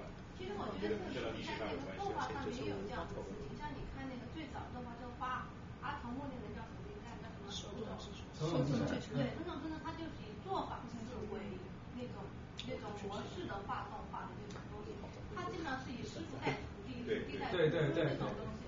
那后面那种什么宫那个宫崎骏，宫崎骏或宫崎骏的儿子，但是说宫崎骏儿子拍的烂片，对对对。但实际上也是有点 偏作坊式的那种带的。对对，很多都是这样。政治家族、师从家族都是这么。还有一个人做出来。关于这种比较深层次的文化上这种东西的那种更深层次，为什么会有这样的现象出现？就他为什么会这么特色的大眼睛、小嘴巴？主要还是生活压力太大。我还是坚持。我我我我坚持是说那种被压抑已久的性释放出来的这种感觉。我也是坚持跟老实话，因为你看就是早期的，比如说你就看阿童木，或者说你同时阿童木后面一点，比如说像那个那个叫什么来着？呃，大和号，然后或者是高达，然后那个魔神盖塔，然后还有那个什么中亚骑兵，然后包括银河英雄传说里面的人，并不所谓的美型，并不是以大眼睛做，就不不完全是以大眼睛。对，那时候的人的做法，那个时候偏向西方化。对，就那时候人的整个脸是非常西方向脸。包括在你看，在二十二十一世纪最初的那几年，几个很我觉得很好看的片子，比如说那个那个叫《Gunslinger Girl》，然后还有那个比如说啊《攻壳机动队》。这样片子里面，其实你看里面人物作画，并不是像现在像在现在这样，就是眼睛大，然后嘴巴啊，当然就然后然后腿长这样，这这种这种不是这种萌系作画，它而而是比较偏向于写实的，包括动作场面，包括场面的帧数，包括就是说就是打光的处理，这些都是非常接近，就是说很写实、很欧美化的东西。但但是这种片子在现在是越来越少，越来越少，越来越少。比如说，就说一个打光，刚才我们刚才教授提到，就是那个花开一缕波已经是很，就是说，就是说 P A work 已经是非常良心的在做光影。但是你们要注意到一点，他的脸上是没有阴影的，脸上还有身上是，就是说身上只有外部阴影而没有自己的阴影。这个是在大概零三零四年开始有一段，就是开始逐渐转变。以前都是脸上会有这样的阴影什么什么的，就是说。当然，一个是为了省钱，第二个也就是说，人们愿意更多的看见一个，就说完整的正脸，而而不是就说没有阴影的，就是完整的美丽的正脸这样。其实本质上也就是说和欧美开始脱节，然后就是以自我，就是以以自我的爱好，然后形成一个正反馈这样，然后逐渐加强了就是所谓萌系的这样。其实日本这个所谓动画萌化，我认为也就是最近这十年，对，再早一点是没有这样的，再再早一点可能就是最近这十年到十五年左右。可能可能后面十年这种东西又会消失。对，其实也就是一阵风一阵风的东西。而且我觉得人们之所以把文化作为日本代表，因为可能西方没有这种风格。如果如果我们把西方有的风格，它就它就无法去 distinguish，无法去无法去把自己独立出来，所以人们会更加夸大的把那个蒙就大眼睛作为他们的一个标志性。但是也不好说。好比但是我中餐在西在在美国人不。但是也不好说，因为日本。喜欢美国呃那个动画的人喜不喜欢日本的？我两个都很喜欢。其实我觉得，而且你们可以看一下 每个星期六我觉得十点。就是有一点以偏概全的感觉，但是这个可能有点过，就是可能教授他可能喜欢的是这种萌系的类型，哪怕是我一一年出的呃，我第一年追的新番《最高机密》，它都是那种很很纤细的、很欧美式的脸的那种刻画的男性角色很多。就是如果你要是说听了今天的讲座，拿萌去涵盖日本所有的动漫文化的话，我觉得这是很不科学的。然后你可以这就是一个好例子。但是那个不能说那个其实只只只是这是一个是是白色装，但是它绝对不能够以此来代表整个日本动漫的文化。他的不是说人要日式有出现这个现象，他说为什么？是不是就是说大家在有意就是说在说我们要特意这个是他死那个啊 from 因为因为他说里面很多东西啊，比如说像珍珠，像像那个声优，这种东西其实我觉得娱乐行业里面都会有，电影也会追求真实，电影也会追求配音，也有很好的配音，这些都是不是很特色的东西。但是那个动画里面一个这个萌文化，尤其是日本的萌文化，而且因为我小孩在上，我小孩所以看动画片，日本贩卖给美国的动画片完全没有萌文化。对，有。可是这里我我还要 distinguish 一点，就是萌这个字最早是燃的意思，就是我看到这个东西我很激动，不一定是像这样的美女，有可能是说像我是母女，我看见帅哥我会很激动，我也会说这个帅哥很萌。所以你如果说是以这种样子的萌去概括的话，管是一个女的或者一个男的，都是长得像花儿一样的。对，只要你是觉得他好看，你让觉得自己燃起来了，自己荡漾，这这是一种萌。就是不要是觉得是美女会觉得萌，或者是太阳里面是萌的，这个我觉得不太对。我说这个萌的话就是说比较大家比较广识的那种大眼睛差不多。对，这种是就是说这个这场期间在日本日本的动漫动漫里头就产生了它那个特特色。对，所以我们把它作为日本文化的一个标签化。对，这个特色为什么会出现？为什么会会出现在日本？因为美观的一个因为可能因为欧美文化没有这个，你说你看到，你会说你看到，我也觉得跟那个每个国家的人的性格不一样。我看微博让大家来点赞。注意那么细致，这个人眼睛有多大，然后会有多大。但是日本人就比较内敛，他就很喜欢这个方面细致的东西。我觉得跟人的那个每个人的行为。美国人也喜欢萌的东西。对，美国有一个，我觉得这算是一个多元化，是因为侧影吧，因为美国人其实也挺喜欢萌的。而且我觉得美国人特别喜欢标签化，他们做事情，比如说把把这大银作为日本的一动画的一个。其实我觉得这不能说是他的，就算一个标签，但是不能算他的代表。对对对，但是因为别的东西美国它有，或者它有他这个风格，所以它没有这个，所以它非常乐意把这个不把你的作画现在就已经脱不了这个代表，这也这也就是作为文化传播的一个现象也很对。除了二次化。而且他们，而且日本漫画动漫它。业界内部也有这两派的争论，比如说那个号称什么御宅之王那个叫冈田斗司夫，他是那个 Gainax 那公司的创始人，他就对萌文化是十分的嗤之以鼻，他觉得动画就应该是硬核，就是应该什么王力宇宙军啊这种这种东西打来打去，你这种萌文化只是给那些比如说社会上的。废柴家里蹲进行进行消费，我就没敢说这个名字。进行消费的一种产物。对。我个人觉得，就是说动画它不是真人演的，所以它有很多很多可塑性。你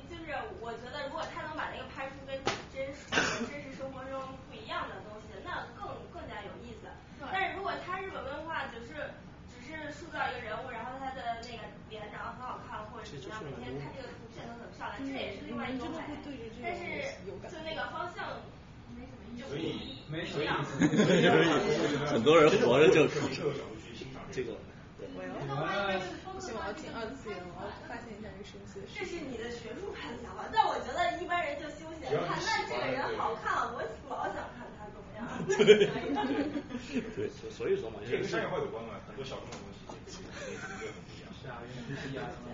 而且说还有一些很多这种广而受见的那种动画片哈，拍拍了几十年长盛不衰的。嗯，这是惯性。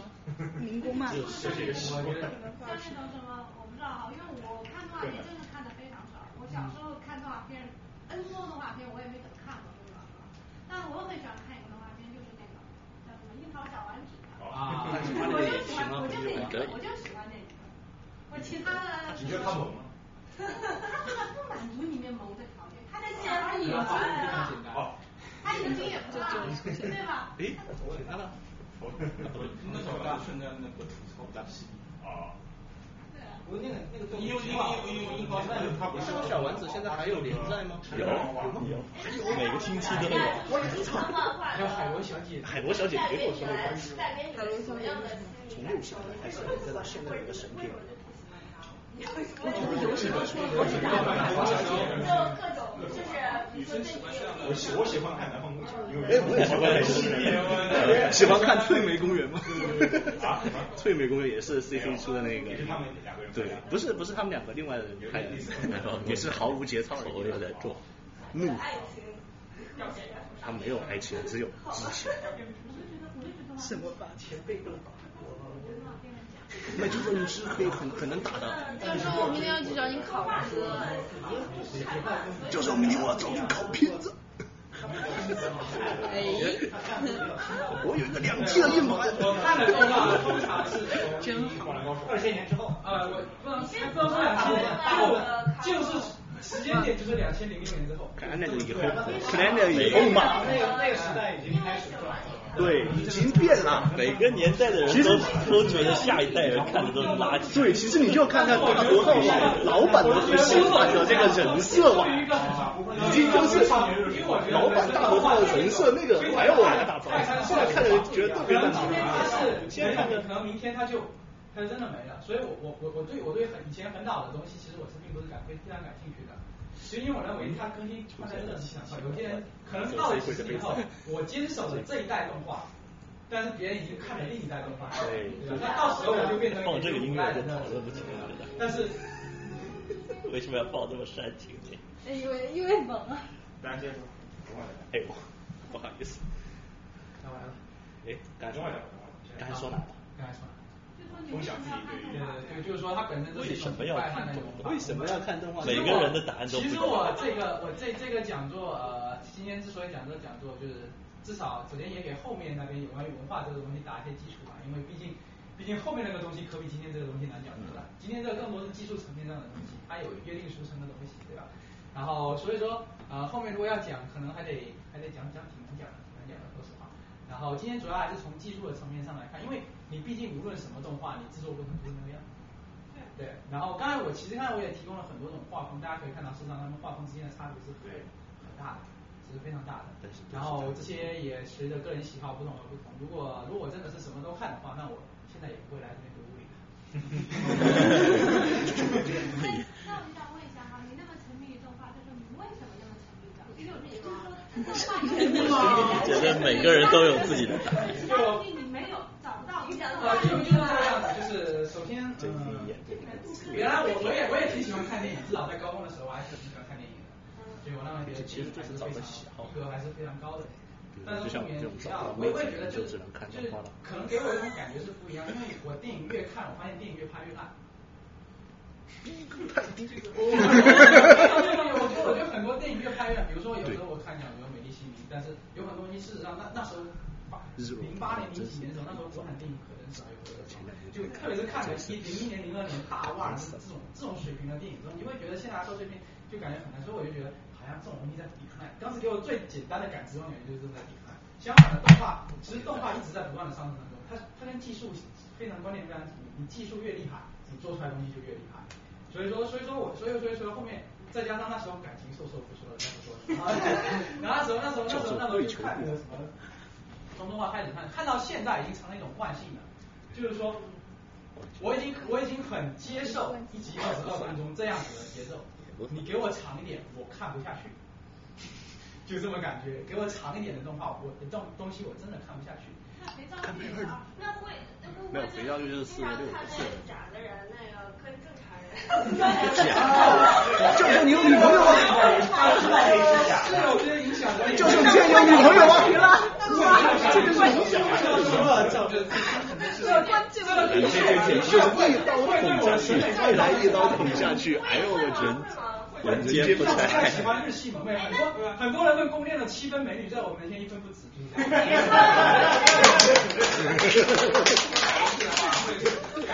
你说有一个人长得特别像那个卡通，你就觉得他特特好看，对啊。对，我就觉得超级萌啊！就包就包括其其中有个年轻女孩穿着水手服上街，我就会觉得就会多看她。不用看，不用看这脸，你不会。就就这种感觉，就是这这是给这是给审美上的一种感觉，而就是现在至少现在我非常享受，就或者说怎么说，就是说电影我也是会看，但是近几年来能够打动我的电影真的越来越少，可以说是越来越少。我不知道为什么，就总感觉总感觉缺了一些什么，因为很多电影就是就一种最直观的感觉吧，就是当你动画看多的时候，你对色彩的，你对就你对情感的表达的要求是挺夸张的。就就比如说我在看电影的时候，很多电影让在我眼里就它的色调是极其灰暗的，觉得太极其是灰暗的。就是说，它有人说有一个什么视觉艺术圈子，但是比如说现在有很多很多片子，有很多片子，比如说像《花太平》嘛，看了我看骗子，骗看看了几分钟几分钟几分钟我就我就我就我就很想弃掉，因为因为他那一边的他那一边的，就是他那边的颜色还是太乱了，就就是已经有虽然它效果非常好。但是没有办法给我造成一种就是共鸣，共鸣对。那你看动画片是？有，会有，会有很很多部，有很多部，像刚才我放了有几部。秒速五厘米。很多秒速我倒不会，因为那个太太矫情了。太矫情了。就是没有青梅竹马嘛。又是一刀，又是一刀。我有两个，还是 coser。没有。你有小鱼 啊？怎么对对画像奇怪的方向？对对对对对，女装的，就是女装。然后。哎，cosplay 是不是要有一定要求？那些男的女的，就是女的要必须眼睛很大，或者是？不要不要，男男的可变，女的也可以。比如说你像美漫里面很多 cosplay 就是靠装备嘛，道具。对，你看，如果你出黑了的，你穿黑了一个头盔戴下去，管你长啥样。对，日漫还是要有时有些时候要靠化妆和自己身材了。对，比如说。做东西的精细度啊。对，还原度。还原度。还有爱嘛。我也是清风熊啊，我从。我就戴着那个头套，当天会场有空调二十几度，但是我在里面高达四十几度，我就这样巡场巡了一周，巡了一天，然后所有东西都湿透了，然后当时我就觉得干这行真是好累。就是累。就很多很多人他们都是穿的很厚的很重厚重的衣服，很多女生就穿的很厚重的衣服。那以后很就感觉感觉这些我们不知道，反正现在感觉看动画，看动画就是爱，一切都是爱，对吧？对，一切都是就是爱嘛。其实就一种一种很就呃就根本没有办法用语言来描述这种感觉，就是至少我现在看电影的感觉就是它是不一样的。我看其他的东西，它是陈陈秋芬有一篇文章叫那个未来真空群里面有个讲 iPad 中国人，就是说一群小孩子从小喜欢 iPad，后来发现这个世界还不如 iPad 里面悬疑故事，就放弃了现实社会而喜欢 iPad 放弃治疗，对。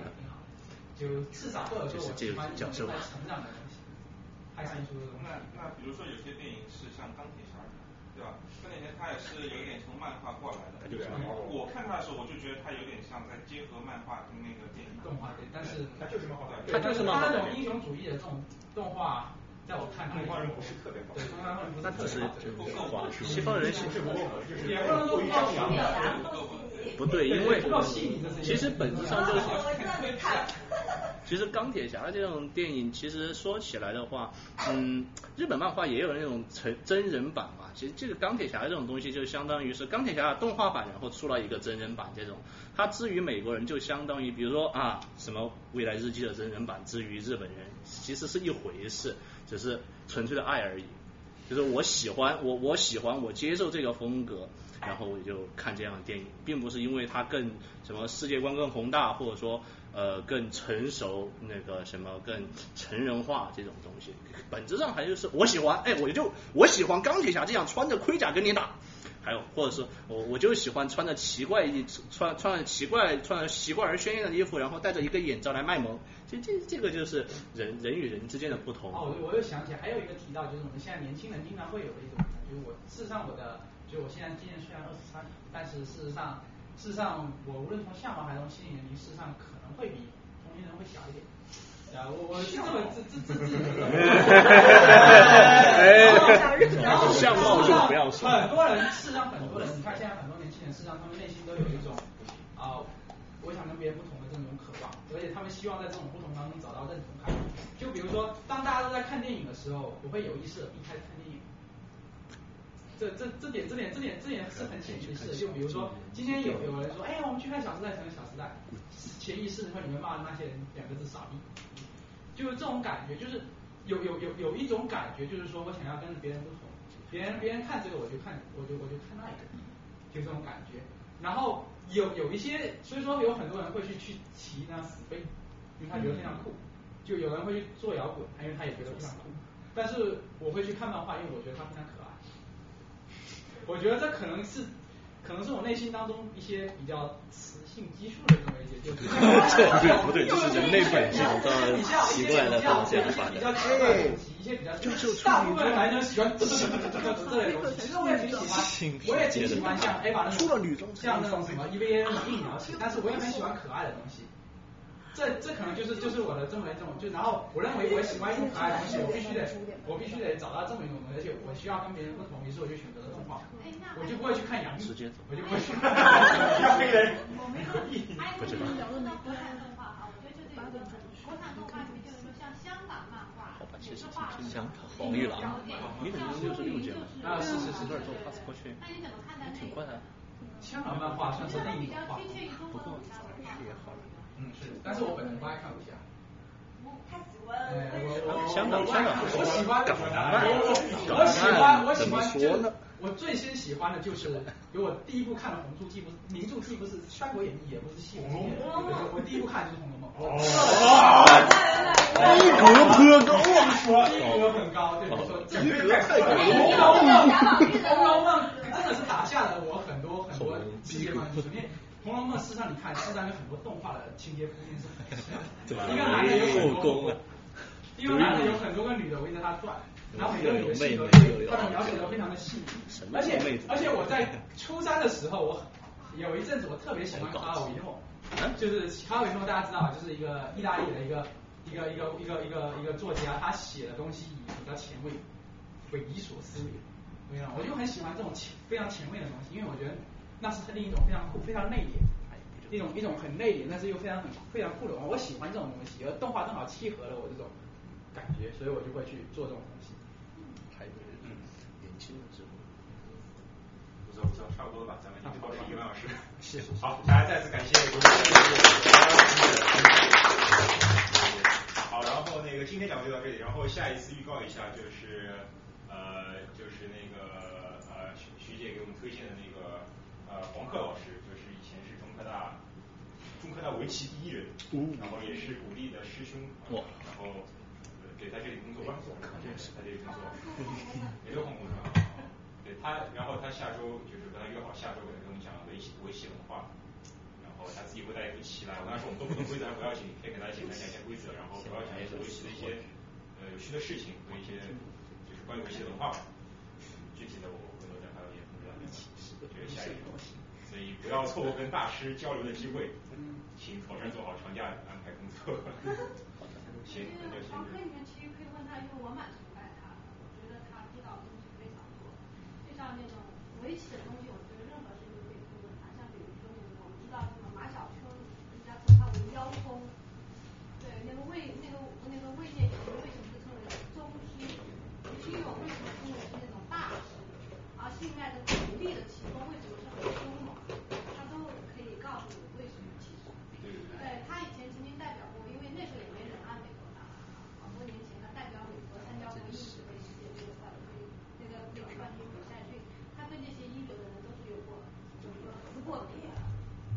首选一跟整个对照它。所以这个下周的。他去年好像还代表美国参加现代脑视力运动会参加，他告诉我他那个跟那个跟那个日本的那个杀了下盘棋，然后他说被中盘败到大败。对，日本现在围棋被误操。具体讲什么我跟他再再具体沟通了，然后是下周内容。好，其他就没什么。大家如果有什么自己感兴趣的话题，也可以跟我自自毛遂自荐，然后也欢迎大家来朋友了。今天有很多新面孔，非常欣慰。好吧，好，那么今天就先到这里，谢谢大家。谢谢各位。